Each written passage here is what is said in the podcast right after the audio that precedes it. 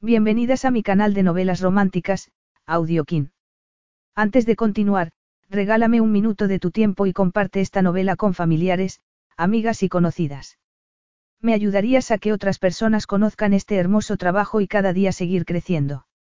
Estaré infinitamente agradecida por tu apoyo y deseando que una lluvia de bendiciones caigan sobre ti. Comencemos con la narración de la novela cuyo título es Un jefe implacable. Argumento. Dejaría de trabajar en el infierno enseguida. Drusilla Benet estaba dispuesta a recuperar su vida y a irse muy lejos del demonio, quien, por el momento, estaba disfrazado de su jefe. Había reunido el valor para presentar su dimisión. Hasta ese momento, nada había conseguido tomar por sorpresa a Cayo Vila. Además, la palabra, no, no estaba en su vocabulario. Por eso, la dimisión de la mejor secretaria que había tenido era, sencillamente, inaceptable.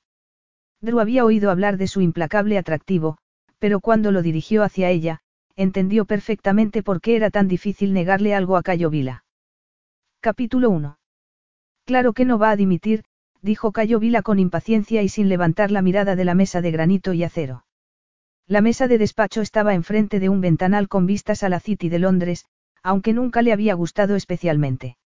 Se decía que lo que le gustaba era que los demás lo envidiaran, que eso le complacía más que las vistas. Lo que a Cayo Vila más le entusiasmaba era poseer cosas que los demás anhelaran.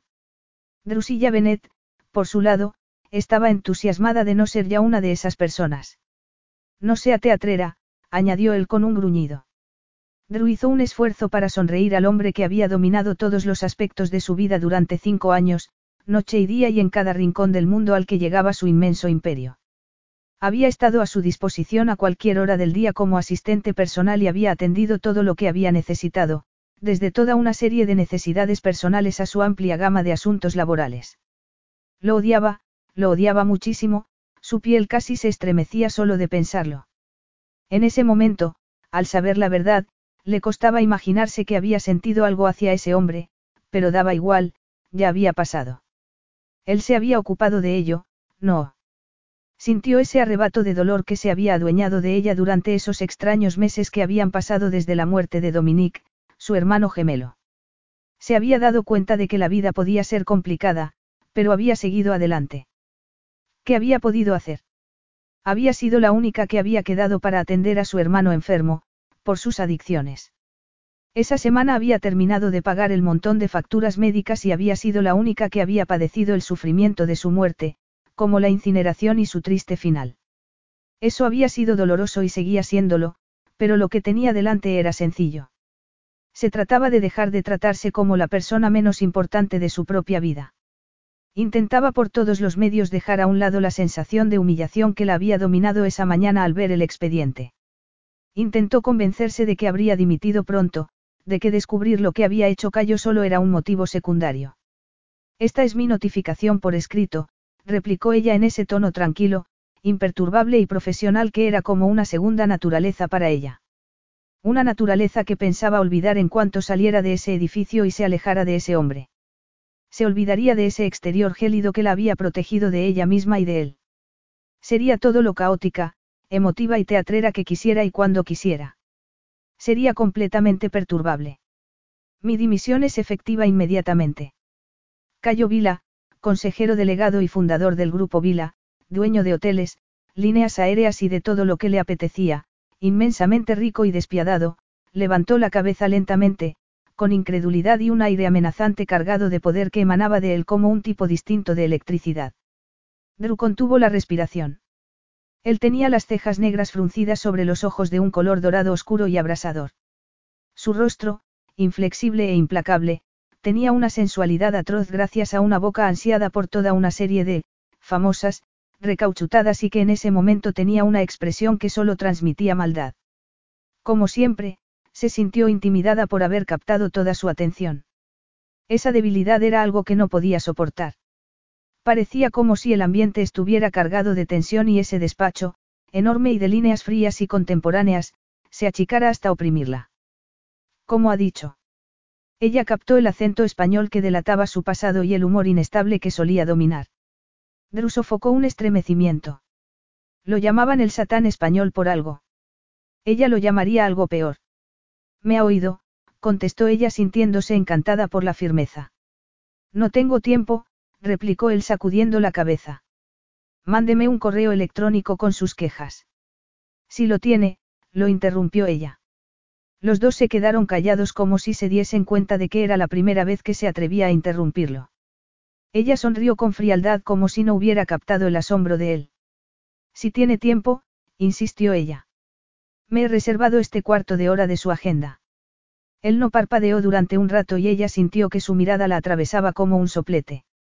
Esto es lo que usted llama una negociación, señorita Bennet. Preguntó él en un tono tan gélido como el de ella. He sido injusto en su análisis de rendimiento de este año.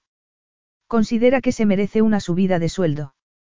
Él lo preguntó en tono seco y con un disgusto sarcástico y algo sombrío. Drew, bajo su coraza profesional, notó que se le encogía algo por dentro y él sonrió como si lo hubiese percibido. No es una negociación y no quiero una subida de sueldo ni nada parecido. Ni siquiera quiero referencias. Esta conversación es de mera cortesía.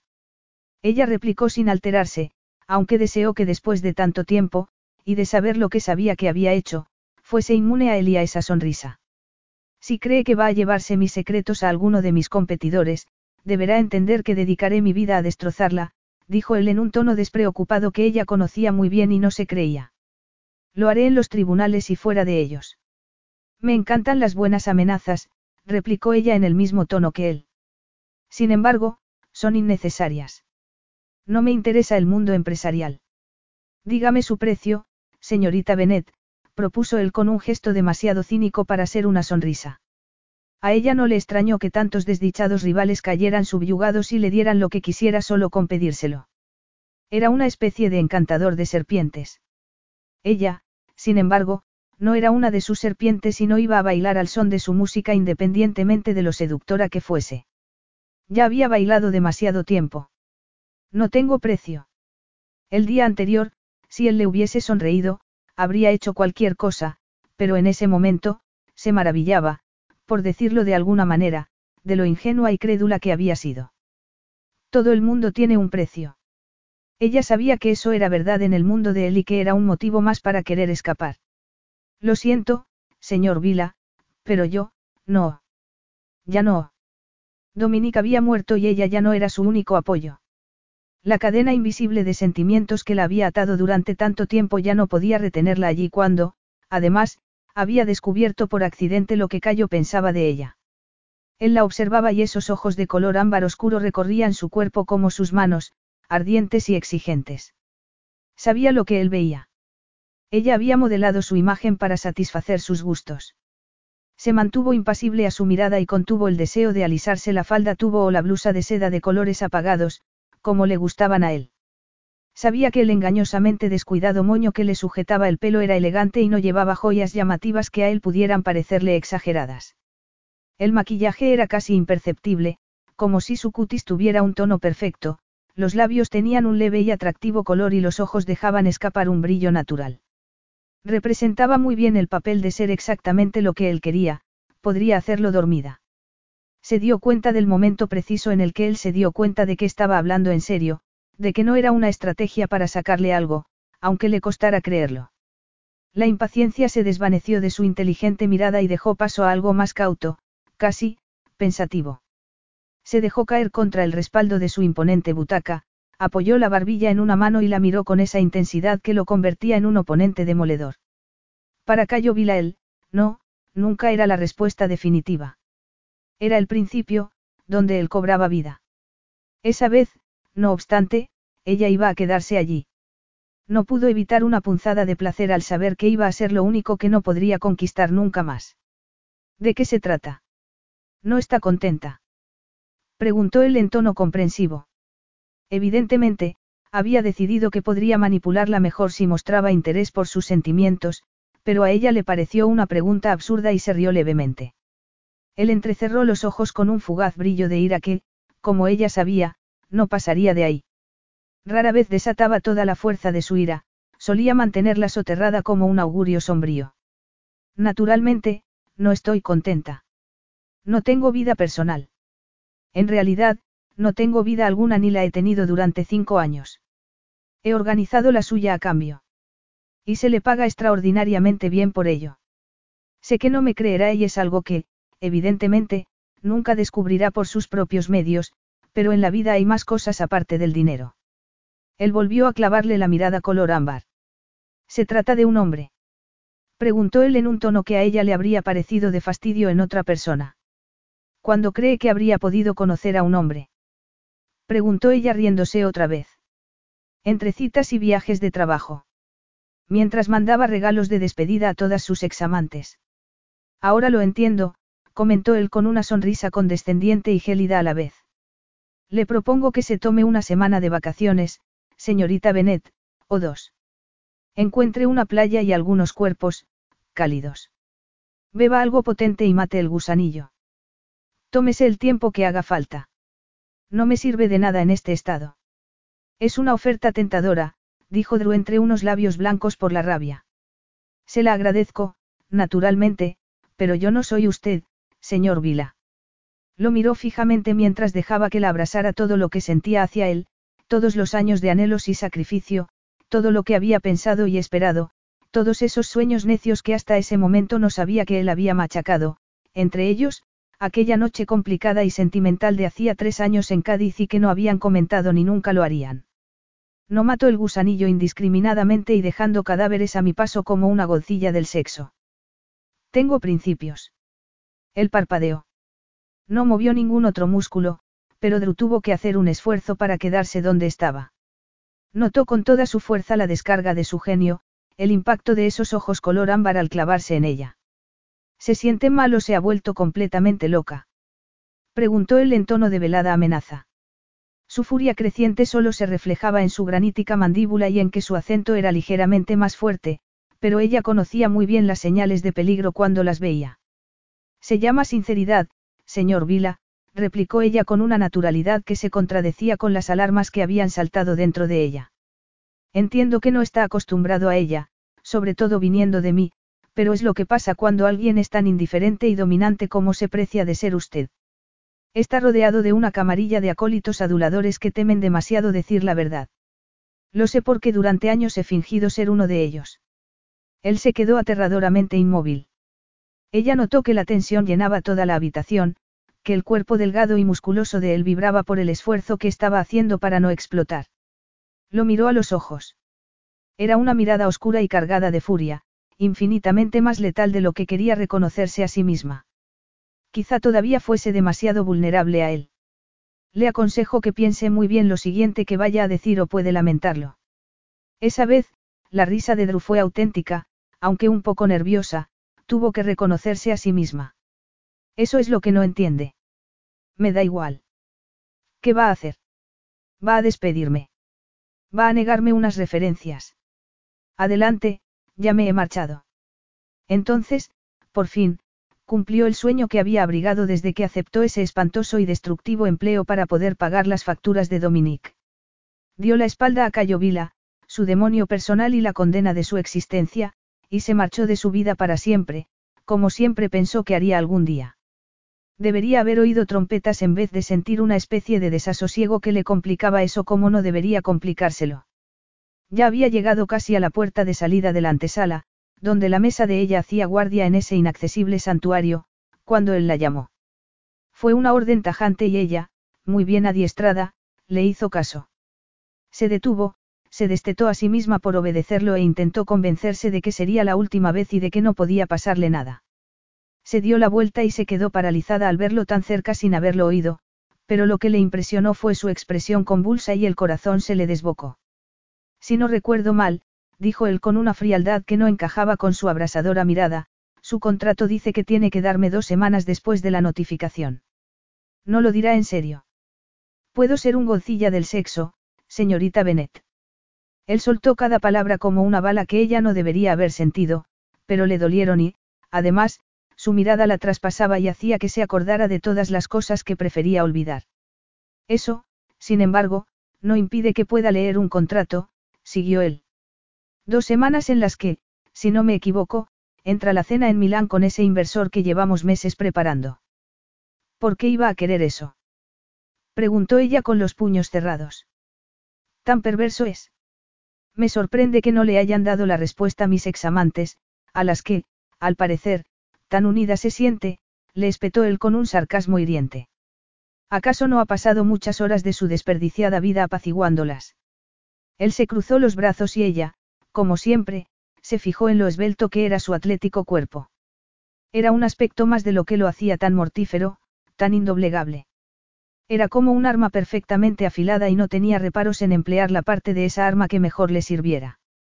Por eso estaba intimidándola con su estatura, con la anchura de su espalda, con el poder de su implacable virilidad. Parecía capaz de cualquier cosa aunque llevara un traje hecho a medida que debería darle aspecto de dandy. Tenía cierto aire indómito y amenazante que exhibía con orgullo, pero no quería verlo como un hombre, no quería recordar la calidez de sus manos sobre su piel ni su ávida boca en la de ella. Todavía sentía cómo la abrazaba. Ya sabe lo que dicen, murmuró ella en un tono que le pareció sereno, quienes se acuestan con alguien por dinero, se ganan hasta el último penique. Él no reaccionó aparentemente, pero ella notó que algo intenso brotó entre ellos, algo que casi consiguió que retrocediera, pero eso se había acabado, como él. No iba a acobardarse ante él ni iba a obedecerlo sin rechistar. Tómese libre el resto del día, le propuso él con cierta aspereza que dejaba vislumbrar la furia que intentaba contener. Haga algo para dominar esa nueva necesidad de hacer comentarios sinceros. Hasta mañana a las siete y media, como siempre. De repente, Drew se sintió iluminada por una luz nueva y casi cegadora. Todo se aclaró con nitidez. Lo tenía a un metro, sombrío, imponente y aterrador aunque sereno y alerta. Entendió que toda su vida era un testimonio de su incapacidad para aceptar una negativa, para aceptar lo que le dijeran los demás si no era lo que él quería oír. Nunca se había topado con un impedimento, fuera el que fuese, que no pudiera sortear o derribar por haberse puesto en su camino. Él se adueñaba. Se había adueñado de parte de ella sin que lo hubiese sabido hasta ese mismo día. Por un lado, le gustaría no haber abierto ese archivador, no haber descubierto cómo había desviado su carrera profesional sin que ella se diese cuenta. Sin embargo, lo había abierto. Podía ver el resto de su vida como una deprimente sucesión de imágenes. Si aceptaba esas dos semanas, podía morirse en ese momento. Él se adueñaría de su vida como había hecho durante los cinco años anteriores y eso nunca acabaría. Sabía muy bien que era la mejor asistente personal que él había tenido. No era vanidad, no le había quedado otro remedio porque había necesitado el dinero para poder ingresar a Dominique en las mejores clínicas de desintoxicación, aunque no hubiese servido de gran cosa. Aún así, creía que había merecido la pena aunque en ese momento se sintiese vacía y deshecha. Lo que importaba era que Dominique no había muerto en un callejón sin que nadie lo hubiese identificado, llorado o echado de menos. Sin embargo, Dominique solo había sido el primer motivo. El segundo, y mucho más espantoso, habían sido sus lamentables sentimientos hacia Cayo, por eso se había hecho tan indispensable para él. Se había enorgullecido de servirlo tan bien. En ese momento, le quedaba un regusto amargo, pero era verdad. Era así de masoquista y tendría que convivir con ello. Si se quedaba un día más, ese agujero negro que era Cayo Vila se tragaría todas las posibilidades de encauzar su vida, de hacer algo por sí misma, de vivir, de salir de ese mundo atroz en el que se había metido. Él compraría y vendería más cosas, ganaría millones y destrozaría vidas por capricho, entre otras, la suya. Ella seguiría haciendo lo que él quisiera, allanándole el camino, previendo lo que necesitaba y desapareciendo poco a poco hasta no ser nada más que una fachada bonita y con voz agradable. Sería un robot, una esclava de unos sentimientos que él nunca podría ni querría corresponder, pese a pequeños destellos de lo contrario en ciudades lejanas, en noches complicadas de las que nunca se hablaba en voz alta una vez terminadas. Peor aún, ella querría hacer todo eso. Ella querría ser cualquier cosa que pudiese ser solo por poder estar cerca de él. Como había hecho desde aquella noche en la que vio una parte muy distinta de él en Cádiz. Se aferraría a cualquier cosa e, incluso, fingiría que no sabía que le había machacado los sueños con un correo electrónico brutal. Sabía que era así de patética, así de ridícula. ¿Acaso no se lo había demostrado a sí misma durante todos y cada uno de los días de los tres años pasados? No, dijo ella. Naturalmente, esa era una palabra que oía muy pocas veces. Frunció las cejas negras, sus ojos dorados dejaron escapar un destello de asombro y sus carnosos labios se apretaron. ¿Qué quiere decir con, no? El acento español hacía que sus palabras parecieran casi musicales, pero ella sabía que cuanto más se notaba ese acento, más cerca estaba de entrar en erupción. Debería haberse dado media vuelta y salir corriendo, debería haber hecho caso al pánico que se apoderaba de ella. Entiendo que no esté acostumbrado a oír esa palabra. Significa discrepancia, rechazo. Dos conceptos que le cuesta aceptar, lo sé, pero me alegro de decirle que eso ya no es asunto mío. Será asunto suyo, replicó él entrecerrando los ojos como si no la hubiese visto nunca. La. Adelante, demándeme, volvió a interrumpirlo ella con un gesto de la mano que lo enfureció visiblemente. ¿Qué cree que ganará? Por primera vez desde que lo conocía, Cayo Vila se quedó mudo. El silencio fue sepulcral y ensordecedor a la vez. Parecía vibrar. La miró fijamente, estupefacto, con una expresión que nunca había visto en su implacable rostro. Va a quitarme el piso. Siguió ella envalentonada por su inaudito silencio. Es un estudio alquilado. Es todo suyo. Si quiere, ahora mismo le hago un cheque por todo el valor de mi cuenta corriente. Es lo que quiere. Ella se rió estruendosamente. Ya le he dado cinco años y no voy a darle dos semanas más. No voy a darle ni un segundo. Prefiero morirme. Cayo siguió mirándola fijamente como si no la hubiese visto nunca. Su forma de ladear la preciosa cara ovalada, el brillo de rabia de sus ojos grises y normalmente serenos, su boca, todo tenía algo que le impedía dejar de mirarla. Un recuerdo indeseado se le presentó en la cabeza. Ella le acariciaba la mejilla con los ojos grises cálidos y con algo parecido al cariño, sus labios, no, no podía repasar semejante disparate. Se había esforzado mucho para borrarlo de su conciencia. Solo era una noche lamentable en cinco años sin incidentes. Prefiero morirme, repitió ella como si creyera que no la había oído. Entonces, eso puede solucionarse, replicó él mirándola como si quisiera saber por qué había ocurrido todo eso en ese día. Se ha olvidado. Soy un hombre temible. Si va a amenazarme, señor Vila, por lo menos tenga la consideración conmigo de ser creíble. Será muchas cosas, pero no un matón. Por primera vez desde que podía recordar, desde que fue un niño sin padre cuya madre era tan conocida y tan deshonrada en el pueblo que se metió en un convento al nacer él para que no sufriera su pecado en sus inocentes carnes, Cayo se sintió perdido. Podría haberle divertido que hubiese sido su venerada asistente personal quien lo hubiese desarmado hasta ese punto cuando nada más lo había conseguido. Nada lo había desequilibrado, ni un contrato de millones de libras ni uno de los escándalos publicados voraz e inexactamente por la prensa sensacionalista ni una de sus nuevas y visionarias aventuras empresariales. Solo esa mujer, como ya lo hizo otra vez antes. Tenía gracia y estaba seguro de que se reiría dentro de mucho tiempo, pero hasta entonces. La necesitaba donde había estado, en el papel que él quería que representara. No hizo caso de la vocecilla que le decía que eso no tenía solución, que ella no sería tan placenteramente invisible como había sido, que ya era demasiado tarde, que había ido ganando tiempo desde lo que pasó en Cádiz hacía tres años y que eso solo era la consecuencia pospuesta. Me marcho, dijo ella mirándolo a los ojos como si fuese un niño que tenía una rabieta. Tendrá que hacerse a la idea y si quiere demandarme, hágalo. Esta mañana reservé un billete a Bora Bora. Lo tengo claro. Entonces, por fin, su cerebro empezó a funcionar otra vez. Una cosa era que se fuese a donde viviera en Londres o, incluso, a Ibiza a pasar una semana de vacaciones, pero a la Polinesia francesa. A un mundo de distancia. Eso era inaceptable. No podía dejar que se marchara y quería analizarlo tan poco como la última vez que se enteró de que ella quería abandonarlo. Hacía tres años, una semana después de aquella noche en Cádiz, no vio ningún motivo para ahondar en el asunto. No era nada personal, ni lo fue entonces. Ella era un activo, en muchos sentidos, el activo más valioso que tenía. Sabía muchas cosas de él. En realidad, lo sabía todo, desde su desayuno favorito hasta los servicios de asistencia personal que más le gustaban en las principales ciudades del mundo, por no decir nada de los entresijos de su manera de llevar los asuntos empresariales. No quería ni imaginarse el tiempo que tardaría en enseñarle todo eso a su sustituta ni iba a comprobarlo. Haría lo que había hecho siempre, haría lo que hiciese falta para proteger sus activos. Le pido disculpas por mi comportamiento, Cayo se metió las manos en los bolsillos para no parecer agresivo. Estaba desprevenido. Ella entrecerró los ojos y él lamentó no haberle dedicado tanto tiempo a aprender a interpretarla como le había dedicado ella a él. Eso lo ponía en desventaja y era otra sensación que desconocía. Naturalmente, no la demandaré. He reaccionado mal, como haría cualquiera.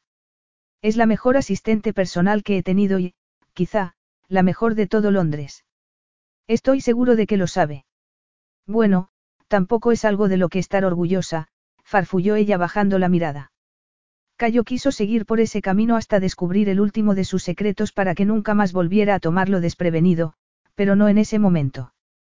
No hasta que hubiera dominado esa situación y la hubiera hecho suya como fuese. Como sabrá bien, siguió él, habrá que firmar muchos documentos antes de que se marche de la empresa. Entre ellos, compromisos de confidencialidad, él miró su reloj. Es pronto, podemos irnos inmediatamente. ¿Irnos? Preguntó ella con el ceño fruncido. Entonces, él se dio cuenta de que nunca le había visto hacer eso, que siempre parecía muy serena y que, como mucho, un extraño destello de sus ojos le insinuaba lo que pasaba por su cabeza. Nunca había querido saberlo, pero esa vez tenía las cejas muy juntas y los labios apretados y se sintió casi incómodo, como si fuese una persona de verdad y no su posesión más preciada. Peor aún, como si fuese una mujer. Sin embargo, no quería pensar en eso. No quería pensar en la única vez que no la consideró su asistente. No la quería en su cama, en absoluto. La quería a su lado, a su disposición, donde tenía que estar. Todo mi equipo legal está en Zurich, le recordó él con delicadeza. No lo habrá olvidado con las prisas por marcharse. Ella se puso tensa, como si fuese a rechazar la idea de viajar a Suiza, pero tragó saliva y se puso muy recta, como si un viaje de dos horas en su avión privado fuese una prueba de fuego que estaba dispuesta a pasar si así se libraba de él. Muy bien, dijo ella con cierta impaciencia. Si quiere que firme lo que sea, lo firmaré. Aunque sea en Zurich. Quiero acabar con esto. Cayo sonrió porque la había atrapado. Capítulo 2. Cuando el helicóptero aterrizó en la proa del lujoso yate, Drew estaba furiosa. Se bajó cuando se dio cuenta de que no podía hacer otra cosa, que el piloto estaba cerrándolo y preparándose para quedarse también en el yate y a ella no le apetecía pasar el tiempo que fuese sentada en el helicóptero solo por tozudez. Sabía que Cayo la dejaría allí. Con cierta amargura, supo que debería haber esperado que él le hiciese una jugada como esa, que la hubiese secuestrado solo porque podía hacerlo. Aunque lo que quería era poner todo un mundo entre los dos, se encontró siguiendo los ágiles pasos de Cayo por la cubierta sin fijarse en el mar azul ni en lo que sospechaba que era la costa de Croacia. La brisa le agitó unos mechones y sintió el pánico que sentía siempre cuando algo le alteraba el aspecto, como si todavía le importara que él no la encontrase suficientemente profesional. Le espantó lo arraigada que tenía esa necesidad de agradarlo. Librarse de la costumbre a Cayo Vila iba a costarle más de lo que le gustaría y que él se la hubiese llevado a ese país no iba a facilitar las cosas. Se da cuenta de que es un secuestro, ¿verdad? Le preguntó ella otra vez. Esa vez, sin embargo, él se detuvo, se dio la vuelta lentamente y la miró de tal forma que a ella se le erizaron todos los pelos del cuerpo y contuvo la respiración. ¿De qué está hablando? Preguntó él con una suavidad aterradora. Nadie le ha obligado a venir. Nadie le ha puesto una pistola en la espalda. Ha aceptado acompañarme. Esto no es Suiza, replicó ella intentando contener el pánico. El mar no deja lugar a dudas y, si no me equivoco, eso es Dubrovnik. Ella señaló con el dedo hacia la ciudad amurallada con tejados rojizos. El agua azul del mar Adriático era tan maravillosa y tentadora como siempre. Quiso tirarlo por la borda para ver cómo se lo tragaban poco a poco esas mismas aguas. Él ni siquiera miró hacia la costa, ¿para qué? Sabía a dónde iban a ir desde que habló de Zurich, lo sabía cuando aterrizaron en un misterioso aeródromo de Europa y la montó en el helicóptero antes de que pudiera saber dónde estaba. Solo era una sorpresa para ella. Dije Suiza. Preguntó él con esa engañosa y peligrosa delicadeza. Debió de oír mal. ¿Cuál es exactamente su plan? Preguntó ella sin disimular el enojo y el miedo. Soy su prisionera. Es usted muy teatrera, replicó él en un tono sereno que ella sabía que indicaba furia. ¿Cómo ha conseguido ocultarlo tanto tiempo y tan bien? Ha debido de confundirme con otra persona. No voy a obedecer ciegamente sus órdenes. ¿Estás segura? Preguntó él con un destello dorado y granítico en sus ojos. Si no recuerdo mal, la obediencia es una de sus virtudes. La obediencia era parte de mi trabajo, dijo ella con la frialdad que le quedaba, pero he dimitido. Él la miró fijamente durante un rato. Su dimisión ha sido rechazada, señorita Bennet. Él lo dijo tajantemente, como si ella no debiera atreverse a decirlo otra vez. Luego, se dio la vuelta y se alejó por la cubierta resplandeciente y bañada por el sol. Drew se quedó sintiéndose un poco tonta y muy fuera de lugar con su ropa y sus tacones. Se quitó los zapatos e intentó tomar un poco del fresco aire marino, intentó respirar. Fue hasta la barandilla, apoyó los codos en ella y frunció el ceño a las suaves olas y a la impresionante costa que se divisaba a lo lejos. Sintió que todo se revolvía dentro de ella, la lucha y la angustia, el sacrificio y el anhelo frustrado, el dolor y la esperanza, la atroz verdad que una parte de ella desearía no haber sabido nunca. Parecía como si todo eso fuese a abrirla en canal, como si hubiese abierto la puerta a todo lo que había reprimido durante todo ese tiempo, a las mentiras que se había contado a sí misma, y ya no pudiese retenerlo dentro. Ya no podía seguir fingiendo. Sintió una desdicha opresiva y asfixiante y no pudo hacer nada para evitarlo. Había demasiadas cosas que no podía cambiar ni evitar. No podía retroceder en el tiempo y evitar que su padre muriera cuando Dominique y ella eran unos niños pequeños. No podía evitar que su madre hubiese tenido una serie de amantes cada uno peor que el anterior. No podía evitar que el delicado y sensible Dominique eligiera mirar hacia otro lado y que su vida y las sustancias prohibidas fuesen a peor cada año hasta que solo quedó esperar a su trágico e inevitable final. Tomó aire entrecortadamente. Ya se había librado de esas obligaciones, efectivamente, pero también estaba completamente sola. Casi ni se acordaba de que su padre y su madre no la tuvieron en cuenta durante años. Había construido su vida alrededor de la enfermedad de Dominique y sin él, solo quedaba el vacío. Lo llenaría, se dijo a sí misma. Por fin levantaría una vida sobre la base de lo que quería ella, no como una reacción a personas y cosas que estaban fuera de su control. No una vida como oposición a las decisiones de su madre. No una vida condicionada por los problemas de Dominique. Una vida exclusivamente suya, fuera como fuese. Todo lo que tenía que hacer era escapar de Cayo Vila. Otra oleada de dolor se apoderó de ella y, en cierto sentido, era más dolorosa y oscura todavía. Hacía tres años, le pareció percibir algo en él, un resquicio de humanidad, un indicio de que era mucho más que lo que fingía ser en público. Aquella noche, después de una conversación íntima y de un beso demasiado apasionado e insensato, se construyó un mundo totalmente imaginario de posibilidades. Como lo había deseado, como había creído en él, mientras él pensaba tan poco en ella que había impedido que pudiera cambiar de puesto en el grupo Vila y que pudiera tener una carrera profesional independiente. Además, lo había hecho sin decirle nada, con tres lacónicas frases, la señorita Benet es una asistente. No es directora general.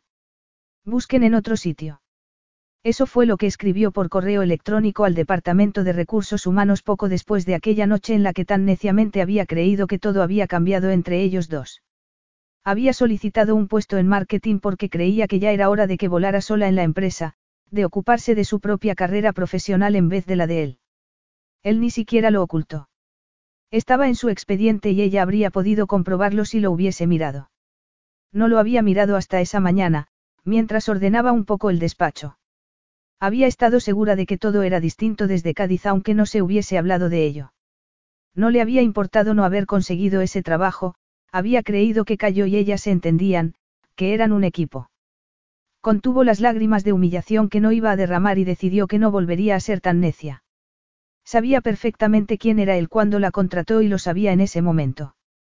Se pasaría el resto de su vida preguntándose cómo había podido olvidarse, cómo se había traicionado tanto a sí misma por una fantasía levantada alrededor de un beso que la sonrojaba solo de recordarlo. Sin embargo, no volvería a ocurrir. No era mucho consuelo, pero era todo lo que tenía.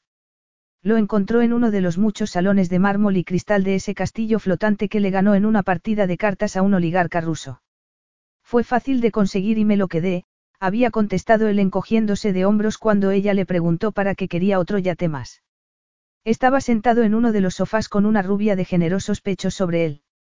Se había quitado la chaqueta, tenía la camisa blanca entreabierta y la piel morena parecía resplandecer.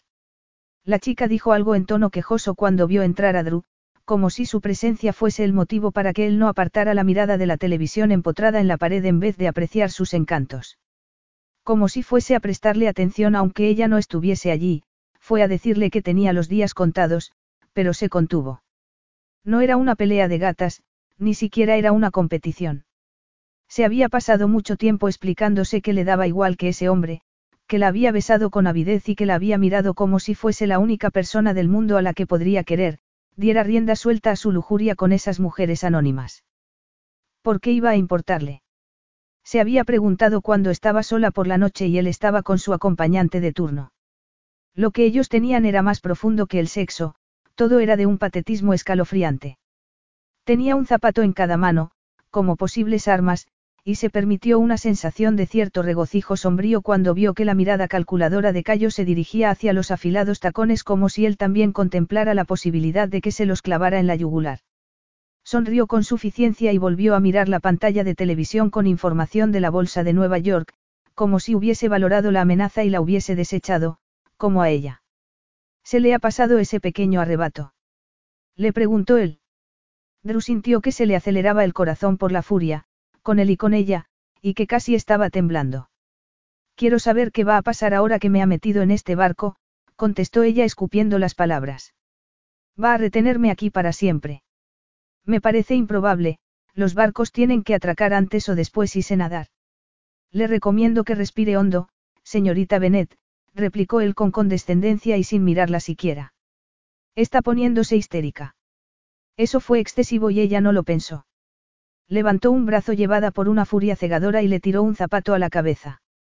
Voló con un brillo amenazante en el tacón y ella casi pudo ver cómo se clavaba entre sus burlones e impresionantes ojos. Sin embargo, levantó una mano y lo agarró en el último momento. Cuando la miró, su mirada color ámbar era abrasadora por la ira, y por algo más que retumbó en ella.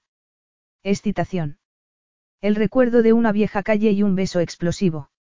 No, eso era imposible, solo eran sus fantasías. Jadeó levemente, como si hubiese sido ella quien había volado y en ese momento estuviera en su mano. Sintió esa oleada ardiente que sentía siempre que estaba cerca de él y que esperaba que solo fuese furia. La próxima vez, no fallaré, lo amenazó ella entre dientes. Una vez más, lo había sorprendido y le había gustado tan poco como en Londres. Su mirada gris era atenta, concentrada, y no le gustaba todas las cosas que podía ver en ella, cosas que no entendía ni quería intentar entender. No le gustaba el leve rubor de sus mejillas ni el aspecto que tenía descalza y con el pelo un poco alborotado por primera vez desde que la conoció, sexy.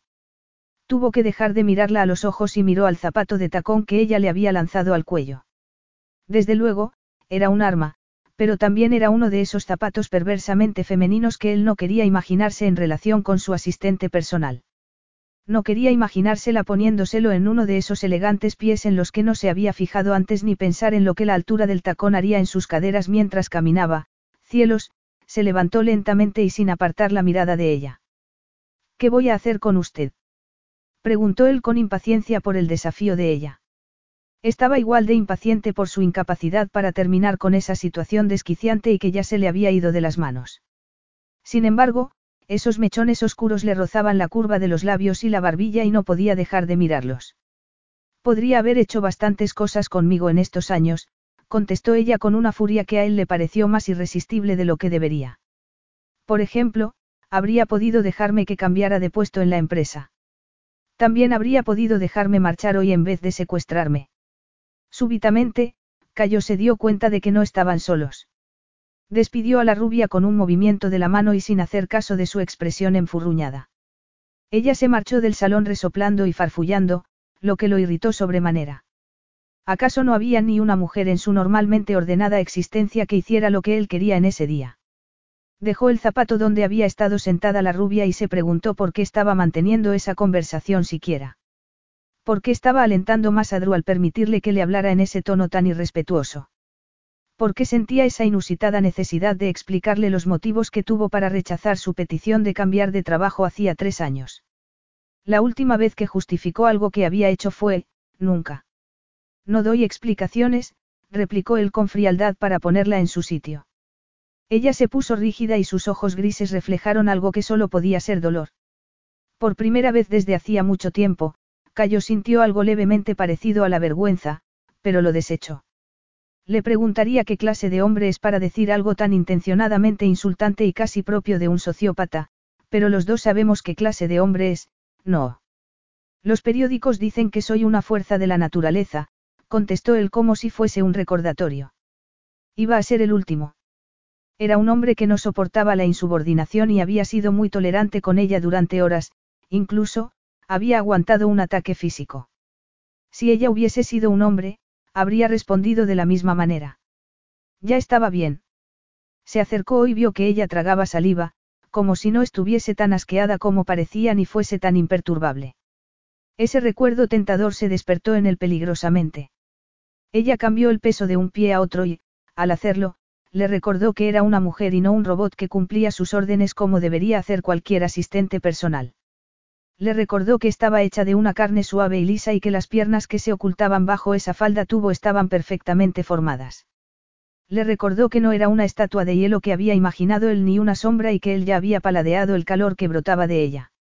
No le gustó, pero siguió observándola y se dio cuenta, por primera vez, que su esbelta figura tenía exuberantes curvas donde tenía que tenerlas.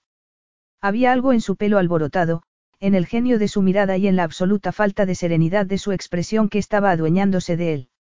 El corazón le latió a un ritmo que solo podía ser nefasto y empezó a pensar cosas que no debería. Sus piernas rodeándole la cintura mientras la tenía contra una pared de la ciudad antigua, su boca ardiente, la fría eficiencia que él había pulido durante esos años y que se derretía alrededor de él, no. Había un motivo para que nunca pensara en esa noche. Cielos. Que le llamen fuerza de la naturaleza le exime de responsabilidades, ¿verdad, señor Vila? Preguntó ella como si no se diese cuenta o no le importase que él fuese a abalanzarse sobre ella. Usted no es ni un huracán ni un terremoto, es un hombre egocéntrico y solitario con demasiado dinero y demasiada poca capacidad de relación social.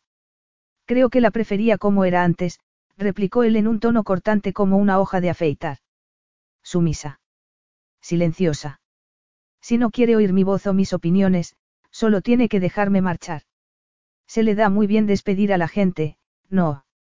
¿Acaso no ha despedido a esa pobre chica hace cinco minutos? Él aprovechó su altura y se inclinó hasta que su cara estuvo muy cerca de la de ella.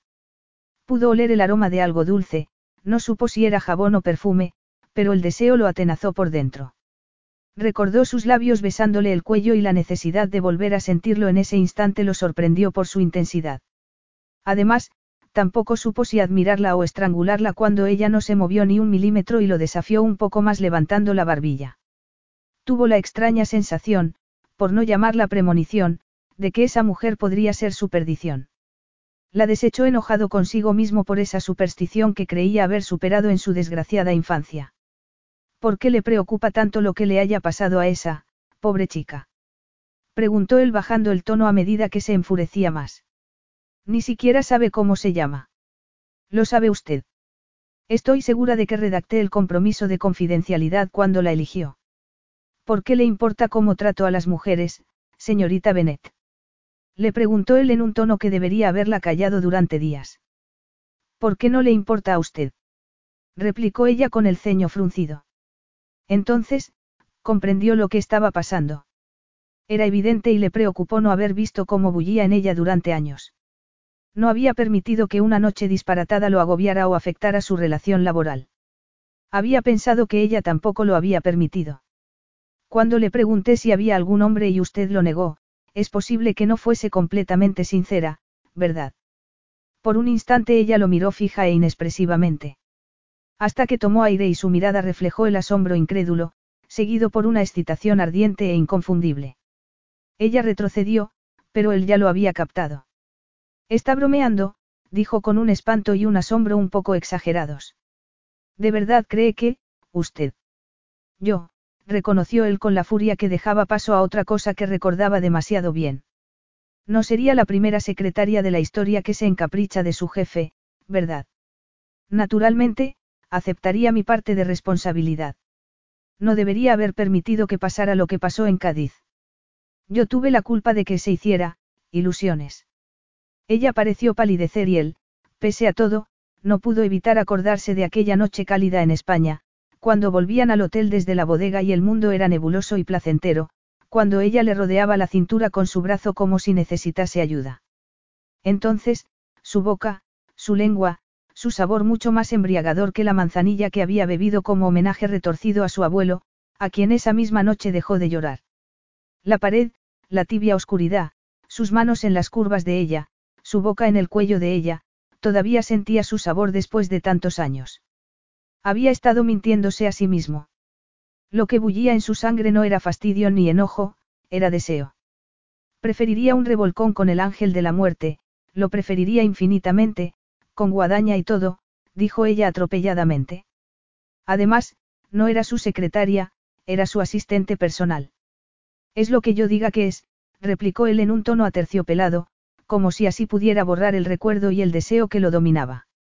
Algo que hoy ha olvidado por completo, como su sitio. Ella tomó aire y él volvió a ver ese destello de excitación, de pasión sexual, ese brillo en sus ojos grises que había visto una vez y que no había olvidado por mucho que hubiese intentado convencerse de que sí lo había olvidado. En ese momento, cuando el cuerpo le vibraba por la necesidad de poseerla, supo que solo eran más mentiras. No he desperdiciado ni un solo segundo, haciéndome ilusiones, sobre su vulgaridad etílica en Cádiz, le espetó ella aunque él notó que mentía tanto como él. Sobre un beso insignificante. ¿Y usted? Por eso impidió que cambiara de trabajo. ¿Tenía algún tipo de celos? Naturalmente, no tenía celos, era una idea cómica. Sin embargo, si quería saborearla y que se callara y solo se le ocurría una manera de conseguir las dos cosas. Se dijo que era una estrategia. El corazón se le aceleró. Quería tocarla. Volvió a pensar que era una estrategia. No se lo creyó, pero, aún así, inclinó la cabeza y la besó. Fue como si el aire que los separaba se hubiese inflamado, o quizá hubiese sido ella. No podía estar pasándole otra vez, sin embargo, Drew no tuvo tiempo de pensar nada más. Su preciosa y ávida boca estaba sobre la de ella, él la había besado tan implacablemente como hacía todo, como lo hizo hacía años en una calle oscura de España, con una mano en su cadera y estrechándola contra el pecho, con los labios exigiéndole que le dejara entrar, apremiándola para que le devolviera el beso, y lo hizo, que Dios se apiadara de ella. Dejó caer el zapato que todavía tenía en la mano y se dejó arrastrar. Era abrasador. Por fin, le susurró una vocecilla en tono jubiloso. Él sabía deseo y dominio y ella estaba aturdida, tanto que se olvidó de sí misma. Se olvidó de todo menos del calor de su boca, de cómo inclinaba la cabeza para besarla más profundamente, de su mano en la cadera que la estrechaba contra su granítico pecho, de sus pechos que casi le dolían por la presión, Además, estaba besándolo porque sabía a brujería y por un instante, abrasador y asombroso, solo quiso dejarse llevar por un hechizo que no podía entender. Sin embargo, deseaba, como creía que no había deseado nada, la implacable atracción de su boca, su sabor, a él, que la alterara, que cambiara todo.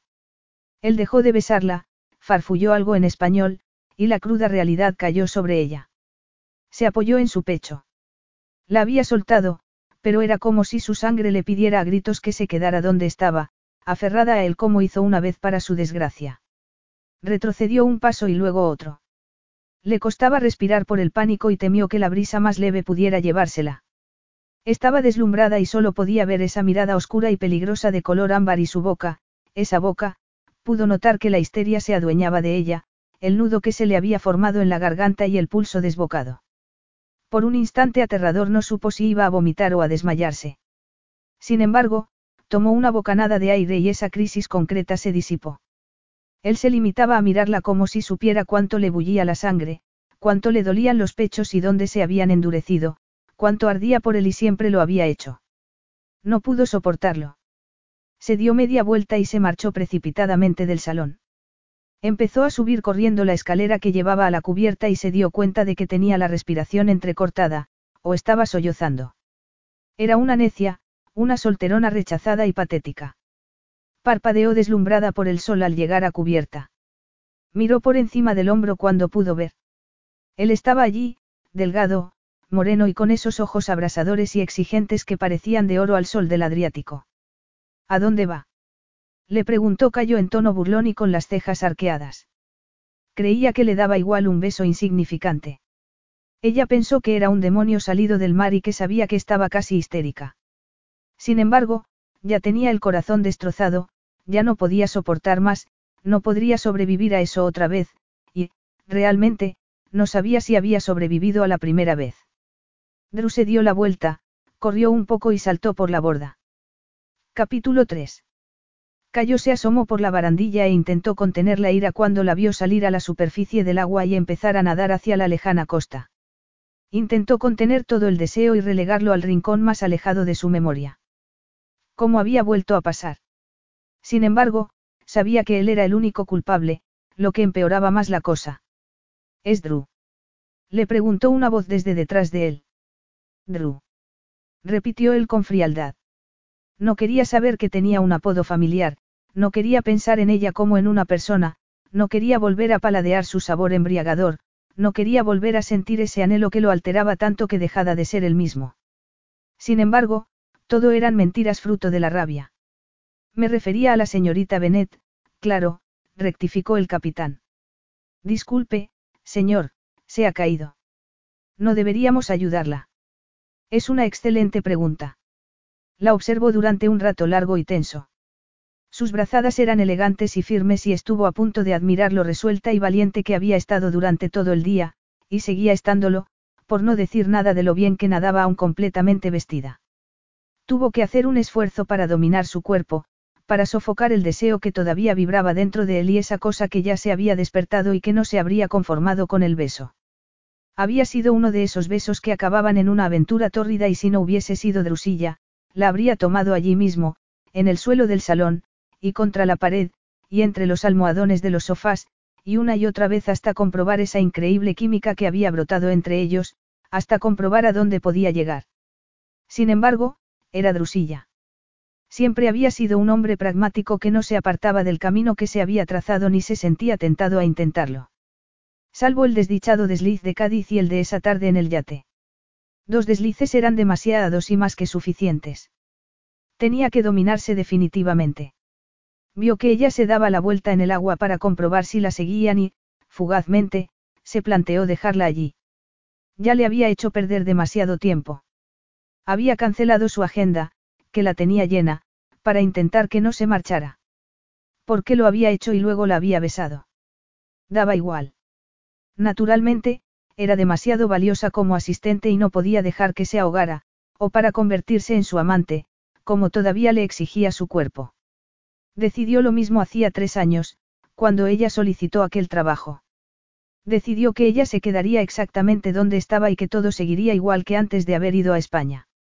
Seguía sin entender por qué iba a cambiar algo si todo había ido perfectamente durante tanto tiempo, aparte de dos besos que nunca debieron haberse dado. No entendía por qué quería dejar su empleo con tanto ahínco ni por qué estaba tan furiosa con él de repente. Sin embargo, estaba seguro de que si ponía suficiente dinero sobre el problema, fuera cual fuese, ella vería que se esfumaba, sobre todo, si se trataba de que estaba dolida, siempre pasaba lo mismo. Señor, quizá con una lancha, ya se ha alejado un poco. El tripulante lo dijo con más deferencia y preocupación que antes, lo cual le habría divertido a Cayo si no estuviese debatiéndose con su propia rabia. Le daba igual el sentimiento, incierto y desproporcionado. No le gustaba que Drusilla le hiciese sentir nada y mucho menos así. Era la asistente personal perfecta, competente, digna de confianza e impersonal. Se metía en un lío cuando la veía como una mujer. Se sentía como imaginaba que se sentían otros hombres, los inferiores.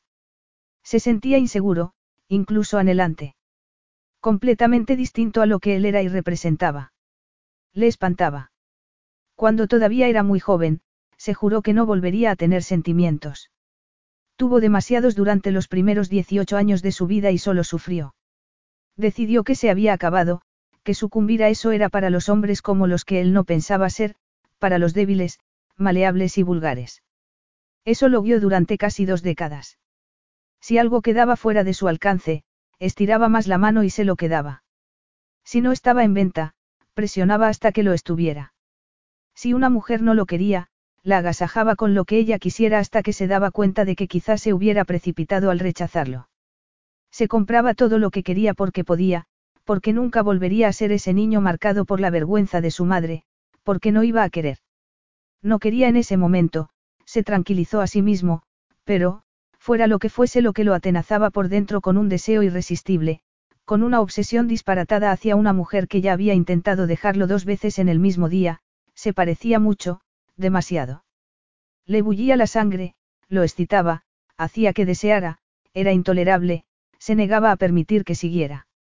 Se negaba. Que preparen una lancha. Iré a recogerla yo mismo, ordenó en voz baja.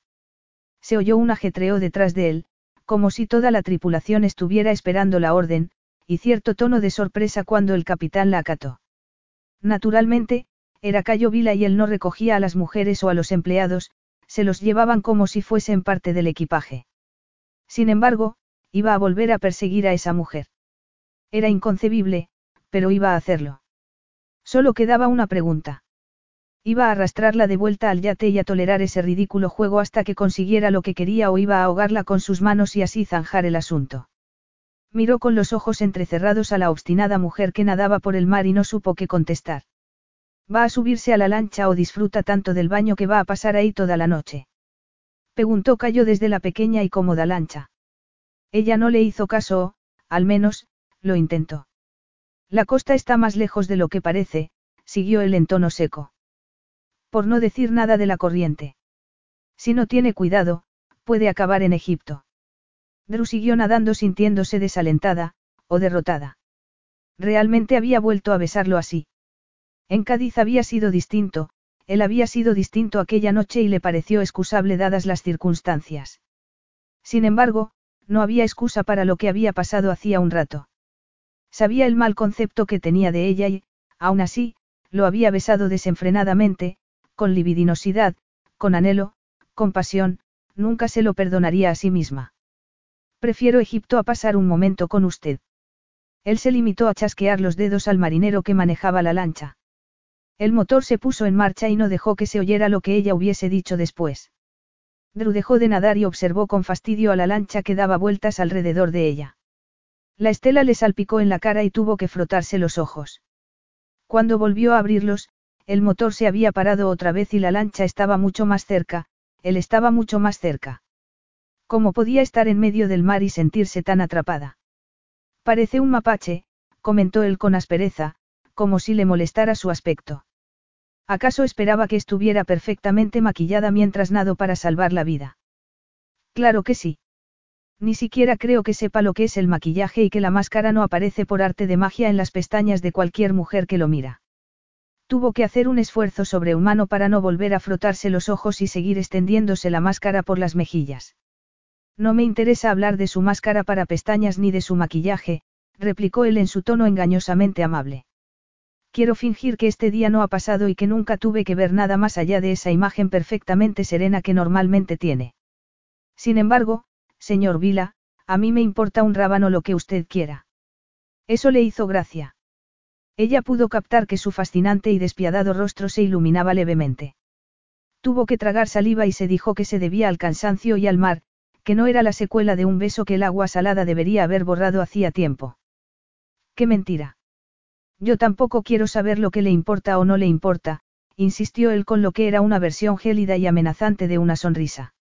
Ella habría preferido encontrarse con un tiburón, habría tenido más posibilidades. Sé que es perfectamente capaz de saber lo que quiero decir, señorita Bennet. Esperaré. Aunque todo lo que quería decir se le amontonaba en la lengua, Drew se lo tragó con bastante esfuerzo y repasó su situación. Estaba agotada.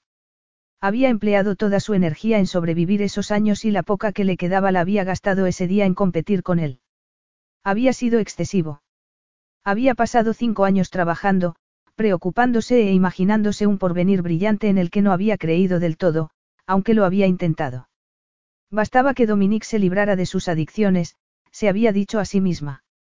Bastaba que trabajara mucho porque quería, no porque tuviera que hacerlo. Había soñado y se había convencido de que podía suceder si trabajaba lo suficiente.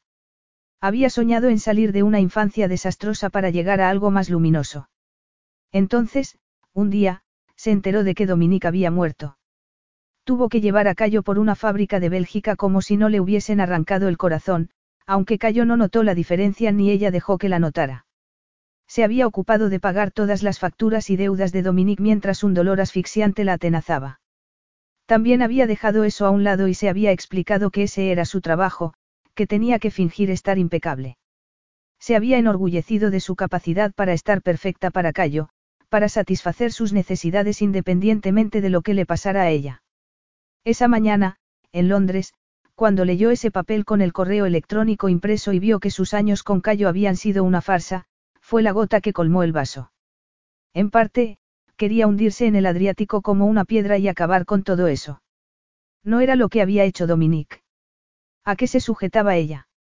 Miró a Cayo, quien seguía allí sentado y visiblemente enojado, como si le diese igual que se hundiera o no, pero que dejara de fastidiarle la tarde. Eso, asombrosamente, fue una motivación. No volvería a hundirse, no se quebraría ni por callo ni por nada. ¿Cómo lo haría si ya estaba quebrada? Se frotó la cara para quitarse el agua y fingió no darse cuenta de que los ojos le escocían, y que no era por la sal. Dominique, te prometo que por fin me alejaré de este hombre y que te llevaré a Bora Bora como siempre quisiste. Te daré el viento y el agua que te prometí y, entonces, los dos seremos libres, se dijo con rabia antes de acercarse a la lancha y agarrarse al borde. Cayo también se acercó al borde. Nunca lo había visto tan furioso. Muy bien, volveré al barco. Lo sé, señorita Bennet, pero ya que está ahí, hablemos de las condiciones, de acuerdo. Drew se apartó el pelo de la cara.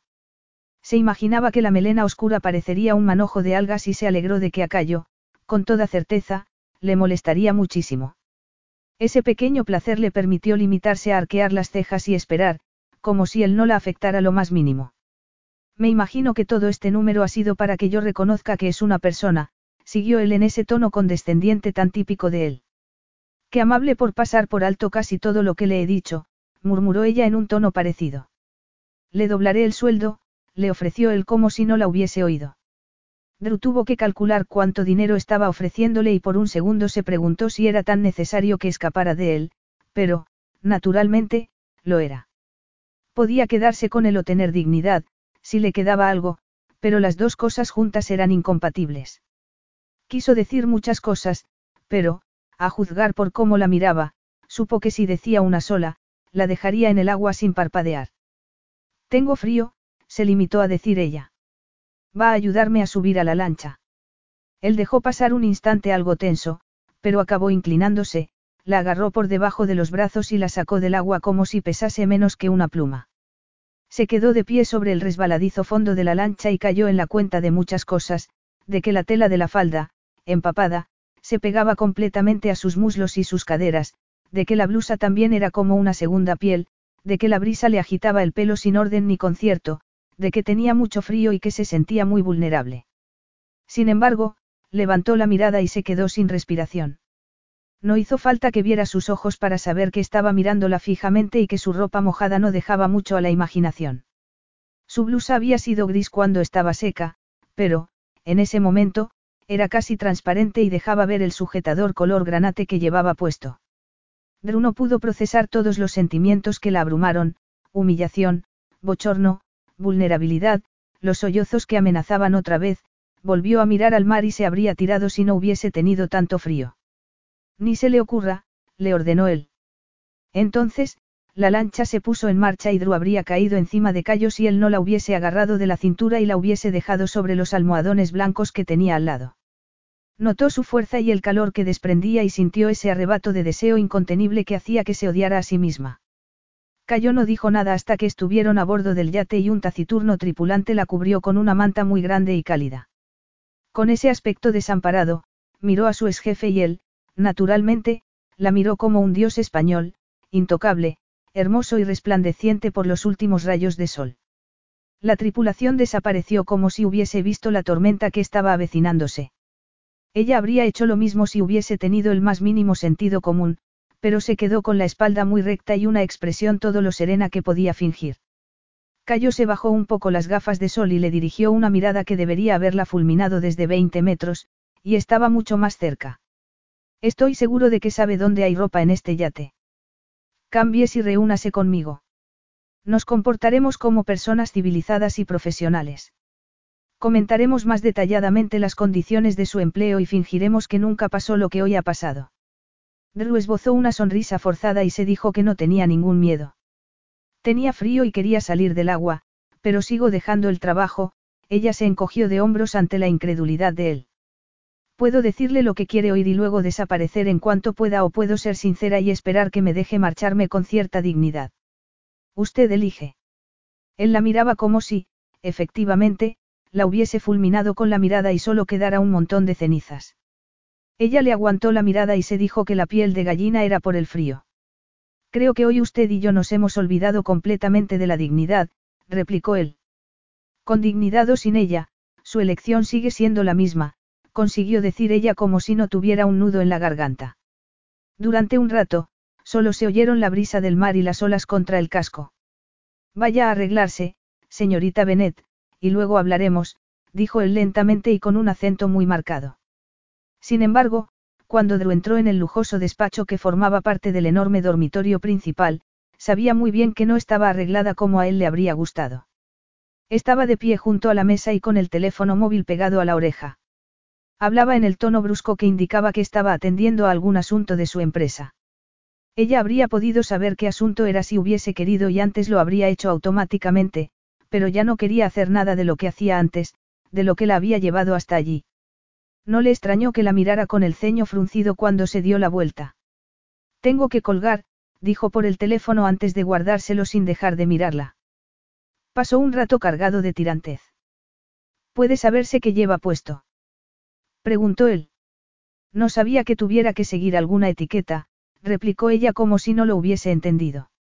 La última mujer que vi en este barco, hace unas horas, parecía llevar hilo dental como si estuviese de moda. Ya no está aquí, dijo él con los ojos entrecerrados por la furia. Además, eso no justifica que vaya vestida como una. Una persona normal. Vamos, señor Vila, estamos en el siglo XXI y no me creo que sea la primera vez que vea a una mujer con vaqueros. Es la primera vez que la veo a usted con vaqueros, pero no sabía que su pelo fuera tan, Drew estremeció por el brillo de su mirada y la dureza de su voz, largo. Ella se encogió de hombros como si él no la impresionara, entró más en la habitación y se sentó en una butaca que daba a un ventanal sobre el mar, él había tenido razón. Naturalmente, sabía dónde se guardaba la ropa y otras cosas para invitadas inesperadas porque era ella quien las guardaba. Después de haberse lavado el agua salada y ese beso trastornador, se había secado y había abierto la maleta de emergencia que tenía en todos los lugares que él visitaba con más frecuencia por todo el mundo. Dentro había un formal traje gris, una blusa rosa claro, otra color crema y una muda de ropa interior beige nada sugerente. También había metido horquillas y todo lo necesario para dominar su pelo ondulado y una bolsa con los cosméticos elementales. Había unos zapatos que entonaban con todo y un jersey negro de cachemir por si tenía que parecer, sport. Incluso, había guardado toda una serie de accesorios para que pudiera estar tan arreglada como siempre aunque estuviera en el barco por uno de esos caprichos de última hora que tenía Cayo. En resumen, tenía todo lo necesario para adoptar el papel de robot y no había sido capaz de adoptarlo. Había dejado que el pelo se le secara mientras se vestía y le caía como una cascada oscura por toda la espalda. En un armario había encontrado unos vaqueros blancos, demasiado ajustados para su gusto, y una preciosa camiseta holgada de dibujos azules y blancos que le entonaba muy bien con los pantalones. Se cubrió con un chal gris para protegerse del frío y salió descalza y sin maquillarse. Parecía, ella misma, aunque cayó la mirara como si fuese un fantasma. Es otra manera de tirarse por la borda, señorita Bennet. Le preguntó él en un tono muy hiriente. Es otra manera desesperada de llamar mi atención. Usted fue quien quiso hablar conmigo, contestó ella con una sonrisa gélida que no sentía en absoluto. Habría estado encantada de no tener que aguantar su mirada furiosa. A él se le contrajo levemente la mandíbula, pero el rostro parecía esculpido en piedra. ¿Y si le triplicó el sueldo? Preguntó Cayo con una mirada inexpresiva. Dijo que vivía en un estudio alquilado. Le compraré un ático. Elija la zona de Londres que prefiere. Estuvo muy tentada de aceptar, naturalmente. Le ofrecía una vida completamente distinta, una vida fantástica por un trabajo que le había gustado, hasta esa mañana. Sin embargo, no era una forma de venderse cuando todo estaba dicho y hecho. Le pagaba si se entregaba a él. Además, tenía la sombría y dolorosa certeza de que no lo haría porque le conviniera económicamente, sino que lo haría porque lo añoraba, porque él aprovecharía su destreza y ella soñaría con otra noche como la de Cádiz, con otro beso como el de hacía un rato. ¿Qué sería de ella después de otros cinco o diez años así? Sería esa solterona rechazada y patética que vivía en un piso regalado y que todos los días se vestía para agradarlo, su autómata favorita, sintió náuseas. Sería mucho más fácil si pudiera hacerlo solo por el dinero, como lo hizo al principio. Sin embargo, había llegado demasiado lejos.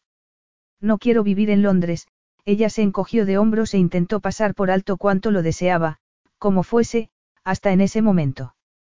No quiero un piso. Entonces, ¿dónde? Preguntó él arqueando una ceja. Quiere una casa. Tierras. Una isla privada. Creo que tengo de todo. Efectivamente, lo tiene, confirmó ella con cierto orgullo por no tener que consultar al ordenador para saberlo. Tiene 16 viviendas, algunas con terreno. También tiene tres islas privadas y una serie de atolones. Eso era la última vez que hice recuento porque siempre compra más cosas, no. Él se apoyó de espaldas en la mesa que ocupaba el centro de la habitación y se cruzó de brazos como si esperara que lo adoraran. Ella notó la intensidad de su mirada clavada en sus pies descalzos, pero no sabía qué veía. Elija lo que quiera, le ordenó él. No puede comprarme, replicó ella en el mismo tono que él. No quiero su dinero. Todo el mundo tiene un precio, señorita Bennet, cayó se pasó una mano por la mandíbula y la miró con curiosidad. Sobre todo, quienes afirman no tenerlo. Efectivamente. Ella se agitó en la butaca con cierta inquietud. Quería acabar con todo aquello, quería haber encontrado la fuerza para resistirse, haberse marchado y vivir sin él. Quería que eso hubiese terminado, no tener que terminarlo. Sé cómo actúa, siguió ella, pero no me queda familia a la que amenazar o salvar. Tampoco tengo deudas que pueda saldar en su beneficio ni secretos con los que chantajearme. Me temo que no tengo nada con lo que pueda obligarme a aceptar un empleo que no quiero. Él se limitó a mirarla como si diese igual lo que dijera. A él, le daba igual, era inmutable. Incluso, era posible que disfrutara al verla dándose cabezazos contra un muro. Sintió algo parecido a una descarga de electricidad por la desesperación, se levantó y se alejó de él. Señorita Bennet, dijo él en ese tono que presagiaba el golpe mortal. Basta. Gritó ella. La desesperación se había adueñado de ella y solo podía obedecerla. Lo miró con los puños cerrados y un escozor amenazante en los ojos.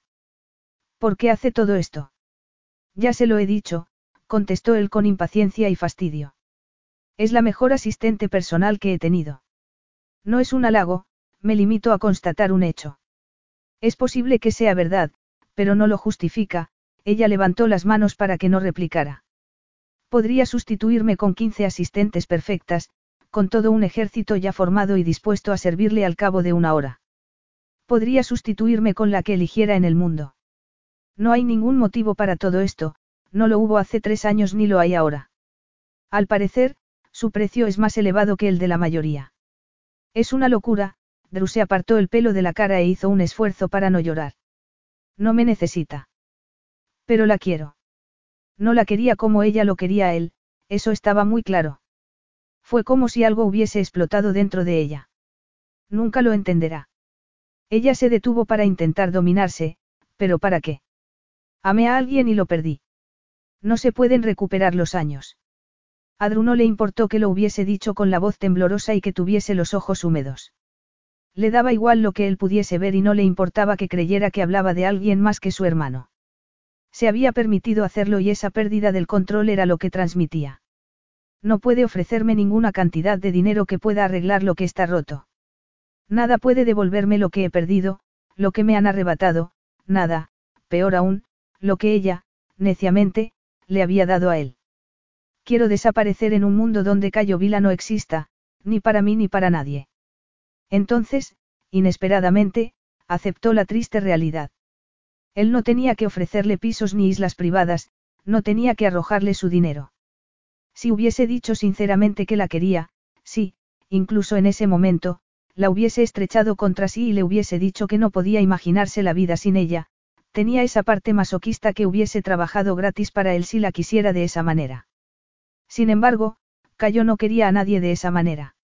Era incapaz, no había conocido el amor ni lo conocería, pero ella sabía que eso no era más que una bonita forma de encubrir una verdad espantosa. Aún así, lo anhelaba. Ya lo ha dejado claro, comentó él después de un momento de tensión. Entonces, por favor, déjeme que me marche. Por un instante, creyó que iba a aceptarlo. Sus fascinantes ojos dejaron escapar un destello extraño, pero, entonces, su rostro pareció oscurecerse y se puso muy recto para mirarla mejor desde su altura. Ella se recordó que era Cayo Vila y que nunca soltaba nada, que no cedía, que no llegaba a pactos, que insistía hasta que ganaba. No pudo entender por qué, pero le costaba respirar. Me debe dos semanas y va a dármelas, sentenció él. Puede hacer su trabajo durante esas dos semanas y cumplir su contrato o puedo retenerla por despecho como a un perro encadenado. Sin embargo, no parecía despechado, parecía más bien triste y eso hizo que se le encogiera el corazón otra vez.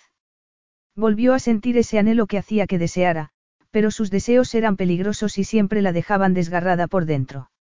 Los dejó a un lado. Usted elige, señorita Bennet, añadió él con una sonrisa distante y gélida. Capítulo 4. Él debería estar feliz o, al menos, satisfecho. Cayo se dejó caer contra el respaldo de la silla y miró la cena que Drusilla había preparado en el comedor de la suite presidencial del Hotel Príncipe di Savoia de Milán, uno de los más exclusivos de Europa. Las habitaciones de la enorme suite tenían unos techos muy altos y estaban llenas de antigüedades y los mejores muebles italianos. Todo rezumaba riqueza y elegancia. Los inversores estaban impresionados, como era de esperar. Fumaban cigarros y se reían ante los restos del último de los siete platos. Su deleite parecía retumbar en las paredes forradas de caoba y en las lámparas de cristal de Murano que colgaban encima de ellos. Cayo sabía sin la más mínima duda que sería otro éxito, que sería más dinero y poder para el grupo Vila. Aún así, esa noche solo parecía poder concentrarse en Drusilla. Muy bien. No voy a seguirle este juego más, le había espetado ella en el yate con los ojos grises rebosantes de furia y de algo más sombrío. Si quiere esas dos semanas, se las daré, pero se acabó. Dos semanas de asistente o de animal de compañía. A mí, me da igual. Ella se rió de forma lúgubre. Le odio. Eso me aburre, replicó él mirándola fijamente. Peor aún, la convierte en una de tantas. Me imagino que se refiere a todo el mundo. Él receló por su tono y al verla con los puños cerrados. Piénseselo dos veces antes de intentar sabotearme por activa o pasiva durante los últimos días que pasa conmigo, señorita Bennet. No le gustarían las consecuencias, le advirtió él. No se preocupe, señor Vila, replicó ella diciendo su nombre como si fuera un insulto y haciéndole un daño que no acabó de entender. Cuando decida sabotearlo, no tendrá nada de pasivo. Ella desapareció esa tarde y no volvió a saber nada de ella hasta la mañana siguiente, cuando se presentó en la suite a la hora del desayuno y perfectamente vestida, como siempre, sin esos vaqueros blancos y ceñidos que le tentaban y le recordaban que había tenido esas piernas alrededor de las caderas, sin esa melena agitanada que lo desconcentraba y le alteraba los sueños. Se había sentado delante de él, con la tableta electrónica en el regazo, y le había preguntado, como miles de veces antes, si los planes del día se ajustaban a lo que él había dejado escrito, como si el día anterior no hubiese existido. En ese momento, al mirarla con los ojos entrecerrados, casi podía imaginarse que nada había cambiado entre ellos, que ella no había dimitido y que él no había tenido que obligarla a que cumpliera su contrato, que no se habían besado como se habían besado, que no se habían dejado llevar por la ira, que no habían revelado demasiadas cosas en las que no quería pensar, que no se habían apasionado, casi. Esa noche, parecía tan profesional y fría como siempre, con esa belleza que ya no podía pasar por alto y que acentuaba su serena eficiencia. Llevaba un traje azul de chaqueta hecho a medida que resaltaba su comedida elegancia, su seña de identidad. Era su mano derecha en situaciones como esa, su arma secreta, y conseguía que pareciera que no estaba haciendo una presentación para obtener generosas inversiones, sino que estaba compartiendo una ocasión maravillosa con futuros amigos. A lo largo de esa larga velada había llegado a la conclusión de que ella conseguía que pareciera más encantador y atractivo de lo que era y se preguntó cómo era posible que no se hubiese dado cuenta antes. Ella le daba un toque humano que muchos rivales, furiosos por la derrota, decían que no tenía. La había observado esa noche. Había animado al selecto grupo de diez inversores, había hecho que hablaran de sí mismos, que se sintieran interesantes e importantes, valorados. Los había escuchado con atención, se había anticipado a sus preguntas y se había reído con ellos con ese aire inteligente y sereno que parecía auténtico, no empalagoso. Ellos la habían adorado. Gracias a ella, él podía ser implacable sin que nadie se sintiera intimidado ni a la defensiva. En ese momento, estaba sentada en el extremo de la opulenta mesa con la tableta electrónica en la mano, como siempre, y de vez en cuando tecleaba algo para atender las distintas necesidades de todos lo que la rodeaban. Hacía que todo pareciese muy fácil, como si lo más natural del mundo fuese que el empresario francés quisiera recibir un masaje Rieki a las dos de la madrugada y ella estuviese encantada de llamar al conserje. Era su ordenador viviente, su mayordomo y, si era sincero, su verdadera persona de confianza. Era inteligente y digna de toda confianza. Debería haberla animado para que lo dejara hacía tres años, cuando ella quiso cambiar de trabajo. En ese momento, podría estar dirigiendo alguna empresa de las suyas, era así de válida. Naturalmente, por eso fue tan reacio a dejar que lo hiciera. Al menos, ese fue uno de los motivos, se reconoció con cierta impaciencia sombría consigo mismo. Sujetó con indiferencia la copa de vino mientras fingía atender a la conversación. Naturalmente, nadie esperaba que los distrajera ni que fuese especialmente educado, esa era la tarea de Drusilla. Era maravillosa, pero no hizo caso a la punzada que sintió cuando pensó en que pronto se marcharía, que pronto tendría que pensar en otro planteamiento para conseguir lo que quería de los inversores como esos, que no tendría su sereno y casi invisible respaldo. Pronto tendría que afrontar todo lo que, tozudamente, no quería aceptar, que no quería que se marchara y que, como empezaba a sospechar, tenía poco que ver con la empresa, aunque le costara reconocérselo. Créame, señor Peck, Será una de esas comidas que le cambiarán la vida. Naturalmente, tiene tres estrellas Michelin. Se la he reservado para mañana a las nueve. Cayó yo que Drusilla se lo decía al hombre de aspecto fatuo que tenía a la izquierda, al heredero de una de esas fortunas levantadas con el acero de una pequeña ciudad de Estados Unidos. Él resopló de satisfacción, como si ella estuviera contándole un secreto. Entonces, Drusilla se puso recta y lo miró a los ojos a través de la mesa y del humo de los cigarros. Fue como si el resto de la habitación se hubiese quedado a oscuras, como si hubiese dejado de existir, como si solo existiera ella, como si solo existiera el impacto abrasador de su contacto. Él captó la verdad en ese rostro tan hermoso que ya podía interpretar demasiado bien. Notó el golpe como si ella se lo hubiese dado con el objeto punzante que tenía más cerca. Fue muy fuerte y lo alcanzó en la boca del estómago. Lo odiaba.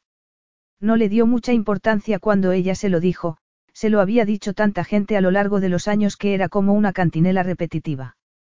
Sin embargo, empezaba a creer que ella lo decía de verdad y que, además, lo consideraba un monstruo. Nada de eso era una novedad ni le sorprendía. Sin embargo, si lo era que él supiera plenamente que había actuado como un monstruo y haría bien en recordarlo. Mucho más tarde, cuando los inversores ya se habían marchado, Cayo no podía dormir. Iba de un lado a otro de la suite sin fijarse en los cuadros que colgaban de las paredes ni en las lámparas de cristal soplado a mano ni en las impresionantes antigüedades que había por todos lados. Salió a la terraza con vistas de Milán.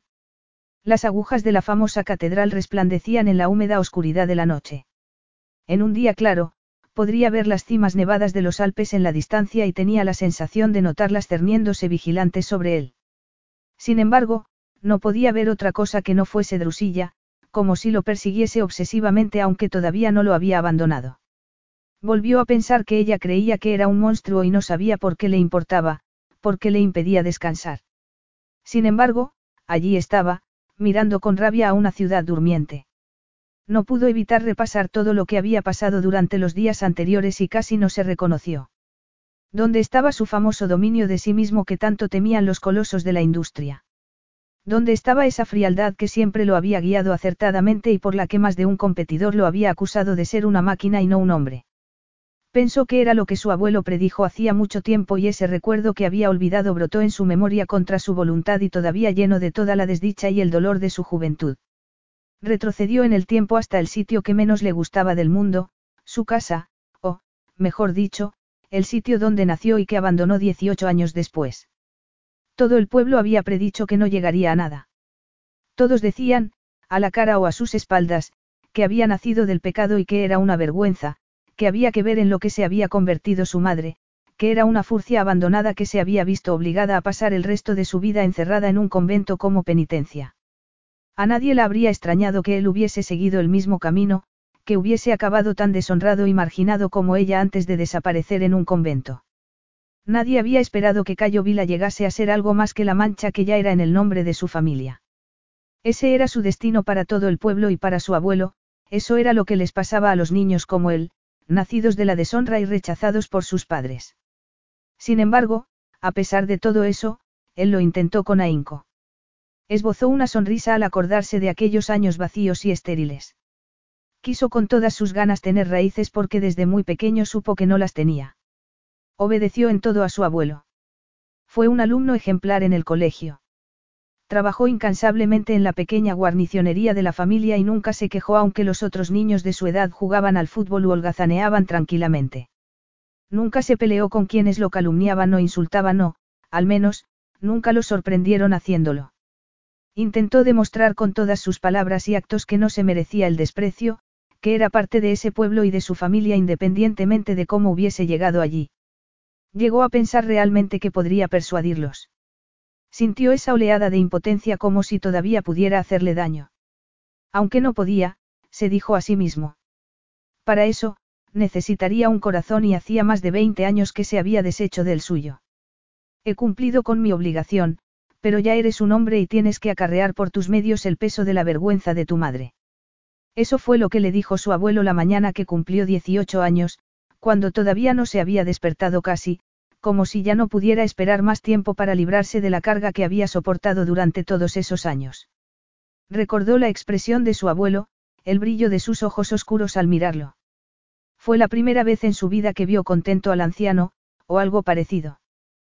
Pero abuelo, intentó defenderse él. No eres mi nieto, lo interrumpió el anciano en un tono tajante y orgulloso. He hecho lo que tenía que hacer por ti y ahora me lavo las manos. No vuelvas a llamarme, abuelo. No volvió a llamárselo ni cuando ganó el primer millón ni cuando compró todo ese pueblo dejado de la mano de Dios, todas sus casas y campos, todas las tiendas y edificios. Ni siquiera se lo llamó cuando estuvo junto a su cama en el hospital y miró impasiblemente al hombre que lo había criado, si eso era lo que había hecho. No hubo reconciliación ni el más mínimo arrepentimiento de última hora antes de que el anciano falleciera hacía tres años. Entonces tenía 33 años y era multimillonario. Poseía más cosas de las que podía contar, entre ellas, un pequeño pueblo perdido en las montañas de Andalucía. Cuando se paseó por el pueblo en el asiento trasero de un Lexus, no se sintió como una mancha en las blancas paredes del pueblo y no creyó que ninguno de los lugareños le tomaran por una cuando tenía sus vidas y sus fortunas en sus manos. No se sintió parte del pueblo ni de Cádiz ni de Andalucía, ni siquiera de España. Casi le costó recordar que había vivido allí y no sintió nada hacia esos pueblerinos que tanto lo despreciaron y que en esos momentos se sentían obligados a llamarlo, Señor. Dios mío. Tú, no. Había exclamado su abuelo trabajosamente y mirándolo con espanto. Sí, yo, confirmó Cayo con frialdad desde los pies de la cama del hospital.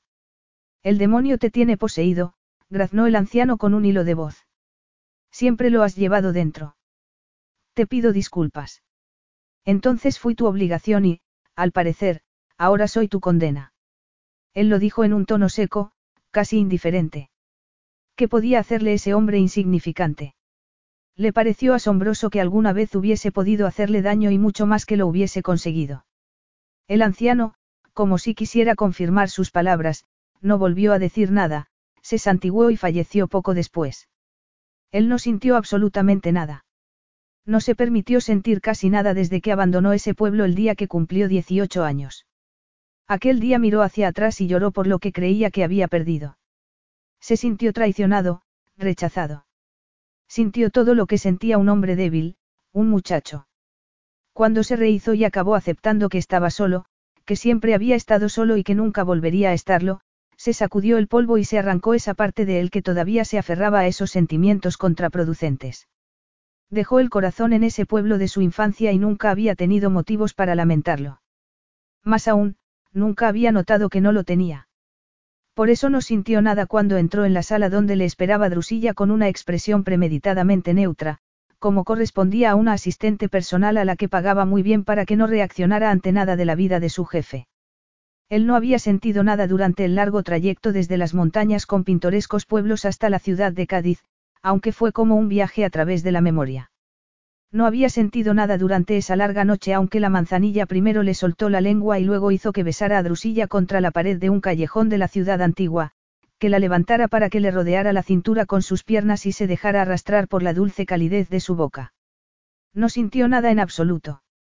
Sus labios carnosos lo habían embriagado, como ese cuerpo flexible, esas curvas sensuales y su forma de cimbrearse contra él. Volvió a excitarse al acordarse, como si todavía estuviera en esa callejuela hacía tres años y no en una gélida noche de Milán. Además, ese traicionero corazón que creía tener adiestrado le palpitó a un ritmo que le hacía plantearse cosas que no debería, le hacía desear con tanta intensidad que empezaba a ser una necesidad. Dejó escapar un improperio en español que no sirvió para nada y se frotó la cara con las manos. Tenía que poner fin a esa locura que estaba adueñándose de él contra su voluntad y que estaba consiguiendo que perdiera el dominio de sí mismo. Drew sintió un escalofrío, se cubrió mejor con el chal y deseó haberse puesto algo más abrigado que el pijama de seda color champán que le había proporcionado el mayordomo de la suite presidencial con la ropa que había llevado durante la cena. Llevaba horas intentando quedarse dormida. Había estado tumbada en el dormitorio y había observado la opulencia de las butacas estilo imperio y la cómoda con herrajes dorados como si fueran las culpables de su insomnio. ¿Por qué había cedido? porque había aceptado trabajar durante las dos semanas que le había exigido él.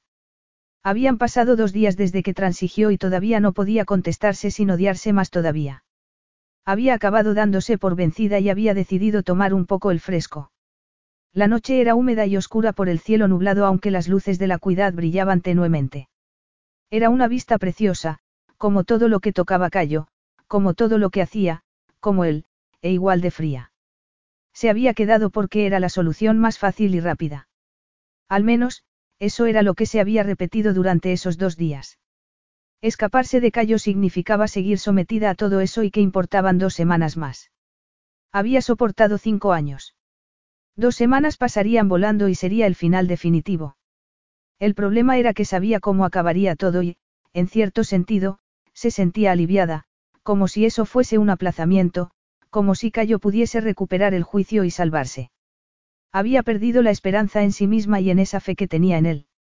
¿Cómo podía confiar en tener la fuerza suficiente para alejarse de él cuando le costó tanto la primera vez? ¿Qué motivos tenía para pensar que lo haría en dos semanas? Si se tira desde ahí, comprobará que la piazza de la República es mucho más dura que el mar Adriático, dijo él entre las sombras. Drew un respingo y se llevó las manos al pecho como si así pudiera evitar que se le saliera el corazón. Boquiabierta, se dio la vuelta y se lo encontró mirándola. Estaba sombrío y pensativo, provocador e insoportablemente sexy. Llevaba una bata de seda azul marino que no se había cerrado sobre los calzoncillos que se ceñían a sus interminables muslos. Parecía una mezcla de rey y de modelo de ropa interior. A le secó la boca. Una cosa era que se pavoneara con sus trajes de cinco mil libras o que se pusiera la ropa que consideraba informal y que resaltaba su físico atlético. Sin embargo, eso, eso era distinto, era una fantasía hecha realidad, su fantasía. Entonces, súbitamente, se dio cuenta de que estaba muy poco vestida, de que el pijama de seda se le pegaba al cuerpo cada vez que respiraba, de que se sentía más desnuda que si estuviese desvestida. Sintió una oleada cálida por todo el cuerpo, como una caricia de él. Independientemente de lo enfadada que estuviese y de lo necia o traicionada que se sintiera, allí, en plena noche, en una terraza en Italia, tuvo que reconocerse que nunca había dominado ese atractivo devastador de Cayo y lo mucho que siempre la había afectado, incluso antes de aquella noche en Cádiz. No sabía que estaba ahí. Drew notó un temblor en la voz que la delataba, que casi decía a gritos todo lo que no quería reconocerse a sí misma y que, evidentemente, no quería que él supiera. Que se derretía por él hasta en ese momento, que anhelaba que la acariciara con sus diestras manos y esa boca que creaba adicción, que sus labios, sus pechos y esa avidez entre los muslos. Era como si ya no pudiera engañarse a sí misma en la oscuridad de esas horas de la noche. Él ladeó levemente la cabeza y se acercó mirándola a la cara.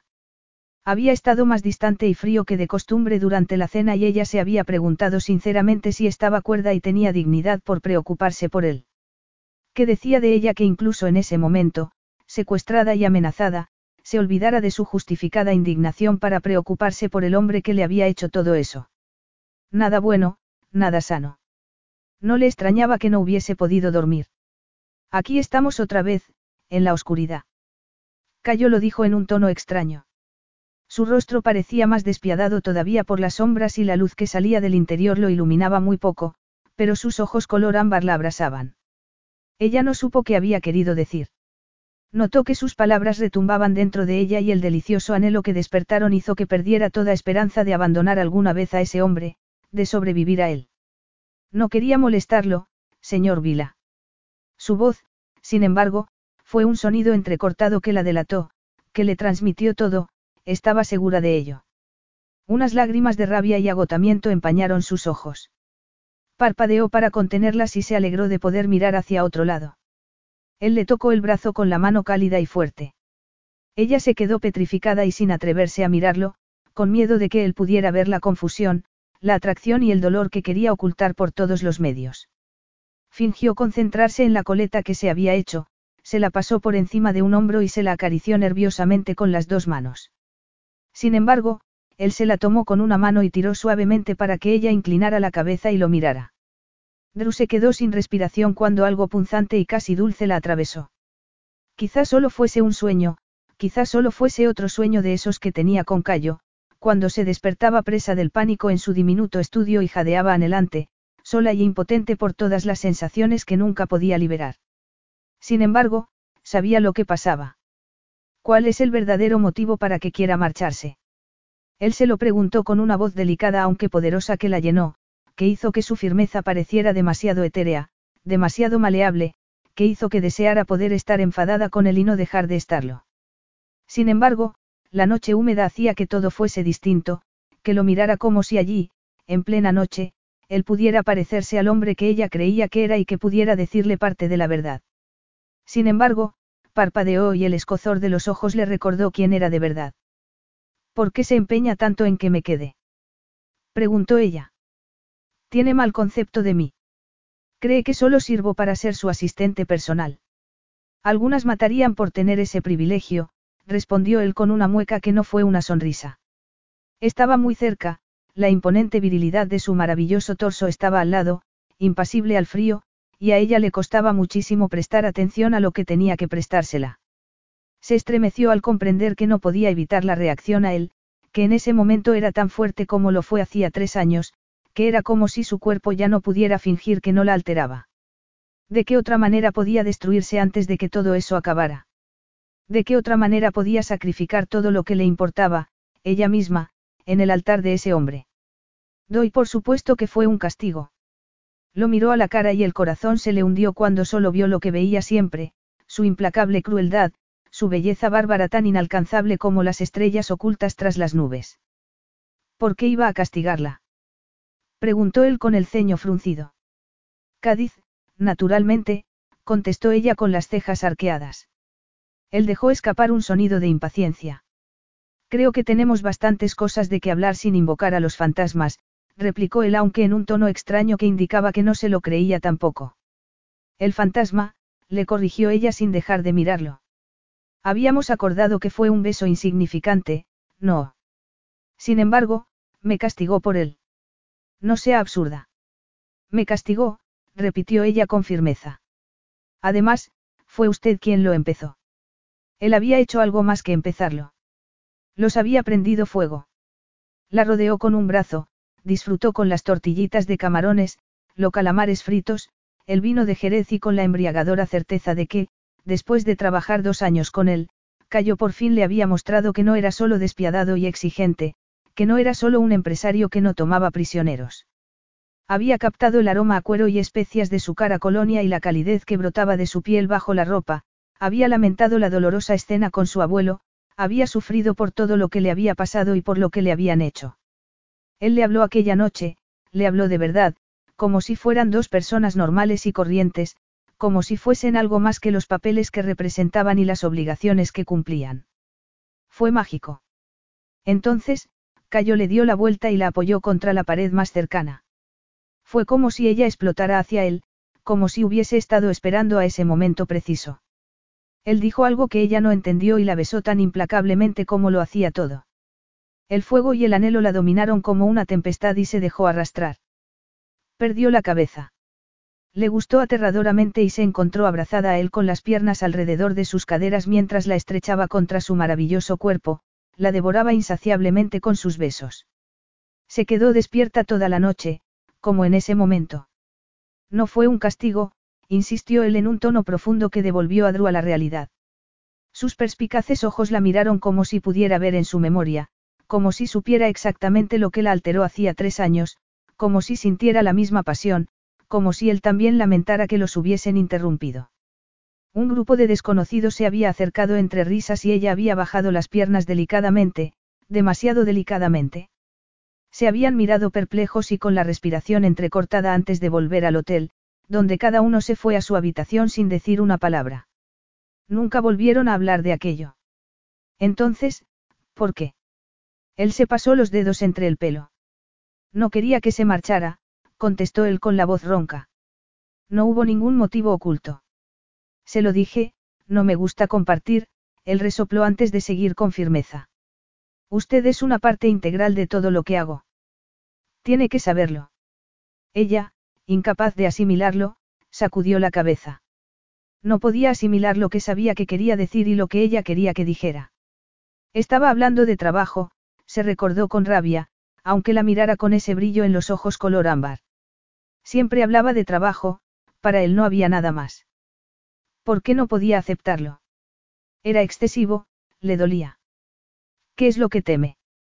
Le preguntó ella antes de saber si quería oír la respuesta.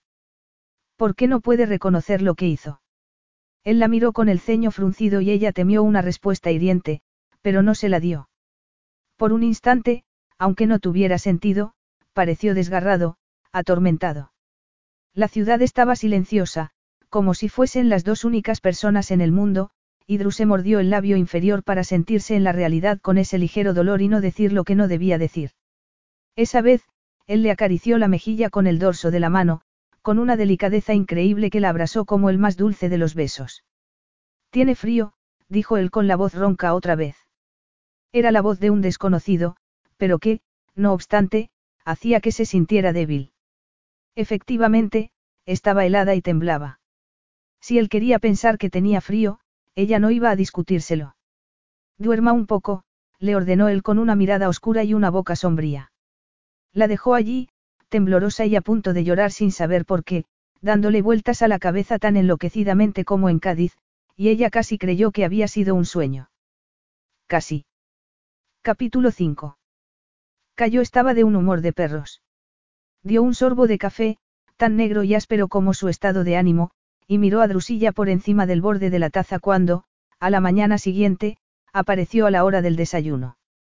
Había pasado el resto de la noche buscando los fantasmas de su pasado por su cabeza y no encontrándolos.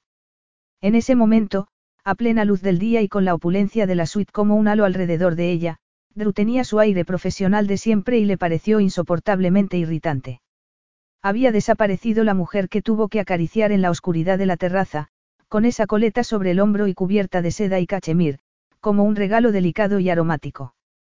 Había desaparecido como si solo hubiese sido un sueño especialmente obsesivo. Sin embargo, la deseaba. La deseó entonces y la deseaba en ese momento, independientemente de cómo se presentara ante él. Nos vamos a Bora Bora, le comunicó él sin preámbulo alguno. Ocúpese de que le proporcionen la vestimenta adecuada. Si hubiese sabido cómo, quizás se habría dejado llevar por el pánico, pensó él con una especie de humor negro. Sin embargo, Nunca había sentido algo tan desconcertante. La observó acercarse y se dijo que el deseo palpitante que se adueñaba de él solo era resentimiento o falta de sueño. Cualquier cosa menos lo que sabía que era. Ella se detuvo antes de dejarse caer elegantemente en la butaca que había enfrente de él, al otro lado de la mesita junto a la ventana donde había desayunado. Captó que toda una serie de sentimientos cruzaban fugazmente la cara de ella antes de que volviera a adoptar la expresión neutra de siempre. Eso también lo molestó. Ha pasado algo con su complejo turístico de allí que exija su atención personal. Ella lo preguntó en un tono de voz tan sereno e imperturbable como toda ella, como si la noche anterior también hubiese sido inalterable, como si no se hubiese dirigido a él como lo habría hecho al responsable de su desdicha, como si no lo hubiese conmovido y no fuese tan frágil, y tan preciada. Había vuelto a preguntarle qué temía y era como si algo se lo hubiese desgarrado por dentro. Sí, es parte del grupo Vila, contestó él en un tono muy poco comedido. Exige toda mi atención personal. Ella lo miró con sus elocuentes ojos grises y le aguantó la mirada un instante antes de bajarla a la tableta electrónica que tenía en la mesa. Sonrió cuando la camarera del hotel le puso una tetera de plata delante y la despidió con la mano para rechazar la comida. Por algún motivo, su silencio le pareció una forma de censura. ¿Saldremos esta noche? Considérelo mi regalo por sus años de servicio. Él siguió manteniendo un tono un poco cortante, aunque mucho más considerado que antes. No sabía por qué estaba siendo dócil en vez de tomarla entre los brazos y dar rienda suelta a toda su tensión sexual de una vez por todas, que era lo que quería hacer, independientemente de lo que ella pensara de él, o de lo que él pensara de sí mismo. Algo vibró en su mirada otra vez y luego desapareció tras ese muro de serenidad que le gustaba cada vez menos. Se preguntó si a ella le costaría tanto mantener ese aire profesional y circunspecto como le costaba a él no tocarla. Lo dudaba. Este, regalo, entra dentro de mis dos últimas semanas. Preguntó ella con despreocupación aunque lo miró con unos ojos duros como el acero. Ese es todo el tiempo que le queda, señor Vila, independientemente de lo que haga con él. Dijo que quería ir allí. Estaba furioso con ella por no aceptar lo que él consideraba, a regañadientes, que era una señal de paz y consigo mismo por ofrecérsela. Sin embargo, hubo algo en la forma de mirarlo de la noche anterior que le había llegado muy hondo. En ese momento lo notaba como un ansia insoportable. Sí, quiero ir a Bora Bora, reconoció ella en voz baja y encogiéndose delicadamente de hombros, pero nunca dije que quisiera ir con usted. Fue una declaración de intenciones muy evidente. Cayó, sin embargo, se dijo que no había motivos para tomárselo como una bofetada cuando solo era sinceridad. Ya sabía lo que pensaba de él. ¿Acaso no se había ocupado ella de que lo supiera aunque la noche anterior pareciera otra cosa? No debería sorprenderle. En la vida hay que transigir. Él lo afirmó con un acento más marcado del que debería, como si estuviera enojado, algo que no tenía ningún sentido. ¿De verdad? Preguntó ella en un tono entre burlón y sinceramente desconcertado. ¿Cómo lo sabe? Cayo se bebió el café que le quedaba y decidió que estaba cansado, que no había otro motivo para todo eso ni podía haberlo. No había dormido y por eso tenía tan espesa la cabeza. Por eso no podía pensar con claridad ni entender sus motivaciones o sus reacciones. Me cuesta seguir todas sus acusaciones, reconoció él en tono inexpresivo, casi coloquial. Cree que soy un sociópata, pero anoche me dijo que también tengo miedo. Hoy no sé lo que significa transigir. Antes era gocilla, no. Se quedó maravillado por el color que adquirieron sus mejillas y por cómo sacó pecho, como si se preparara para un ataque. Creo que entiendo lo que quiere decir, señorita Bennet. Soy un monstruo como no hay otro igual. Monstruo, solo era una palabra, se dijo a sí mismo, cuando le retumbó por dentro y le recordó a aquel pueblo blanco en las montañas de España y al placer inclemente que sintió su abuelo cuando él cumplió 18 años. Solo era una palabra que no significaba nada. Usted es un hombre que da por supuesto que puede hacer lo que quiera solo porque lo dicta su voluntad, replicó Drusilla lentamente, como si meditara cuidadosamente todas las palabras. Lo que hace no tiene consecuencias. Nunca se le ocurriría tenerlo en cuenta. Ella tomó la tetera y se llenó la delicada taza que tenía delante. Lo miró a los ojos y luego miró hacia otro lado. Él quiso tocarla con una furia distinta, así de intenso era el deseo de sentir su piel contra la de él. Quiso tomarle su boca y poseerla. Quiso arrastrarla hasta la superficie plana más cercana y entrar en ella por fin. Sin embargo, no hizo nada de todo eso. Volvió a mantener el dominio de sí mismo, aunque por muy poco. Claro que no, Por eso le pago. Él replicó con frialdad, como si el aire no bullera entre ellos, como si no hubiese tensión, como si no hubiese deseo, como si no hubiese necesidad.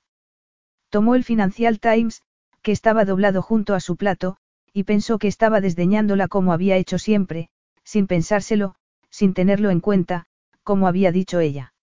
Era un viaje muy largo. Él había dicho que no quería que se marchara y ella no podía dejar de repetírselo una y otra vez. Se ocupó del equipaje, de conseguir la ropa adecuada para Cayo en sus sastrerías preferidas de Milán y de la suya propia en la Rinascente, los grandes almacenes más importantes de la ciudad, muy cerca de la catedral.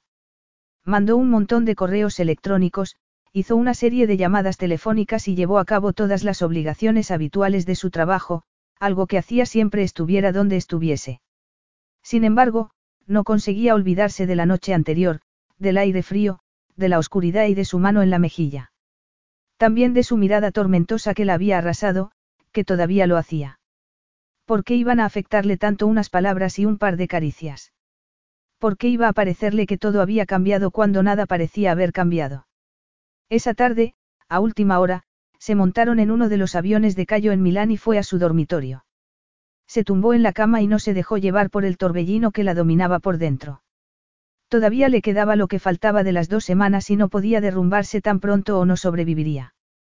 Cuando se despertó, unas horas más tarde, fueron a trabajar como si estuvieran en las oficinas de Londres y no en un avión que estaba cruzando el mundo. Se sentó al lado de él en la zona reservada para trabajar. Le preparó y ordenó las llamadas, ocupándose de todos los detalles de cada una, entregándole todos los documentos e informes que necesitaba y recordándole todo lo que podía haber olvidado o pasado por alto. Advirtió a las personas que llamaban sobre el variable estado de ánimo de Cayo y les dio ideas sobre cómo lidiarlo. Entre las llamadas, comentaron distintas estrategias o planteamientos para abordar cada asunto o persona. Estoy harto de sus jugadas, comentó Cayo sobre un miembro rebelde del Consejo. Quiero acabar con él. Es una posibilidad, Drew retiró un montón de documentos y puso otro mayor delante de él. Otra posibilidad sería puentearlo como hizo el año pasado con el proyecto en Argentina. Aislarlo. ¿Con quién iba a poner en práctica sus jugadas entonces? Cayo la miró con un brillo de aceptación en los ojos que no debería haberle agradado tanto. Efectivamente, ¿con quién?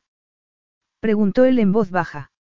Drew se cercioró de que el café de él estaba siempre caliente y a su gusto, se empeñó en que comiera algo después de cierto tiempo y le llevó un sándwich cuando él se negó a dejar de trabajar. Cuando su voz adoptó ese tono gélido que era un mal indicio, ella, delicadamente, le propuso que fuese a la suite principal para descansar o para serenarse haciendo ejercicio en el pequeño gimnasio que los acompañaba a todas partes.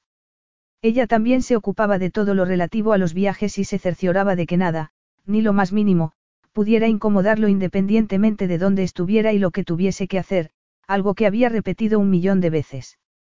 Sin embargo, no era lo mismo. Algo había cambiado realmente la noche anterior y se notaba hasta en las cosas más nimias. Hasta el aire parecía cargado de tensión eléctrica. Si su mano rozaba la de él, los dos se quedaban petrificados.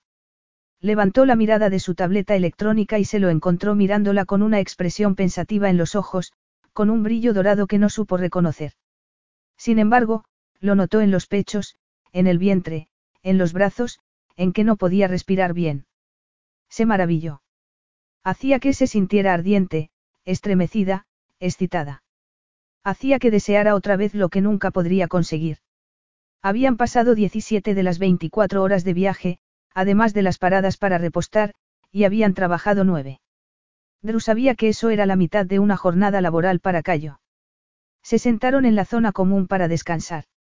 Ella dio un sorbo de agua, pero no le preguntó por qué la miraba de esa manera tan distinta y desconcertante, tan pensativa, como si no la hubiese visto antes, como si esa conversación tan extraña en la terraza del hotel, que parecía sacada de un sueño, realmente hubiese cambiado algo entre los dos. Estaba segura de que por eso se sentía liviana, necesitada y sin respiración, por eso no podía pensar en otra cosa que no fuese callo, y de todas las maneras que no debería pensar. ¿Por qué abora Bora? Preguntó él. Cuando le propuse que se tomara unas vacaciones, supuse que iría a España o Portugal. Esto parece algo fuera de su alcance. Drew sujetó la botella de agua entre las manos para que el cristal frío la sofocara. ¿Por qué no Bora Bora? preguntó ella con desenfado. Si algo he aprendido al trabajar para usted, es a exigir lo mejor de todo. Claro. Los ojos color topacio dejaron escapar un destello y, por un instante, ella no pudo apartar la mirada. Entonces, sus labios esbozaron una especie de sonrisa dura, sarcástica y ligeramente burlona. Me encanta comprobar que se toma el ocio tan en serio como todo lo demás. Es posible que lo único que quiera en la vida sea sentarme debajo de una palmera y mirar el mar, replicó ella aunque la mera idea le ponía un poco nerviosa. Y que le atiendan todos sus deseos. Preguntó él en un tono que ella no supo interpretar. Ella pensó en las cenizas de Dominique, que estaban en una urna en el centro de su librería en Londres, y en las promesas que le había hecho a él y a sí misma. Las esparciría por el viento y el mar, lo mínimo que podía hacer era honrar al hombre que pudo haber sido si hubiese tomado decisiones distintas o hubiese sido más fuerte al luchar contra sus propios miedos. Además, sabía que ella también necesitaba la ceremonia, dejarlo zanjado de una vez por todas. Algo así, contestó ella sin mirarlo a los ojos. Él no la creyó y ella lo notó al ver cómo se movía en la mullida butaca de cuero y se apartaba el pelo negro y tupido de la frente. ¡Qué libertina! Eso fue una provocación, pero dio en la diana aunque ella sabía que no debería haberse inmutado. Ese tipo de cosas se las dejó a usted, señor Vila, replicó ella en tono cortante. Fue una imprudencia y todo pareció ponerse tirante. Desapareció el aire y el ruido. Ella tuvo la atroz sensación de que el avión estaba cayendo en picado, pero no, cayó no movió ni un músculo, solo era una sensación de ella. Notó que el corazón le retumbaba en el pecho y que no podía dejar de mirar a esa boca implacable que anhelaba, ya no podía disimularlo, y a ese brillo peligroso que tenía en los ojos y clavado en ella. Me está retando, señorita Bennet. Intentaré estar a la altura de sus fantasías. Su voz hizo que la necesidad se convirtiera en un anhelo dulce y pertinaz que la abrasaba por dentro. Su boca despiadada esbozó una sonrisa forzada que a ella le pareció una caricia. Lo sabía. Drew notó que se sonrojaba. Sabía que lo que la desvelaba, que lo que la atormentaba era esa maravillosa fusión de lo que pasó en Cádiz y en el yate y de lo que se imaginaba que llegaba después. Sin embargo, cerremos antes ese trato en Taiwán, siguió él en ese tono aterciopelado y peligroso mientras la miraba con los ojos entrecerrados. Cuando por fin llegaron a lo que ella supuso que era Bora Bora, aunque podía haber sido cualquier otro sitio porque la oscuridad era absoluta, Drew se sintió exhausta y bastante mareada por el jet lag, por no decir nada de su calenturienta imaginación. El helicóptero que tomaron después de aterrizar en Tahití los llevó a un pequeño aeródromo iluminado con antorchas. La noche era cálida y húmeda. Podía oler el mar y la fragancia de la exuberante vegetación, el dulzor de las flores como un perfume en la noche. Cuando levantó la cabeza para mirar al helicóptero que se alejaba, se quedó boquiabierta al ver el resplandor de las estrellas que tachonaban el cielo. El ruido del aparato se desvaneció y solo quedó un murmullo profundo y tropical. Venga, le ordenó Cayo con impaciencia. Aparecieron unos empleados de entre la oscuridad y se hicieron cargo del equipaje. Drew siguió a Cayo por una pasarela de madera iluminada por más antorchas y flanqueada por vegetación. Aún en la oscuridad, podía casi palpar la jungla que la rodeaba. Cayo iba por delante y tuvo que apresurarse para poder seguir su paso, como había hecho siempre. Una vocecilla le recordó que era como el perro en el que él le había amenazado en convertirla, pero ella no le hizo caso.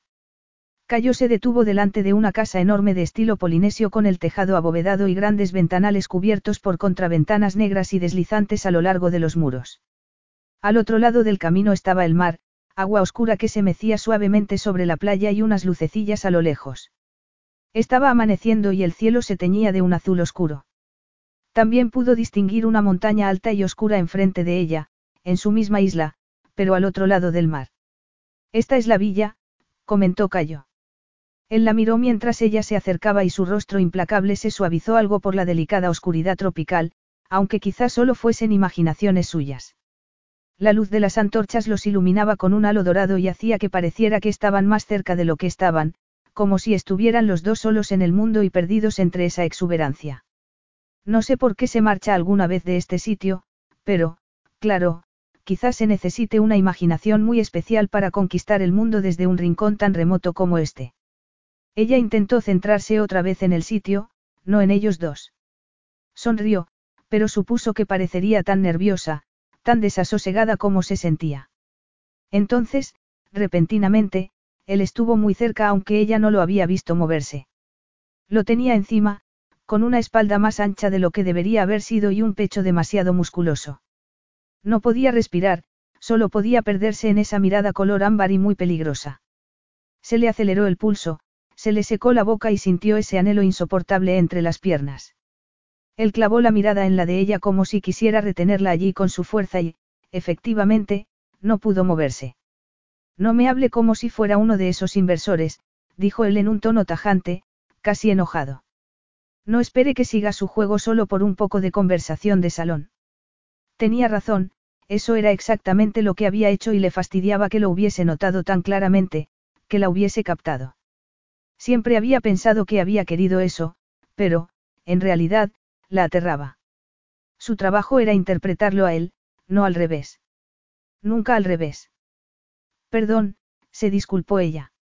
Nunca volveré a comentar su falta de imaginación. Él no dijo nada. Se limitó a pasarle un pulgar por los labios y no fue la caricia delicada de un enamorado. Fue descarada y innegablemente sexual. Si no hubiese sido imposible, inimaginable, ella habría pensado que estaba reclamándola, marcándola como se marcaba al ganado o se estampaba un logotipo en un producto. Ella debería haberle apartado la mano de un manotazo, pero ardió lenta y profundamente, como ardía siempre y siempre ardería. Se lo aseguro, mi imaginación se dispara cada minuto que pasa.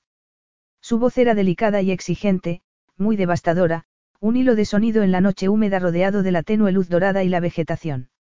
A le ardían los labios y notaba su contacto por todo el cuerpo, por todas las venas, aunque ya había bajado la mano y se había apartado. El corazón seguía desbocado, la boca seguía seca y seguía teniendo un nudo en las entrañas.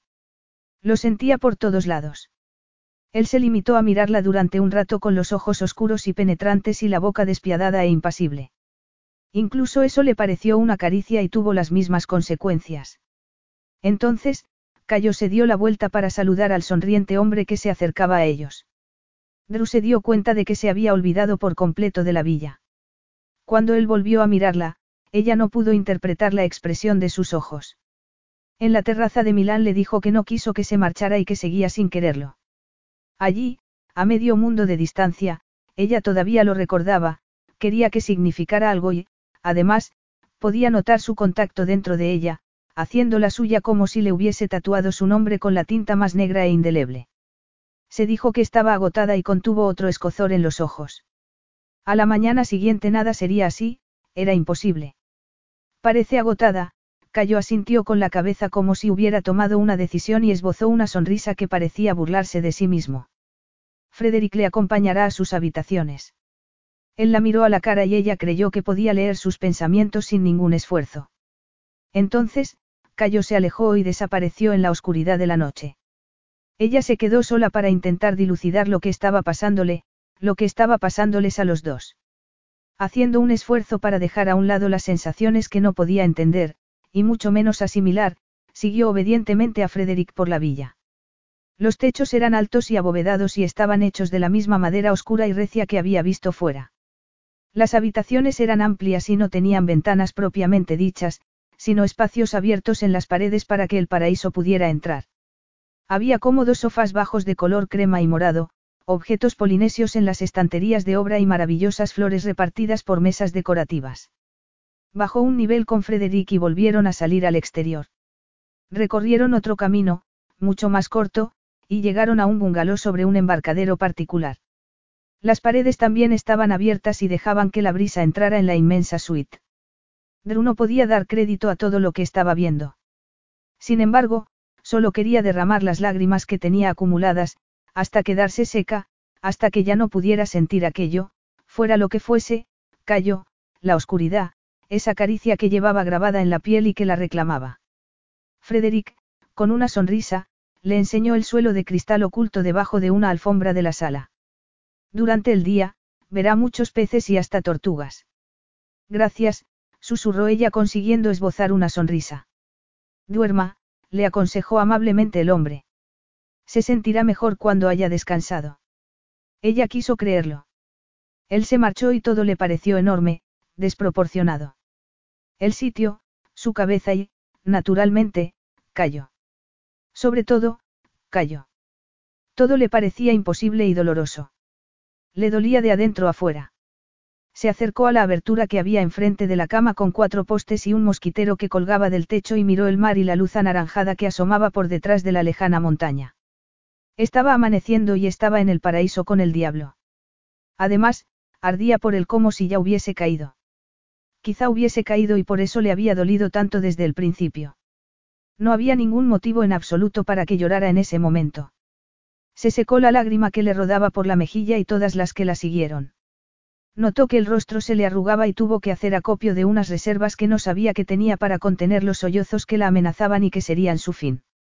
No podía tirar la toalla, no podía empezar. Eran solo dos semanas, menos, ya. Tenía que ser fuerte durante un poco más de tiempo. Pensó en Dominique mientras se tumbaba en la cama sin cambiarse la ropa que había llevado a través de varios continentes y de tantas franjas horarias que había perdido la cuenta. Le gustaría que hubiese visto ese sitio, era incluso mejor que como lo había soñado él.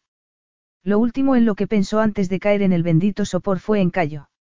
En la hipnótica curva de su boca implacable. En el contacto de su mano ardiente sobre su piel gélida. En el fuego que no podía sofocar, que cada día era más abrasador y más brillante por mucho que quisiera negarlo, por mucho que intentara resistirse. Sabía que él la destruiría, siempre lo había sabido, y ese era uno de los motivos más apremiantes para abandonarlo. Por eso no tenía ningún motivo para sonreír sobre las blancas almohadas mientras se dejaba llevar por el sueño. Capítulo 6. Drew se despertó con la luz de sol entrando por todos lados.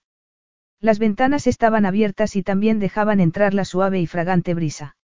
Le pareció una especie de bendición que alejaba las sombras que le quedaban de la interminable noche anterior. Se estiró sobre el mullido colchón y pensó que ya estaba bien, completamente repuesta. La caricia de Cayo, lo que dijo sobre el libertinaje, ese fuego que brotaba entre los dos, todo era parte de la oscuridad que se había disipado. Se levantó y se vistió lentamente conforme al clima húmedo. Se puso unos amplios pantalones de lino y una camisola de tirantes. Luego se recogió el pelo en una coleta y, al mirarse en el espejo, decidió que el resultado era todo lo profesional que podía ser sin dejar de ser tropical. Se calzó unas sandalias y salió. Parpadeó por la luz y miró alrededor. Había otro embarcadero un poco alejado de su bungalow con una serie de embarcaciones amarradas a él. Podía ver el mar en todas direcciones, desde el azul oscuro en la parte más alejada de la isla hasta el asombroso color turquesa debajo del bungalow. Volvió a la villa y se quedó asombrada otra vez por la belleza que solo había percibido en parte la noche anterior. La madera oscura, los techos altos para aliviar el calor del día, todo ello abierto a un paraíso tropical y parte de él también. La vegetación la rodeaba por todas partes con el mar al lado. Era una sensación acogedora y agreste a la vez. Se sintió inquieta después de tomar una tostada con té en una de las muchas terrazas que daban al mar, Cayo no solía esperar que fuese corriendo a trabajar después de un vuelo tan largo, a no ser que lo hubiese pedido explícitamente, y no creyó que tuviese que ir a buscarlo en ese instante. Además, cualquier empleado haría lo mismo, eso no tenía nada que ver con todas las sensaciones que le había despertado la noche anterior. Nada en absoluto. Paseó por el sendero de madera y bajó hasta el embarcadero, siguió tranquilamente hasta el extremo más alejado de la isla y se dio la vuelta. Las palmeras le daban sombra y las flores de todos los colores resplandecían a ambos lados del cuidado paseo. Podía oír el canto de los pájaros y las olas que rompían en la playa. Entendía perfectamente que Dominique hubiese querido descansar allí para siempre. El sol le calentaba delicadamente el rostro y la brisa le acariciaba la piel. Se sentía serena, en paz. Solo había necesitado dormir bien una noche. Cuando volvió a ver la villa sobre la playa, comprobó que había toda una parte que no conocía. Tuvo que abandonar el sendero y acercarse para darse cuenta de que lo que parecía una ala separada, era, en realidad, la suite de Cayo. Las paredes abiertas de par en par le permitían pasar fácilmente y, cediendo a un impulso desconocido para ella, entró en la primera de las habitaciones. Contuvo el aliento. Era un espacio muy amplio lleno de toques masculinos, colores atrevidos y líneas rectas. Sin embargo, la enorme cama dominaba todo el espacio. Cayo había dormido allí la noche anterior o, quizá, hacía menos tiempo porque seguía deshecha, con la sábana blanca tirada por un lado y las almohadas aplastadas. Drew sintió un calor abrasador seguido de un frío gélido, como si tuviese fiebre. Se acercó y pasó un dedo por la almohada que encontró más cerca. Se lo imaginó desnudo y moreno sobre las sábanas inmaculadas, exhibiendo ese cuerpo perfecto e inalcanzable. Se derritió por las imágenes que se había formado en la cabeza. Era hora de encontrar a su jefe y de concentrarse en lo que le quedaba de ese trabajo, no en su incurable locura por él ni en cómo ardía por dentro. Miró las obras de arte y las pequeñas estatuas y tallas mientras iba hacia el pasillo y asomó la cabeza en todas las habitaciones por el camino. Había una biblioteca con una pared llena de libros, unas butacas dentro y un porche con un mullido sofá de dos plazas y dos butacas, un sitio perfecto para leer a la sombra. Había una sala con una televisión de pantalla plana en una pared, una impresionante chimenea en la otra y lo que parecía un mueble bar empotrado en un rincón. Luego estaba el despacho, lleno de ordenadores y otros aparatos, muebles modernos y funcionales y, cayó. Ella se quedó en la puerta y lo observó. Estaba mirando el ordenador portátil con el ceño fruncido y el móvil pegado a la oreja, como de costumbre.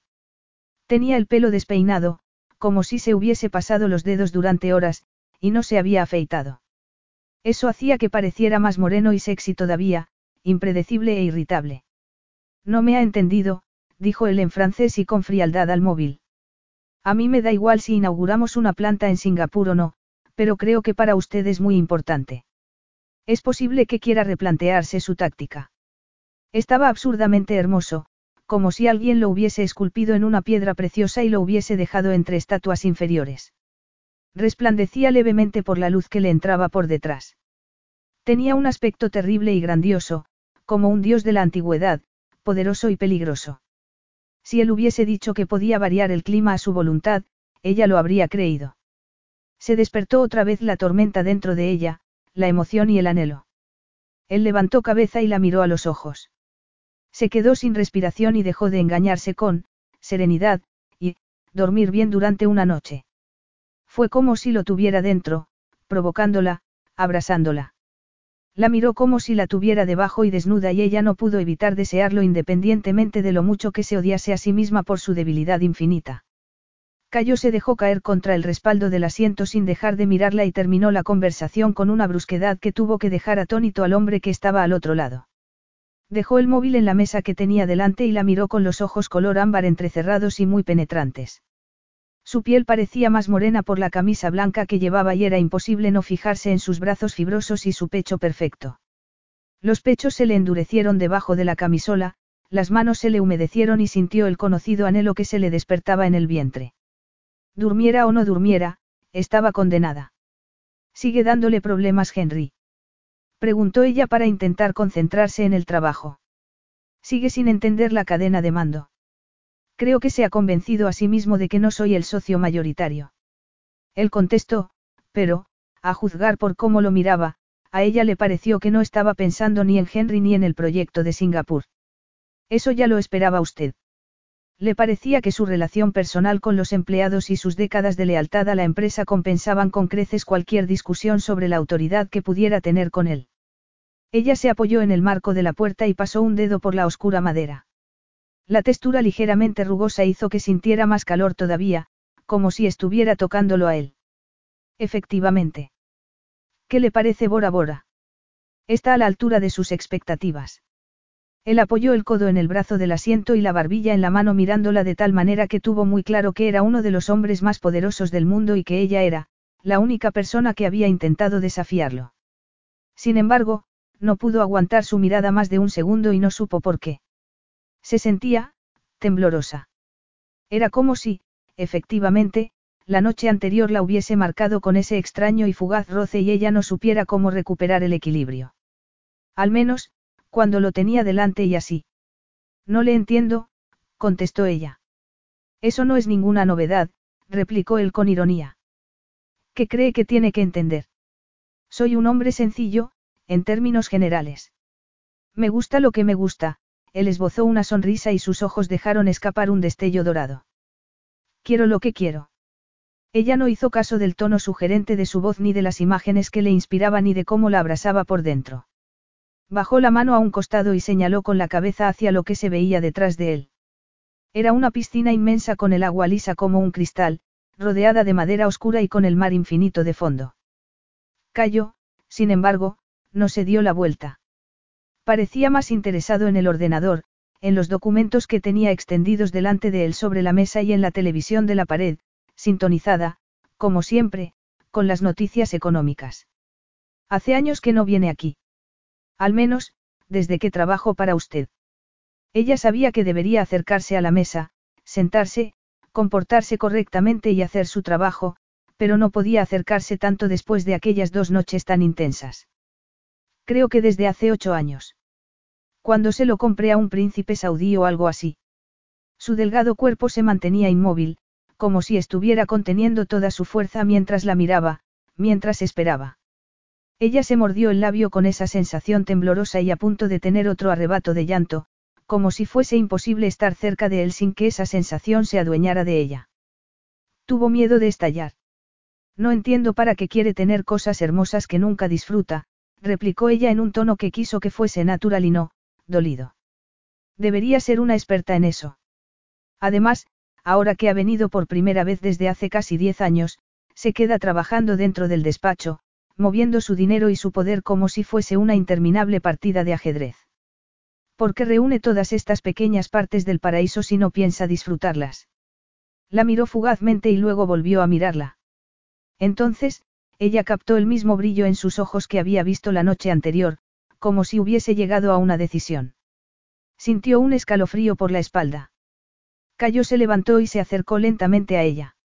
Ella tuvo que hacer un esfuerzo para no salir corriendo. Él se detuvo a medio metro y su boca, implacablemente sensual y peligrosa sin concesiones, esbozó una sonrisa levísima. Para ella fue como otra caricia, como el roce de su mano en la mejilla en Milano el de su pulgar en los labios la noche anterior. La sangre la hirvió en las venas y le pareció que la piel se le tensaba por todo el cuerpo. Volvió a agarrarse al marco de la puerta, pero porque le flaqueaban las piernas y temía que no la sostuvieran. Sin embargo, él se limitó a mirarla, a atravesarla hasta que se sintió al rojo vivo. Agradezco su preocupación, dijo él en ese tono aterciopelado que la estremecía y hacía que se le derritieran los huesos. Es una pena que haya decidido abandonarme. Podríamos jugar juntos al ajedrez con mis posesiones. Es una idea muy tentadora, replicó ella con una ironía que no se molestó en disimular y que a él pareció divertirle. Sin embargo, juego fatal al ajedrez. Me cuesta creérmelo, a ella le pareció que casi había sonreído al mirarla. Siempre va seis movimientos por delante. Lo haría muy bien. Ella tuvo una sensación de déjà muy extraña y entonces cayó en la cuenta, estaba hablándola como a una persona, no como a una empleada, como a otro ser humano, como a alguien que conocía. La última vez que lo hizo, la provocó así. Sonrieron, se contaron historias, hablaron de cosas de sí mismos entre pequeños platos de comida y grandes vasos de vino. Al menos, ella lo creyó. Fue aquella larga cena en Cádiz antes de dar el fatídico paseo al hotel. No podía soportar que su traicionero corazón volviera a ablandarse por él como si no supiera muy bien a dónde llevaban los momentos como ese. A ningún sitio, a un desvío de tres años de encaprichamiento y subordinación. No podía dejar que él la engatusara otra vez. No estoy aquí para jugar a nada. Estoy para ser su asistente personal. La otra alternativa posible era ser su perro, encadenado. No fue eso lo que dijo.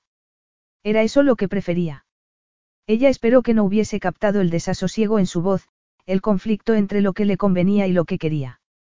La mirada de él fue tan abrasadora que le costó mantenerla, pero no miró a otro lado. Él torció la boca y ella se acordó, demasiado tarde, de que estaba demasiado cerca con su imponente virilidad, con todo su poder cegador entre ellos. Tragó saliva y se sintió demasiado ardiente y débil a la vez. Si quiere ser mi animal de compañía, tiene que sentarse, gruñó él, le retó, le ordenó. Quedarse, rendirse. Lo peor de todo fue que ella estuvo a punto de obedecer. Le agradezco la oferta, pero creo que lo dejaré para otra ocasión. Drew lo dijo en un susurro cuando pudo hablar, pero casi no oyó su voz por el estruendo de los latidos de su corazón y la tempestad que estaba formándose dentro de ella. Debería haberse movido, pero se quedó paralizada mientras Cayo se acercaba más todavía, Apoyaba una mano en el marco de la puerta por encima de su cabeza y la miraba directamente a la cara. Ella volvió a pensar en los dioses de la antigüedad, era imponente, impredecible, implacable, hubo algo dentro de ella que pareció quedarse muy, muy quieto. Se inclinó con los ojos oscuros y con ese cuerpo pecaminoso que desprendía toda la crueldad y autoridad que lo habían convertido en lo que era. Peor aún, la miró como si la conociera tan bien, al menos, como ella lo conocía a él, como si pudiera interpretarla tan fácilmente como ella lo interpretaba a él. La mera idea era tan aterradora e insoportable como lo había sido antes. Dígame una cosa, ¿de qué se esconde? Le preguntó él en un tono más bajo todavía y con los ojos tan abrasadores que ella creyó que iba a calcinarla. Por un instante, se quedó como si le hubiera dado un puñetazo en el estómago, pero parpadeó, se quitó esa máscara que Cayo había llegado a detestar e incluso sonrió con cierta tensión. Eso podría haberlo irritado, pero ya había acabado con eso. Había decidido que la tendría jugar a ella a lo que jugase y que haría lo que tuviese que hacer. De lo único que me he escondido hoy es del trabajo, contestó ella con desenfado aunque él supo que seguía disimulando. Quizá debiéramos ponernos a ello. Olvídese del trabajo. Estamos en Bora Bora. El trabajo puede esperar. Jamás había dicho algo ni remotamente parecido y prefirió no pensar en las posibles consecuencias, Solo podía concentrarse en la desconcertante mujer que tenía delante y en lo mucho que la deseaba aunque sabía que había muchos motivos para que fuese una mala idea. ¿Cómo ha dicho? Preguntó ella exageradamente espantada. ¿Para qué quiero ser el jefe si no puedo decretar un día de vacaciones cuando me apetezca? Preguntó él intentando poner un tono más desenfadado y no consiguiéndolo a juzgar por la expresión de ella. ¿Acaso no me propuso hace cinco minutos que disfrutara del paraíso? Da igual las consecuencias, ¿verdad? Preguntó ella en tono airado. Él no pudo entender nada. No entendía lo que estaba pasándole a él y, desde luego, no podía entender que ella se pusiera tan furiosa e infeliz por todo lo que decía. No podía entender que se tirara de un barco para escapar de él, que luego lo mirara en una oscura terraza italiana con todo el mundo en sus ojos y que hablara de castigo y le hiciera sentirse mezquino tres años más tarde. No le gustaban las incertidumbres, pero sí la pasión, el sexo, el deseo.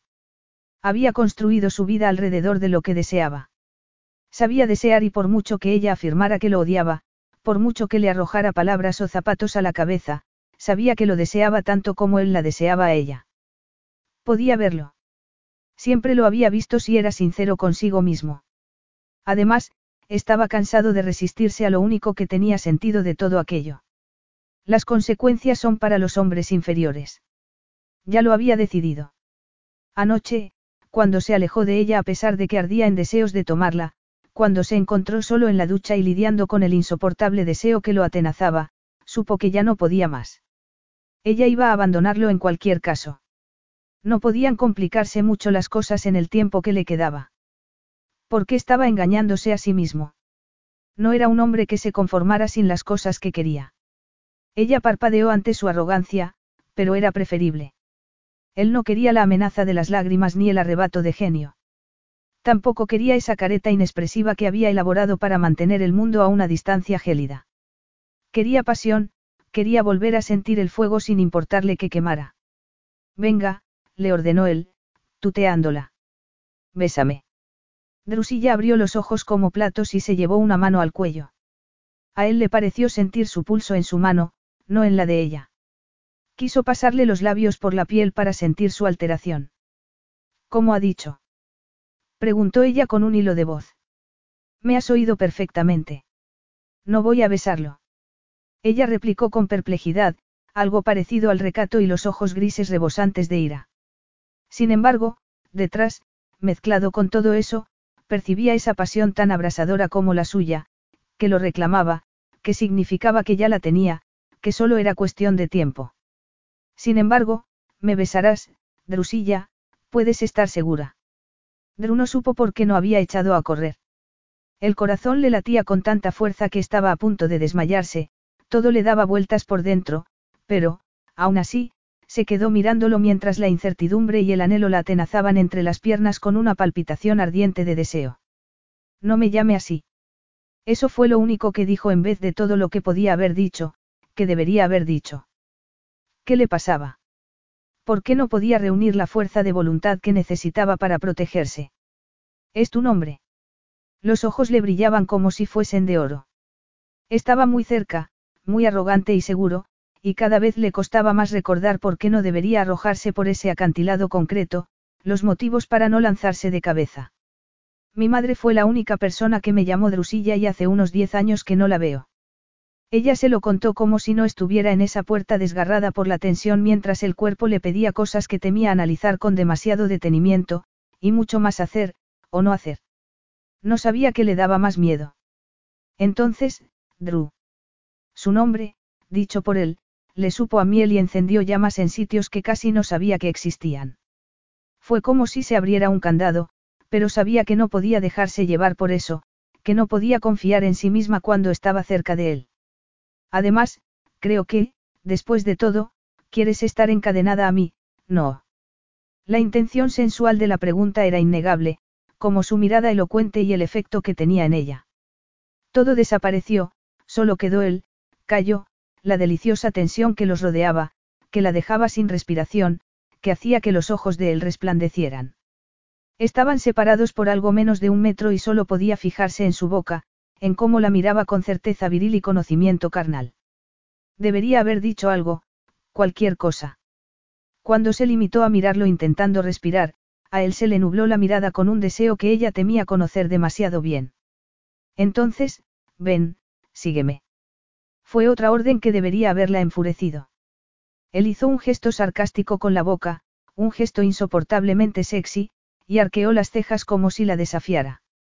Las palabras la abrasaron como un hierro candente y la alteraron. Entonces supo, como una revelación cegadora, que aquello solo podía acabar de una manera. ¿Acaso no lo conocía? Cayo no se concentraba mucho tiempo en las mujeres con las que se acostaba. Si quería abandonarlo de verdad, si quería librarse de verdad de él, esa era la forma de conseguirlo, no podía echarse atrás, le costara lo que le costase. ¿Y bien? insistió él con delicadeza y tentándola. Ella tragó saliva y le aguantó la mirada un buen rato sabiendo que si cruzaba esa línea, nunca podría retroceder, que no sabía lo que podría significar dejarse arrastrar a ese infierno. Había pasado tres años reponiéndose de un beso y no podía imaginarse lo que acarrearía aquello. Sin embargo, le daba igual en ese momento. Él la miraba con una certeza en los ojos, una absoluta confianza masculina y una tentación carnal tan descarada que sabía que no podía resistirse cuando llevaba tanto tiempo imaginándosela, fantaseando con ella, anhelándola con todo su cuerpo y su alma. ¿Qué más le daba cómo tenerlo si lo tenía? No pudo discrepar. Había perdido la fuerza para luchar en algún lugar del Océano Pacífico, pero no tenía por qué perderse ella también. No se perdería, eso era una estrategia, no una entrega. Se acercó a él y vio que sus fascinantes ojos ardían con más intensidad a medida que se acercaba. Apoyó las manos en su pecho y sintió su calor y su imponente fuerza. No había vuelta atrás, ni salida tampoco si no pasaba por ahí. Además, la verdad era que lo deseaba, que siempre lo había deseado. Así, podría conseguirlo todo, podría conseguir a Cayo como había soñado desde Cádiz y podría conseguir la libertad al cabo de poco más de una semana. Era una victoria en todos los sentidos. Lo era, se repitió mirándolo a los ojos. Lo era, pero solo sentía la llama que la abrasaba, que hacía que todo aquello que se decía a sí misma, que todo aquello a lo que se aferraba solo fueran meras cenizas. Por favor, no me digas que piensas hacerlo todo a cámara lenta.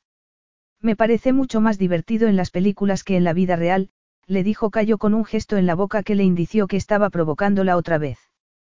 Por el amor de Dios, cállate, se rindió, tuteándolo. Drew dejó de ser su asistente personal, no podía serlo cuando estaban cambiando todo a peor, con toda certeza, y ella ni siquiera podía fingir que le importara tanto como debería. Se puso de puntillas, se estrechó contra él y se condenó para siempre besándolo en la boca. Capítulo 7. Ella tenía el sabor que recordaba. Mejor aún, muy ardiente, suya. La abrazó, la estrechó contra sí, dentro de él, porque necesitaba sentir sus pechos, la delicadeza de su vientre contra su erección, la curva de sus caderas, la besó una y otra vez deleitándose con la intensidad abrumadora. Ella lo correspondió. Le rodeó el cuello con los brazos, su boca lo besó con el mismo apremio, la misma exigencia.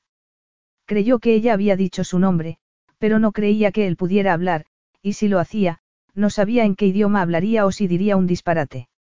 Le daba igual. Era embriagadora y por fin podía dejarse llevar por ella como deseaba. Por fin, introdujo las manos entre su pelo y gozó con su suavidad y su leve olor a vainilla. Le quitó la cinta que lo sujetaba y le cayó como una cascada alrededor de los hombros. Ladeó un poco la cabeza para besarla mejor y tomar por fin lo que quería. Le acarició la sensual curva de la espalda, bajó las manos a su trasero ligeramente respingón y los dos gimieron cuando la movió contra su erección. Eso no bastaba, no era más que el principio. Siguió y siguió hasta que ella jadeó su nombre con la respiración entrecortada y él tuvo que contenerse para no tomarla allí mismo, en el pasillo, porque no tenía intención de ir tan deprisa con esa mujer, con Drew. Tenía la sensación de que había esperado toda una vida a eso, a ella. Le besó fugazmente las pecas que ya le habían salido en la nariz, luego, pasó a los pómulos, las sedosas mejillas y la obstinada mandíbula. Olía a coco y a flores y sabía algo parecido a la magia. Dejó escapar un sonido parecido a un ronroneo que casi lo desarboló. Era suya, pensó con un arrebato de posesión triunfal, toda suya. Le tomó la mano y se maravilló de lo delicada que era. La llevó por el pasillo iluminado por la luz dorada del atardecer que entraba por las habitaciones y no pudo negarse la sensación de victoria que sintió cuando lo siguió con los ojos velados por el deseo, como la mujer dócil y obediente que había fingido ser durante tantos años sin serlo. Era la rendición de una mujer fuerte, pensó él con satisfacción masculina, y eso era mucho más emocionante que la de una débil. Pensaba recrearse con ella. Una vez en el dormitorio, volvió a estrecharla entre los brazos y volvió a besarla en la boca mientras la llevaba hacia la cama. Ella, cuando se topó con la cama, se soltó y lo miró con la respiración acelerada, con sus impenetrables ojos grises velados por el deseo y con su precioso rostro sonrojado. Era suya. Cayó no dijo nada. No se resistió a ese impulso posesivo ni lo intentó. Hasta ese momento, nada de lo relativo a Drew había tenido sentido, nada desde aquella mañana lluviosa en Londres cuando ella cambió todo lo que él había dado por supuesto. ¿Por qué iba a tener sentido eso? Le quitó la camisola por encima de la cabeza, le levantó la melena oscura al hacerlo, y sonrió cuando vio el sujetador azul cobalto y los redondeados pechos que había vislumbrado a través de la blusa mojada. Perfecto. Se inclinó para tomarle un pezón con la boca y se lo succionó con la delicada tela.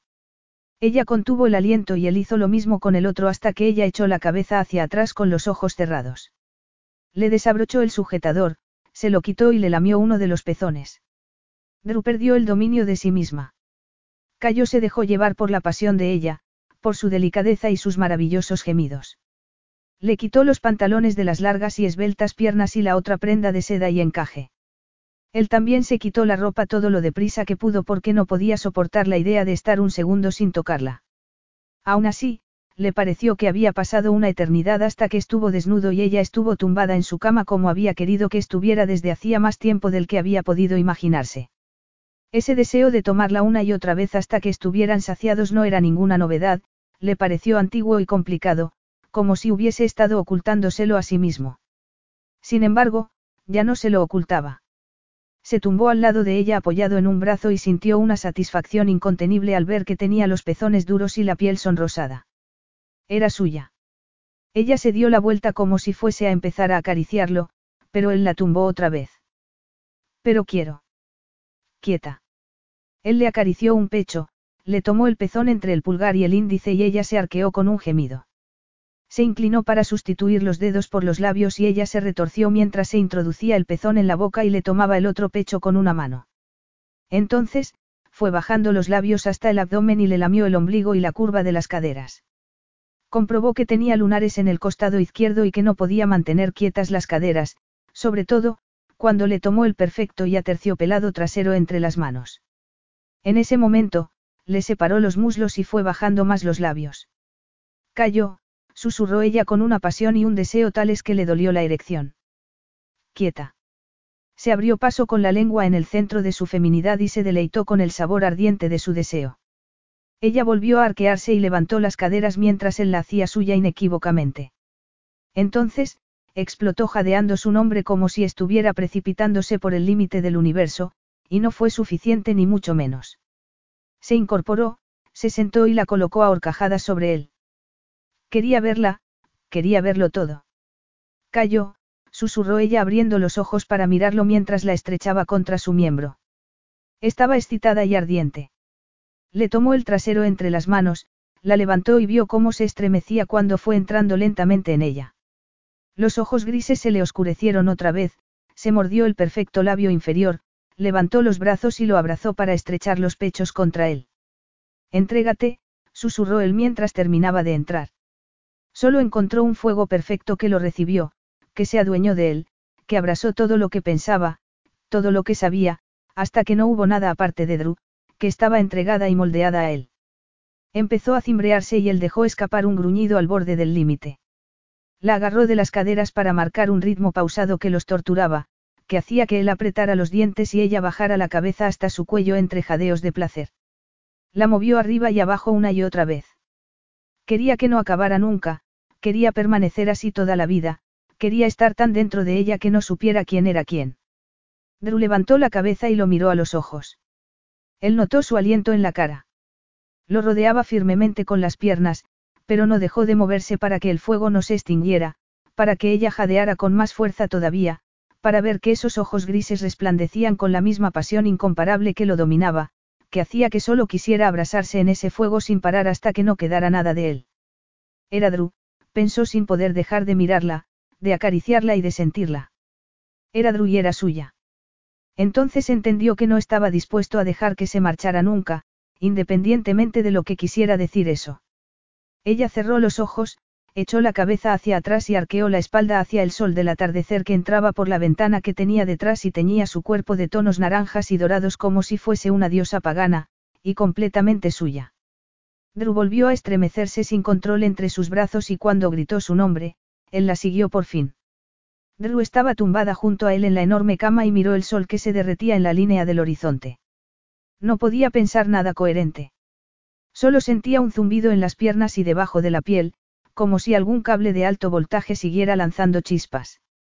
Notó el poderoso hombro de callo debajo de la mejilla, notó el calor de su piel y el pecho que subía y bajaba. No pensaba, no sabía si quería pensar, y, en cambio, miró el cielo. Cayo se agitó al lado de ella cuando el sol desapareció como si eso lo excitara. La miró con los ojos velados e indescifrables otra vez en la penumbra. Alargó una mano y acercó su cara a la de él. Por un instante, se limitó a mirarla y ella sintió una gran inmovilidad dentro de sí, como si estuviera esperando algo, como si estuviera al borde de otro precipicio. Una vocecilla le dijo que el tiempo ya estaba pasando, que él ya se había marchado.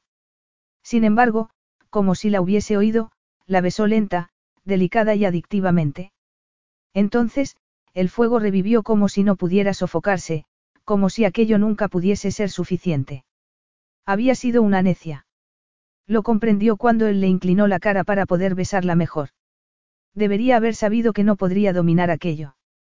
Lo dejaría, como había pensado, pero lo añoraría y quizá nunca dejara de hacerlo. Se había metido ella sola en eso y después solo le quedarían las lamentaciones y ser una solterona rechazada y patética. Aún así, lo besó sin poder evitarlo, sin poder parar lo que había empezado, lo que ya había hecho. Era mejor no preocuparse innecesariamente. Pasaría hiciera ella lo que hiciera, le dolería y quizá lo hubiese sabido siempre. Él se incorporó y se colocó entre las piernas de ella. Drew dejó de pensar en un futuro que en ese momento le parecía muy lejano, demasiado lejano como para que le preocupara. Él se apoyó en las manos y la miró como esos ojos demasiado penetrantes. Drew, dijo él como si paladeara su nombre. Cayó, replicó ella en el mismo tono. Se sentía muy vulnerable, no sabía qué veía cuando la miraba así, no sabía cómo evitar que lo viera todo, sus esperanzas, sus temores, sus terrores, no sabía cómo evitarlo cuando se había entregado tan completamente para estar así con él. Sin embargo, él giró las caderas y entró en ella fácil y ardientemente. A ella dejó de preocuparle lo que él viera y supiera. Se concentró en la perfección de ese baile ancestral, como si estuviera hecha para adaptarse así a él. Él se movía lenta e hipnóticamente, como si esa vez no quisiera prender el fuego entre ellos, sino que brotara por sí solo. Ella siguió su ritmo cadencioso, levantó las caderas y se deleitó con el acoplamiento perfecto, con esa forma de moverse juntos lenta, fluida y devastadoramente. Era lo único que le importaba. Esa vez, podía acariciar la belleza de su torso delgado y terso. Recorrió sus fuertes pectorales con las manos y las bajó al irresistible abdomen, a la delicada piel que cubría el acero, a la imponente belleza masculina como ninguna otra, orgullosa, bárbara, exigente, se incorporó para besarle el pecho, para paladear su calidez, su fuerza incomparable. Entonces, el ritmo cambió y el fuego ardió con más intensidad. Los hombros de Cayo la separaban del mundo y se olvidó de todo lo que no fuese eso, lo que no fuese él, lo que no fuese la incontinencia que se apoderaba de ella y la desgarraba por dentro. Él se dejó caer y la abrazó. A ella le encantó sentir ese peso que hacía que se sintiera pequeña y venerada a la vez. Podía sentir su aliento en la oreja y empezó a murmurar palabras en español que ella no entendía mientras arremetía una y otra vez. Le rodeó las caderas con las piernas, se aferró a él completamente entregada. Cuando él introdujo una mano entre los dos para acariciarle en el centro de su deseo, volvió a estallar en mil pedazos. Él siguió hasta que gritó el nombre de ella y se estremeció con la cabeza entre su cuello y su hombro. Aunque estaba deshecha en tantos pedazos que no podía contarlos, aunque seguía cayendo desde una altura inconmensurable, supo que nada volvería a ser igual, sobre todo, ella. A Druno le sorprendió mucho comprobar que disfrutar del paraíso para Cayo significaba trabajar entre seis y ocho horas al día en vez del doble. Debe de ser un sacrificio enorme que te entregues tan placenteramente a lo que es una jornada laboral de una persona normal. Ella lo murmuró hacia el final de una tarde mientras tecleaba el ordenador para anotar lo que estaba dictándole en vez de acariciarlo a él, aunque tampoco se lo había pedido. Cayo la miró con unos ojos tan ardientes como burlones. Como, según él, estaba de vacaciones, llevaba una camisa blanca desabotonada que le permitía ver su impresionante físico y su piel morena. Se alegró de poder escribir mientras lo miraba. Habría sido la viva imagen de la indolencia si no hubiese estado en su despacho redactando un listado de órdenes para que las obedecieran todos los directores generales que tenía repartidos por el mundo en cuanto ella se las mandara. Puedes distraerme cuando quieras. Ella abrió la boca para quejarse enérgicamente, pero volvió a cerrarla. ¿Qué podía perder? La empresa de Cayo seguiría su avance imparable cuando esos extraños días hubiesen pasado y ella se hubiese marchado. Sin embargo, no volvería a tener la oportunidad de tenerlo así. Volvió a tener la sensación, como la había tenido muchas veces desde que llegó allí, de que estaba acumulando esos momentos apasionados, abrasadores, para cuando estuviera sola, cuando estuviera libre, cuando solo pudiera agarrarse a los recuerdos. Si se empeña, señor Vila. Ella se bajó de la butaca sonriendo levemente al ver que el implacable rostro de él se ponía en tensión por el deseo. Lentamente, sin dejar de mirarlo, se puso a gatas entre sus piernas. Es una forma nueva de tomar el dictado, señorita Bennet. Preguntó él en un tono burlón. Ella, sin embargo, también captó el tono ligeramente ronco que indicaba el fuego que lo dominaba por dentro y sonrió mientras le acariciaba los poderosos muslos y el terso abdomen. Él cerró las piernas y la atrapó donde ella quería estar. Soy una entusiasta. Introdujo la mano en sus finos pantalones, sacó su miembro y se lo metió en la boca. Él dejó escapar un gemido y ella lo veneró, paladeó su aterciopelada virilidad y lo amó con la boca, con la lengua, con las manos y con los labios hasta que lo llevó a una incontenible explosión mientras la agarraba de la cabeza con las manos entre el pelo. Esos eran los momentos que estaba acumulando, se dijo a sí misma mientras él la levantaba, la sentaba en su regazo y la besaba con voracidad y con el corazón desbocado. Esos eran los momentos que le permitían engañarse y fingir que era suyo. Cayeron en una especie de pauta a medida que los días pasaban. Cayo seguía siendo el jefe, a pesar de los cambios radicales en su relación, y ella no lo discutía.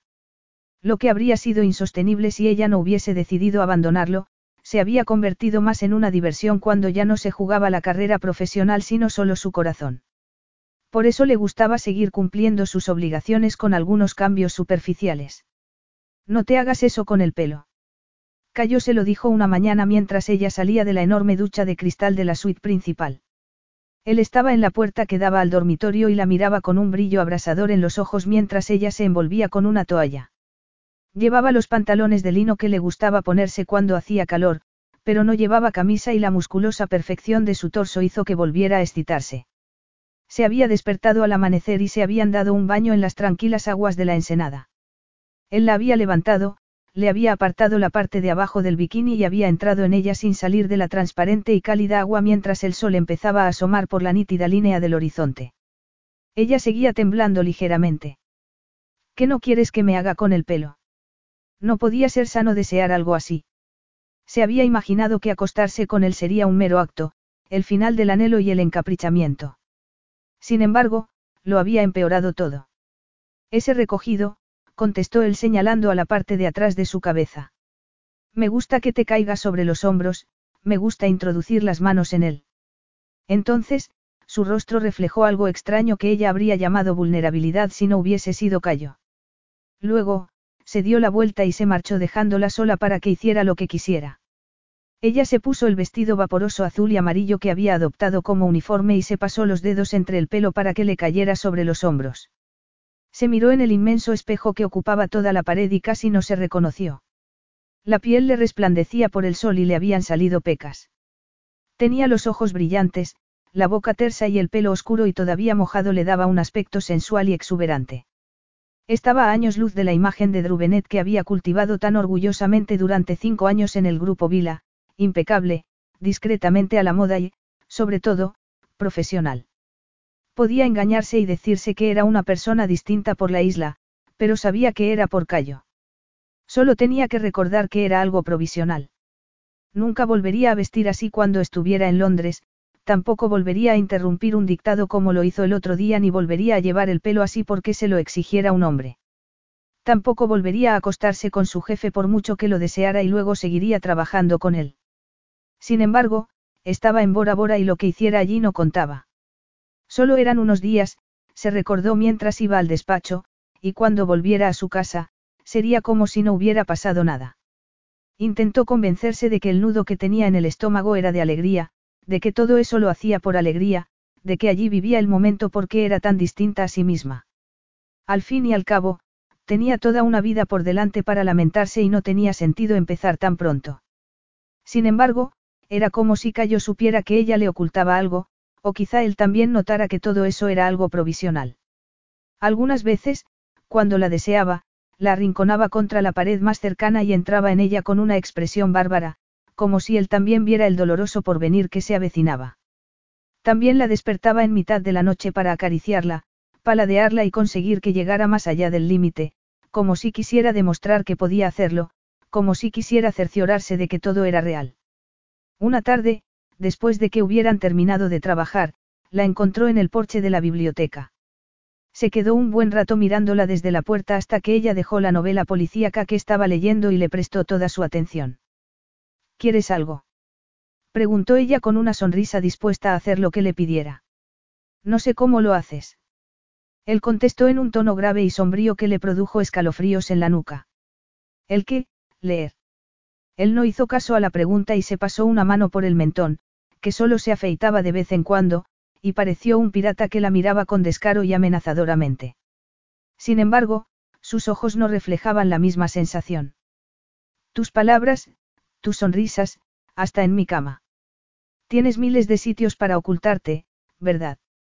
Además, lo haces. El corazón se le desbocó y oyó una especie de campanada, como si las alarmas se hubieran disparado, pero sabía que eso no era verdad, que solo eran las olas que rompían en la orilla, los pájaros que cantaban en los árboles y el viento que agitaba las campanillas de la terraza. No sé qué quieres decir. Lo sabes.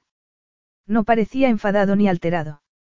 Ella habría podido lidiar tranquilamente con cualquiera de las dos cosas. Parecía, casi resignado.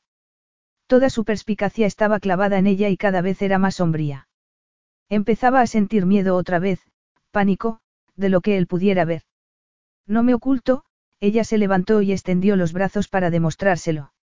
Estoy aquí. Él sonrió y, como de costumbre, la dejó sin respiración porque todo estaba teñido de arrepentimiento y deseo y ella no quería saber por qué. Eres tú, Drew. Eres realmente tú. Sin embargo, se acercó como si no pudiera resistirse a ella y la abrazó. Drew no dijo nada y lo besó con toda su alma, con todo lo que podía darle. Él tampoco dijo nada. Hizo que se arrodillara en el pequeño sofá y la tomó por detrás, con las manos en sus caderas y el pecho pegado a su espalda mientras arremetía dentro de ella hasta que jadeó su nombre con el resplandeciente mar de testigo. Cuando él bajó la cabeza hasta su cuello rendido por el arrebato de pasión, ella murmuró palabras tranquilizadoras y se dijo que era otra victoria, otro recuerdo que podía almacenar. Capítulo 8. Una noche, se sentaron en uno de los patios rodeados de velas y bajo el asombroso cielo estrellado. Drew se dejó caer contra el respaldo y miró las estrellas dándose cuenta de que el tiempo pasaba incluso en momentos como ese, cuando se sentía al margen del tiempo. No podía olvidarse de que era algo provisional, no podía fingir que iba a durar para siempre. Cayó, enfrente, estaba terminando de hablar con el director financiero de una de sus empresas de Nueva York. Frunció el ceño y miró el mar mientras hablaba con una impaciencia cada vez mayor.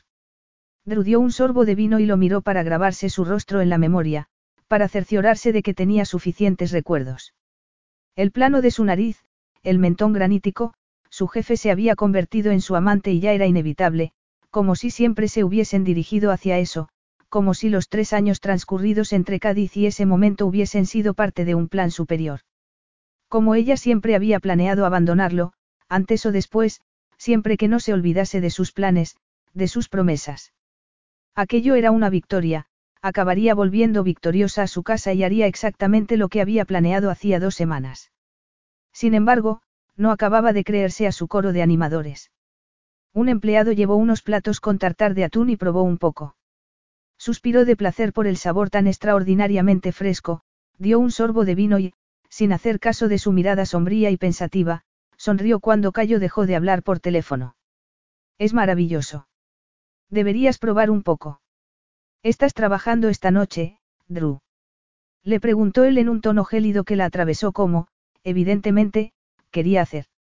Creía que habíamos acordado que la jornada había terminado a las cinco y media. Cuando quiera que representes tu papel de asistente perfecta capaz de charlar de cualquier cosa en cualquier momento, te lo diré. No lo pruebes, mejor para mí, replicó ella sin alterarse. Él esbozó una mueca con la boca demasiado dura para ser una sonrisa. Les llevaron más platos. Pez loro relleno de cangrejo, curry de coco con pescado, gambas y vieiras a la parrilla y un sushi artísticamente preparado. La mesa estaba preciosa con tantos colores y la comida parecía casi demasiado bonita para comérsela, casi. Cuéntame algo de ti, dijo él cuando los platos estuvieron llenos y llevaban un rato en silencio.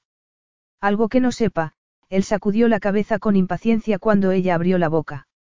No me refiero a algo que ya salga en tu currículo, a algo que repites de memoria y que ya sé que es fantástico o no te habría contratado. Drew dejó el tenedor y lo miró un momento mientras volvía a sentir la misma alarma por dentro. ¿Por qué quería saber, algo, de ella? Tenía que cambiar de conversación.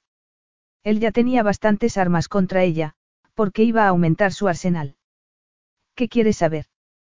Preguntó ella con cautela.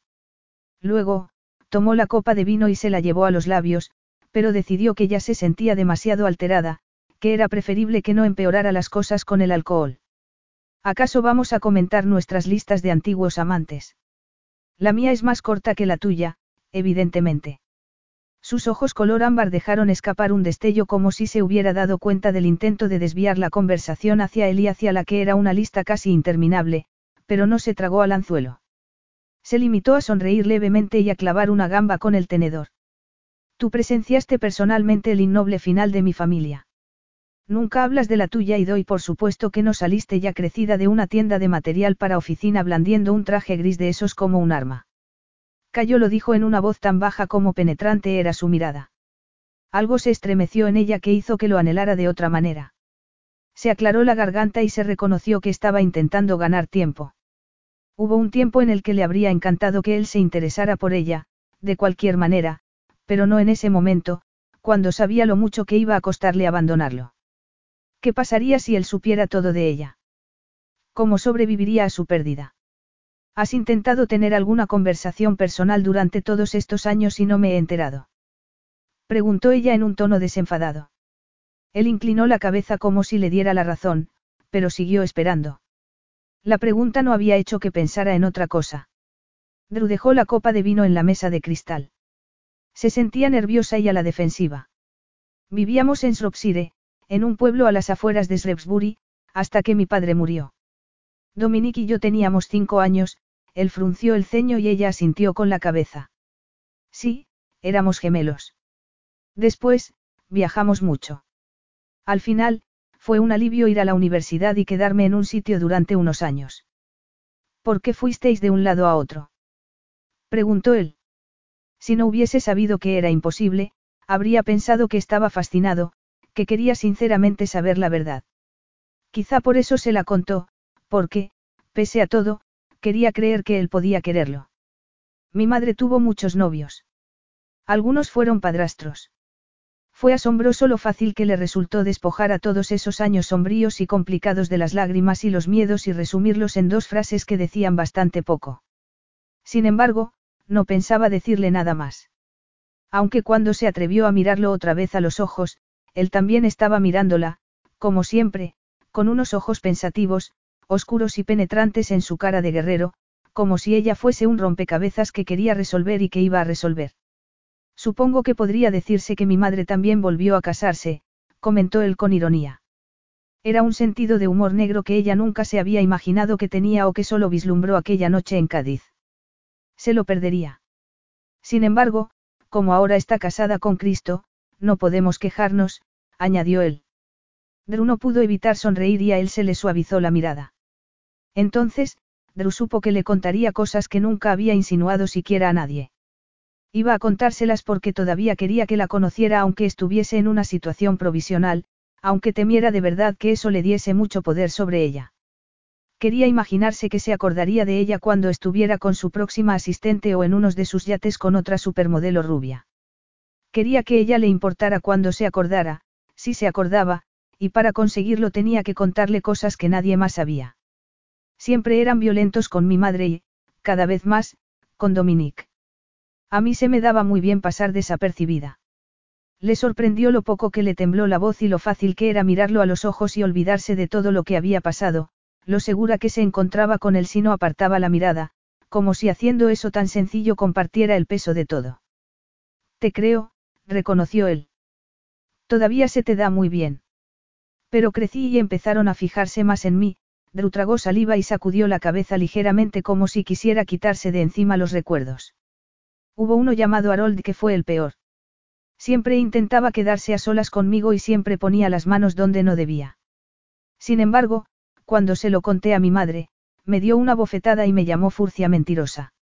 Me marché en cuanto pude y no he vuelto a verla desde que tenía 19 años. Estaba cautivada por la mirada de él, como si así la respaldara completamente. Se encogió de hombros, casi como si ese recuerdo no le doliera, casi como si fuese tan fuerte que no le había afectado. En realidad, nunca había dicho eso en voz alta, al menos, de esa manera. Solo lo había hablado con Dominique y siempre habían eludido hablar de los detalles de lo que había pasado y de sus consecuencias. No se lo contó a sus compañeros de universidad ni a los pocos novios que tuvo cuando todavía tenía tiempo para hacer vida social. Le parecía demasiado íntimo y bochornoso. Además, todos querían reírse y divertirse, no escarbar en los espantos de su infancia. Precisamente por eso disfrutó con ellos, porque no eran dados a sincerarse y contar sus vidas. Eso significaba que la suya también estaba a salvo. Sin embargo, miró hacia otro lado, tomó la copa de vino y dio un sorbo sin importarle lo que pudiera hacerle. Sería mejor que lo que estaba haciéndole él solo con escucharla, haciendo que se sintiera a salvo cuando eso era imposible y ella lo sabía mejor que la mayoría. ¿Y tu hermano? Preguntó Cayo al cabo de un momento. Tampoco te tratas con él. Fue como una patada en el estómago, como una agresión, y su primera reacción fue de furia incontenible, pero enseguida se dio cuenta de que, si era sincera, el espantoso y ancestral remordimiento que sentía por todo lo relativo a Dominique era una parte esencial. No mucho, gracias. Está muerto, contestó ella secamente y sin importarle si era injusta. Entonces, se odió tanto y tan completamente a sí misma que se sintió enferma. Volvió a dejar la copa de vino en la mesa y se rodeó el abdomen con los brazos y con la certeza de que necesitaba ayuda para no desmoronarse. Cayó no apartó la mirada, como si ella no le hubiera contestado de mala manera y sin motivo. Se limitó a quedarse quieto, muy cerca, al otro lado de la mesa, y observándola. Lo siento, empezó a decir al cabo de un rato con la voz serena. No, lo interrumpió ella. Yo lo siento. No debería haberlo dicho así. ¿Por qué ibas a saberlo? Es que ha sido hace poco tiempo y todavía no sé cómo hablar de ello, de él. Poco tiempo. Cayo frunció el ceño con una expresión de perplejidad que ella nunca le había visto. ¿Cuánto es poco tiempo? No recuerdo que te tomaras ni un día libre. No hizo falta que él dijera, en cinco años. Se sobreentendía. Un día libre. Repitió ella dejando escapar un sonido que fue como una risa sarcástica. No se puede decir que dejes mucho tiempo libre, Cayo. Ni siquiera puedo imaginarme habértelo pedido.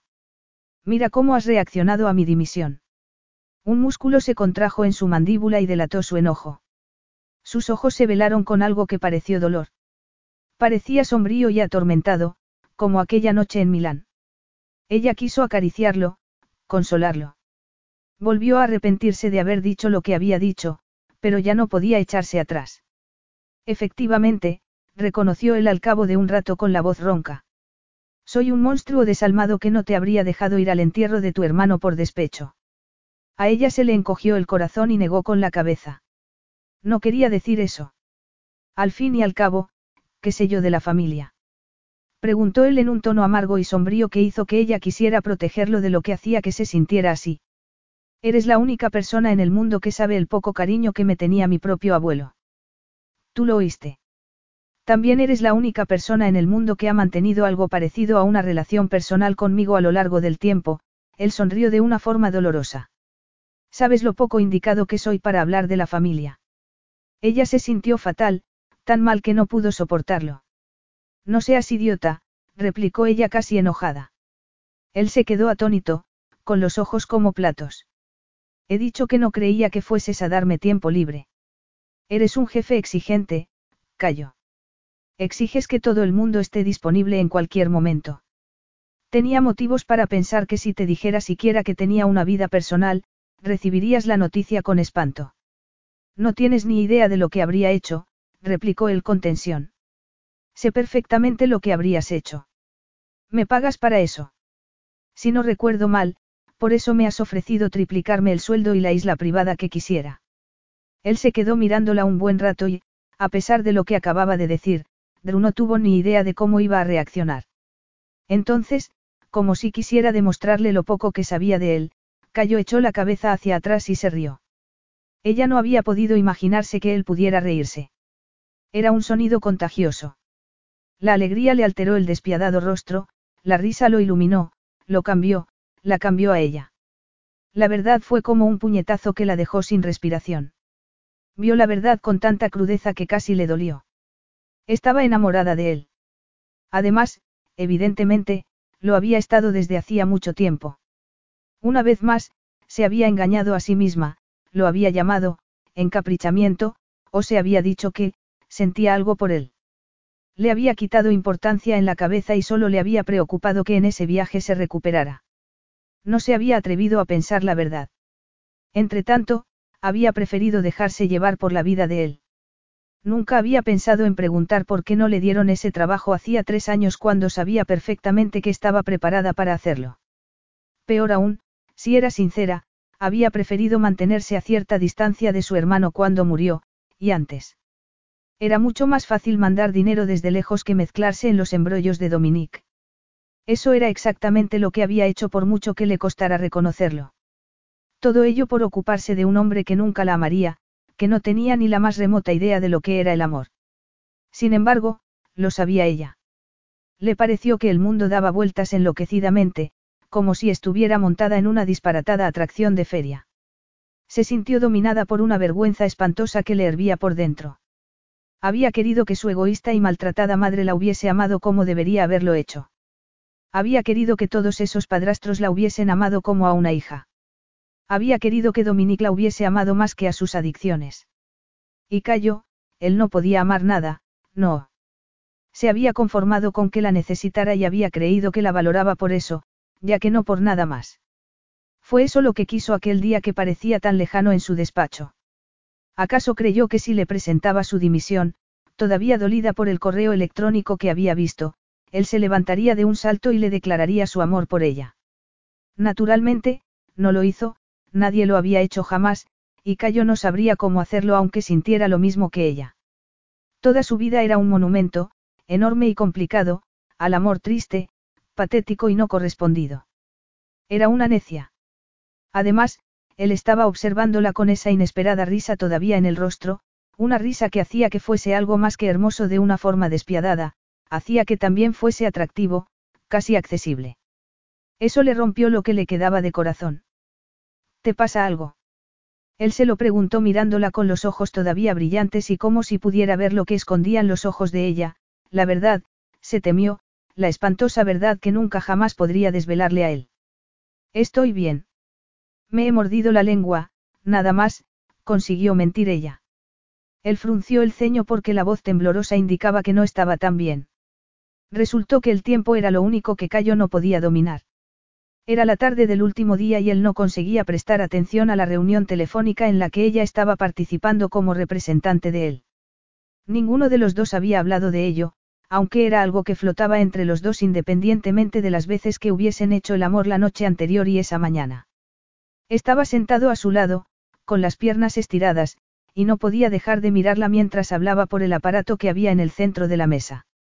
Me ocuparé de que el señor Vila lo estudie, dijo ella con esa voz suave y eficiente que lo abrasaba por dentro, pero, entre tanto, creo que deberíamos repasar esas cifras antes de sacar conclusiones.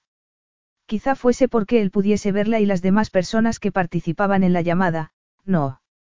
Ellos, naturalmente, se la imaginarían vestida con uno de sus impecables trajes, con sus peligrosos tacones y con el pelo recogido, pero él estaba viendo a la verdadera Drew. Con el pelo suelto, con ese leve tono de color en su pálida piel, con las pecas en la nariz y los hombros, con los pies descalzos y un pareo color turquesa que le cubría el bikini rosa. Con un aspecto nada profesional, aunque nadie lo habría dicho a juzgar por la firmeza de su voz. Era maravillosa, era suya e iba a abandonarlo. No sabía qué iba a hacer al respecto, solo sabía que no podía permitirlo y que no iba a permitirlo. Sin embargo, también sabía que se había quedado sin alternativas. Ella levantó la cabeza mientras los otros ejecutivos hablaban entre ellos sin saber que él estaba oyéndolo todo. Había descubierto que era muy instructivo emplear a Drew para eso, para que ellos creyeran que estaban hablando con alguien mucho más accesible que él y así enterarse de muchas verdades. Deseó poder decir lo mismo de la propia Drew. Barney, el señor Vila prefiere que se le ofrezcan posibles soluciones cuando se plantea un problema, dijo ella al micrófono. Naturalmente, puedo transmitirle tus preocupaciones, pero me temo que va a contestarte lo mismo, aunque él no será tan considerado. Se oyeron unas risas y ella lo miró con una sonrisa y un destello casi plateado en los ojos grises. Era auténtica, se dijo a sí mismo con satisfacción. No era una de esas sonrisas que le había esbozado de vez en cuando para aplacarlo y que tanto había llegado a odiar. Sin embargo, aún así, sabía que estaba ocultándole algo. No sabía qué ni por qué, pero incluso en ese momento podía ver secretos en sus ojos. Eso, perversamente, hacía que la deseara más todavía. Le había dicho que era la única persona con la que había tenido una relación cercana y esa verdad lo obsesionaba. Era la única persona viva en la que había confiado. Le había permitido llegar a todos los rincones de su vida, de él. Ningún empleado se había mezclado tanto en su vida personal y ninguna de las mujeres que había conocido había sabido absolutamente nada de su empresa. Solo Drew tenía un pie en cada uno de esos mundos, solo Drew. Sin embargo, casi no le quedaba tiempo para estar con ella. Se dejó llevar por un impulso incomprensible, como si así pudiese aliviar la opresión que sentía en el pecho, y tomó la mano de Drew. Ella lo miró sin salir de su asombro, pero él se concentró en las caricias que le hacía con el pulgar, en cómo encajaban incluso en ese momento. Se llevó su mano a los labios y la besó. Ella apoyó la mano en su mentón como si también quisiera apoyarlo y algo cambió dentro de él. Se derrumbó un muro que no sabía que existía y entonces supo lo que tenía que hacer. Solo había una manera de conservarla, una estrategia que no había intentado y que la mantendría cerca, con él. Además, ¿qué más daba que no fuese como había estado hasta entonces? Quizá también le gustara tenerla como su familia, aunque no supiera qué quería decir eso. Ella era lo más parecido que había conocido. Solo tenía que conseguir que dijera, sí. El helicóptero llegará dentro de dos horas, comentó ella al día siguiente intentando parecer tranquila, impasible. El avión estará preparado cuando lleguemos a Tahití. Cayo estaba al final del embarcadero, de espaldas a ella, quieto y distante. Ella quiso apoyar la cabeza en su espalda y que el olor a hombre la rodeara, quiso absorber su calidez, como si fuese el sol. Sintió el calor de los maderos lisos debajo de los pies descalzos y se dijo que estaba bien, que solo sentía alivio porque todo había terminado, que solo le quedaba un largo viaje en avión para sobrevivir, que estaba maravillosamente bien. Se habían despertado al amanecer abrazados en la inmensa cama de Cayo. La había puesto encima de él antes de que estuviera completamente despierta y había entrado en ella tan suavemente que se había preguntado si estaría soñando, o estaría despidiéndose. Ella había desechado la idea, se había inclinado hacia adelante y lo había besado. Lentamente, se acariciaron y besaron hasta encender una llama distinta, una llama que ardía con delicadeza, una llama que flameaba y realzaba la perfección de cada caricia, una llama que hizo que los dos suspiraran sus nombres cuando el placer los puso al rojo vivo. Drew todavía sentía las ascuas dentro de ella. Casi tuvo miedo de seguir a Cayo después de haber confirmado los vuelos, como si temiera que pudiera ver esa parte de ella que siempre ardería por él, esa parte que él podía prender tan fácilmente, con una mirada, con un roce, alguna vez se desvanecería. Lo sofocaría el tiempo. Lo dudaba mucho. Supongo que nadie puede quedarse en el paraíso para siempre, ¿verdad? Preguntó ella con desenfado para intentar disimular el dolor. No sigas, replicó él tajantemente. Esto es precioso, siguió ella incapaz de parar, pero no es real, ¿verdad? Él se dio la vuelta con un gesto sombrío e implacable. Solo llevaba unos pantalones blancos, pero, aún así, parecía muy peligroso. Ella estuvo a punto de retroceder, pero se contuvo. Él le clavó los ojos en los de ella. ¿Lo es esto? Preguntó él con un acento más pronunciado que de costumbre. Lo es tu cháchara intencionadamente trivial. Ya tendrías que saber que no da resultado conmigo. Eso habría podido dolerle, y lo hizo, pero no podía caer en esa trampa. No habría una discusión que los llevara a besarse ni a arrebatos de genio ni de pasión ni de nada parecido. No tiraría zapatos ni se lanzaría al mar, no dejaría que él le boicoteara la despedida ni, lo que era más importante, tampoco se dejaría a sí misma hacer lo mismo. Estás demasiado ocupado para pasar más tiempo escondiéndote del mundo. Incluso aquí, replicó ella sin querer ser trivial ni halagarlo. Sencillamente, era la verdad. Él era quien era. Como me dijiste anoche, sin ir más lejos, el único sentido que tiene contratar a las mejores personas del mundo es poder delegar en ellas de vez en cuando. Efectivamente, lo dije. Cayó. Ella sonrió, pero él, no. Además, la noche anterior parecía muy lejana, como si hubiesen sido otras personas. Se mordió el labio y vio que los ojos de él se oscurecían con una mezcla de tristeza y pasión. Su corazón se le encogió por la opresión del pecho. Si se ponía a llorar en ese momento, quizá no parara nunca. Intentó dejar a un lado ese dolor tan peligroso. No compliques más esto, susurró ella. Aún así, él se limitó a mirarla fijamente, como si estuviera esculpido en piedra. Le pareció inconmensurablemente poderoso, implacable y bárbaro y le pareció que abandonarlo podría matarla. Eso que tenía dentro sin orgullo ni dignidad ni límites podría acabar con ella físicamente si intentaba alejarse. Esa parte masoquista que solo lo quería él fuera como fuese y significara eso lo que significase. Sin importarle cuánto pudiera dolerle. No tiene que ser complicado, replicó él. Lo dijo en voz baja y con un brillo intenso que brotaba desde lo más profundo de su mirada. Le pasó un dedo justo por encima de la cinturilla de sus pantalones, debajo de la camiseta. Ella contuvo el aliento. Estaba tan amoldada a él que hasta el más mínimo roce despertaba el fuego dentro de ella, hacía que su cuerpo se preparara para él como si obedeciera una orden. Cuando volvió a mirarla, sus ojos tenían un resplandor dorado y su despiadada boca esbozaba una levísima sonrisa. Creo que deberías casarte conmigo, dijo él. El mundo se detuvo. Ni oyó nada ni pudo respirar. Sin embargo, milagrosamente, no se desmayó. Se quedó allí mirándolo fijamente. ¿Qué acabas de decir? No me vengas con esas. Él le tomó la barbilla con una mano y la atravesó con la mirada, vio demasiado y no podía permitirlo. No podría sobrevivir si él sabía que lo amaba. Drew apartó bruscamente la cabeza y él no se lo impidió, pero sí dejó muy claro, sin decir nada, que se lo había permitido. No puedes decirlo en serio.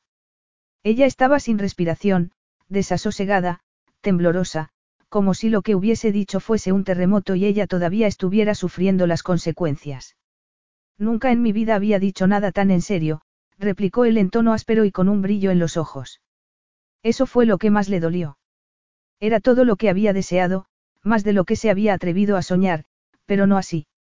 Dos semanas antes, la había montado en un avión con malas artes y le había dicho que iban a Zurich. Eso era igual, pero más doloroso. No, dijo ella con un hilo de voz. No puedo. ¿Por qué? Él lo preguntó con la misma voz que empleaba para hacer negocios, para negociar contratos, para convencer a quienes se atrevían a llevarle la contraria de que deberían cambiar la respuesta, y, normalmente, lo hacían. Drew se sintió dolida, apaleada, desgarrada entre lo que sabía que tenía que hacer y esa parte tan traicionera de sí misma que lo quería sin importarle cómo. ¿Por qué no podía aprovechar la ocasión sin más? Le preguntó esa parte masoquista que tenía. Él podría aprender a amarla. Quizá ya la amara en la medida que podía. Sin embargo, apareció otra voz dentro de ella, una nueva, frágil y tenue, pero suya. Me merezco algo mejor. El efecto en él fue inmediato y aparatoso, aunque no se movió. Fue como si todo su poder, su brutalidad, le surgiera repentinamente de los ojos mientras él permanecía aterradora y amenazantemente inmóvil. Como si ella lo hubiese herido de forma inconcebible. Mejor. Drew tendió las manos como si fuera a tocarlo, a contenerlo, pero, en el último momento, no se atrevió. Tenía la garganta atenazada por el dolor y sentía una opresión en el pecho, pero no podía hacer nada, no podía mejorar aquello, y él estaba empeorándolo. Hice una promesa a mi hermano y tengo que mantenerla, susurró ella. No hay nada tan importante como eso. Ni siquiera él, se dijo a sí misma con pesadumbre mientras todo se le revolvía por dentro. Cásate conmigo, insistió él más como una petición que como una orden aunque con firmeza. Es la única solución. No sé cómo voy a perderte. No puedo, añadió él casi en un susurro. Tendrás que aprender, consiguió decir ella a pesar del nudo que tenía en la garganta. Drew. No puedo conformarme, espetó ella a pesar de las lágrimas que amenazaban con brotar. Ni siquiera por ti. Drew. Le dolía hasta su forma de decir su nombre, como si ella fuese la que lo había herido de muerte. Él le tomó la cara entre las manos y entonces fue cuando se dio cuenta de que las lágrimas le caían por las mejillas a pesar de los esfuerzos para contenerlas. Sin embargo, no la amaba. Ni siquiera lo fingía en ese momento, para casarse con ella, para conservarla.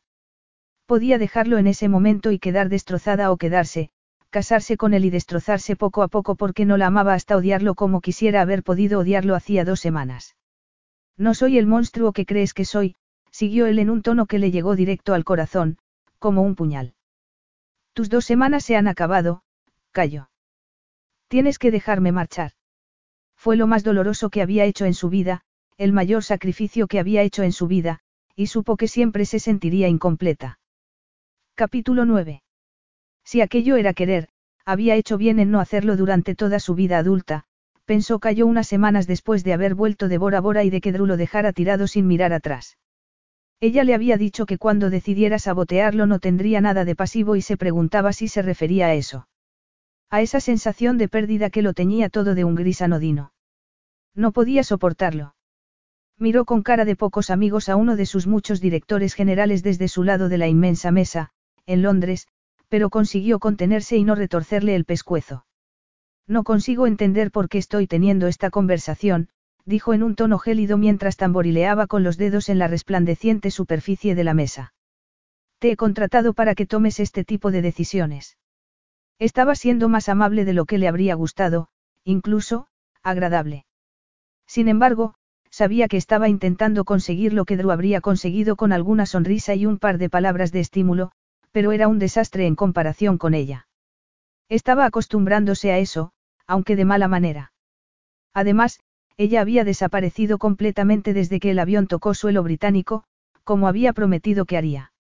Seguramente, no se había creído que lo haría, y seguía sin creérselo. Naturalmente, me encantaría, balbució el director general que tenía enfrente. Es que usted siempre ha querido saber todos los detalles de las posibles negociaciones antes de... Eso era antes, lo interrumpió Cayo con un suspiro e intentando dejar de mirarlo con el ceño fruncido. Si no quieres nada más. Se dejó caer contra el respaldo del enorme sillón y observó al otro hombre, que salía corriendo para buscar refugio fuera del despacho. Entonces, la nueva asistente apareció como un robot para ponerle al tanto de sus citas y sus mensajes. La miró y pensó que Claire era la asistente que querría cualquier hombre. La agencia se la mandó el día que llegó de la Polinesia francesa y se había puesto al tanto maravillosamente en esas semanas. Aprendía deprisa y estaba deseosa de agradar, pero no se ponía a temblar cada vez que él hablaba, como muchos de sus ejecutivos. Era bastante guapa, rubia y de aspecto ligeramente nórdico, y eso siempre facilitaba las cosas con los posibles inversores y los distintos clientes. Ya llevaba un mes con él y todavía no le había encontrado un defecto. Bueno, solo uno. No era Drew. No sabía cómo le gustaba el café ni, mucho menos, cómo engatusar sin inmutarse a su indisciplinado y exigente consejo de administración. No le preguntaba su opinión sobre negociaciones difíciles ni confiaría en ella para que atendiera llamadas interminables con ejecutivos descontentos. Claire era, se imaginaba, la perfecta asistente personal sin más. Eso le hizo pensar que Drew había sido mucho más que eso, había sido algo más parecido a una colaboradora.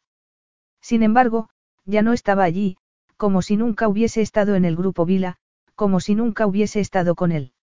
No paraba de preguntarse qué había esperado y nunca se contestaba. Drew lo odiaba, se lo había dicho ella. ¿Acaso había creído que el sexo cambiaría eso o que podría cambiar quién era él y quién había sido siempre? Ese monstruo que ni siquiera se había dado cuenta de que había machacado la existencia de lo único que había querido en su vida. Señor Vila, Claire dijo su nombre en un tono que indicaba que no era la primera vez que lo decía. Le llama por teléfono el señor Jung. Se lo pasó. No era él mismo. Llevaba unas semanas sin serlo y lo sabía muy bien. Sí, claro, farfulló él. Ella no tenía la culpa de no ser Drew y él tenía que recordárselo a sí mismo varias veces al día. Atendió la llamada con su habitual falta de delicadeza y compasión y cuando terminó se quedó mirando a la City por el ventanal. Pasó varios minutos con el ceño fruncido por la deprimente lluvia, hasta que se dio cuenta de que últimamente se pasaba mucho tiempo así, como un adolescente decaído y melancólico. Estaba descontento consigo mismo. Se desalentó cuando su abuelo lo expulsó. No, necesitó asimilar lo que había pasado, pero luego se marchó de aquella montaña y se hizo una vida propia. No lloró ni se abatió. Se centró, trabajó mucho y, con el tiempo, llegó a pensar que la traición de su abuelo fue lo mejor que había podido pasarle. ¿Dónde estaría si no hubiese sido por él? Naturalmente, lo sabía. Habría sido un guarnicionero como su abuelo en ese precioso pueblo blanco, habría llevado una vida sencilla bajo los tejados rojos y habría sonreído a los turistas que sacaban fotos y pagaban una cantidad desorbitada por comer en sus restaurantes. Habría sufrido por los susurros y las habladurías que nunca habrían cesado independientemente de lo mucho que hubiese intentado combatirlas, independientemente de lo que hubiese hecho. Habría pagado infinitamente por los pecados de su madre. Resopló con desprecio al pensarlo. Estaba mejor así, lo estuvo entonces y seguía estándolo. Aún así, miró por el ventanal y vio a Drew. Estaban sobre una manta que habían extendido una noche en la playa de Bora Bora. Estaban cubiertos solo por la resplandeciente luna. Drew había apoyado la cabeza en su hombro con la respiración todavía entrecortada por la pasión que los había dominado y tenían la ropa esparcida por la arena. Lo reconozco, había dicho él, nunca había tenido un animal de compañía parecido a ti. No. Él la oyó reírse aunque solo le veía la coronilla. Me siento y doy la patita mejor que los otros. Estaba pensando lo mucho que me gusta cuando te entregas, murmuró él. Unos minutos antes ella había jadeado su nombre, había estado provocándola, algo que solo le hacía a ella, pero cuando Drew cambió de posición para poder mirarlo, tenía los ojos serios. Te cuidado con lo que deseas, replicó ella con una voz que no correspondía a su mirada. No sé qué quieres decir, él le pasó un mechón por detrás de la oreja. Entregarse no tiene nada de malo, sobre todo, para mí. Es muy fácil para ti decirlo. Nunca has tenido el placer. Él sonrió, pero el momento se hizo más sombrío, más sincero, quizá. ¿Eso es lo que te da miedo? Preguntó él en tono pausado. Ella dejó escapar un sonido, como si casi se hubiese reído, y miró hacia otro lado.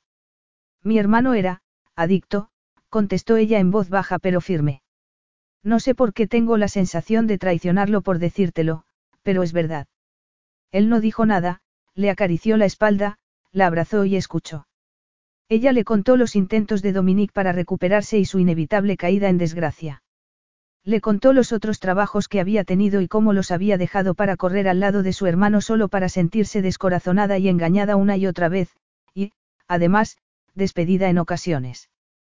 Le contó los buenos momentos que se mezclaban con los malos, lo cerca que estuvo de su gemelo y que, durante mucho tiempo, lo único que tuvieron en el mundo fueron el uno al otro.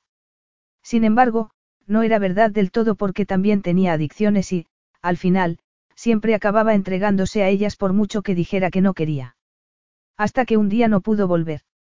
Entonces, él la había puesto de espaldas para poder mirarla a los ojos, pero fue tan indescifrable como siempre. Siguió ocultándose tras esos ojos grises que esa noche eran más oscuros que de costumbre. Drew le pasó suavemente la punta de los dedos por el mentón, la nariz, las cejas y los labios, como si fuera algo muy valioso para ella. Me pregunto qué se sentirá, susurró ella con algo parecido al dolor en los ojos, aunque se esfumó enseguida. ¿Qué se sentirá cuando eres incapaz de resistirte a algo que sabes que va a destruirte aunque no quieras? Drew, susurró él frunciendo el ceño. No puedes pensar. Sin embargo, ella no le dejó terminar, lo cayó con un beso abrasador y solo necesitó eso para seducirlo. Se había olvidado de todo hasta ese momento. Había querido avisarlo. Sabía que se metería en su sangre, que lo envenenaría hasta que fuese un desconocido para sí mismo. Frunció el ceño a la lluvia que chocaba con fuerza contra el ventanal. Por primera vez en casi 20 años, se preguntó si compensaba ese enorme imperio que había levantado y que lo había dejado al margen de todo lo demás.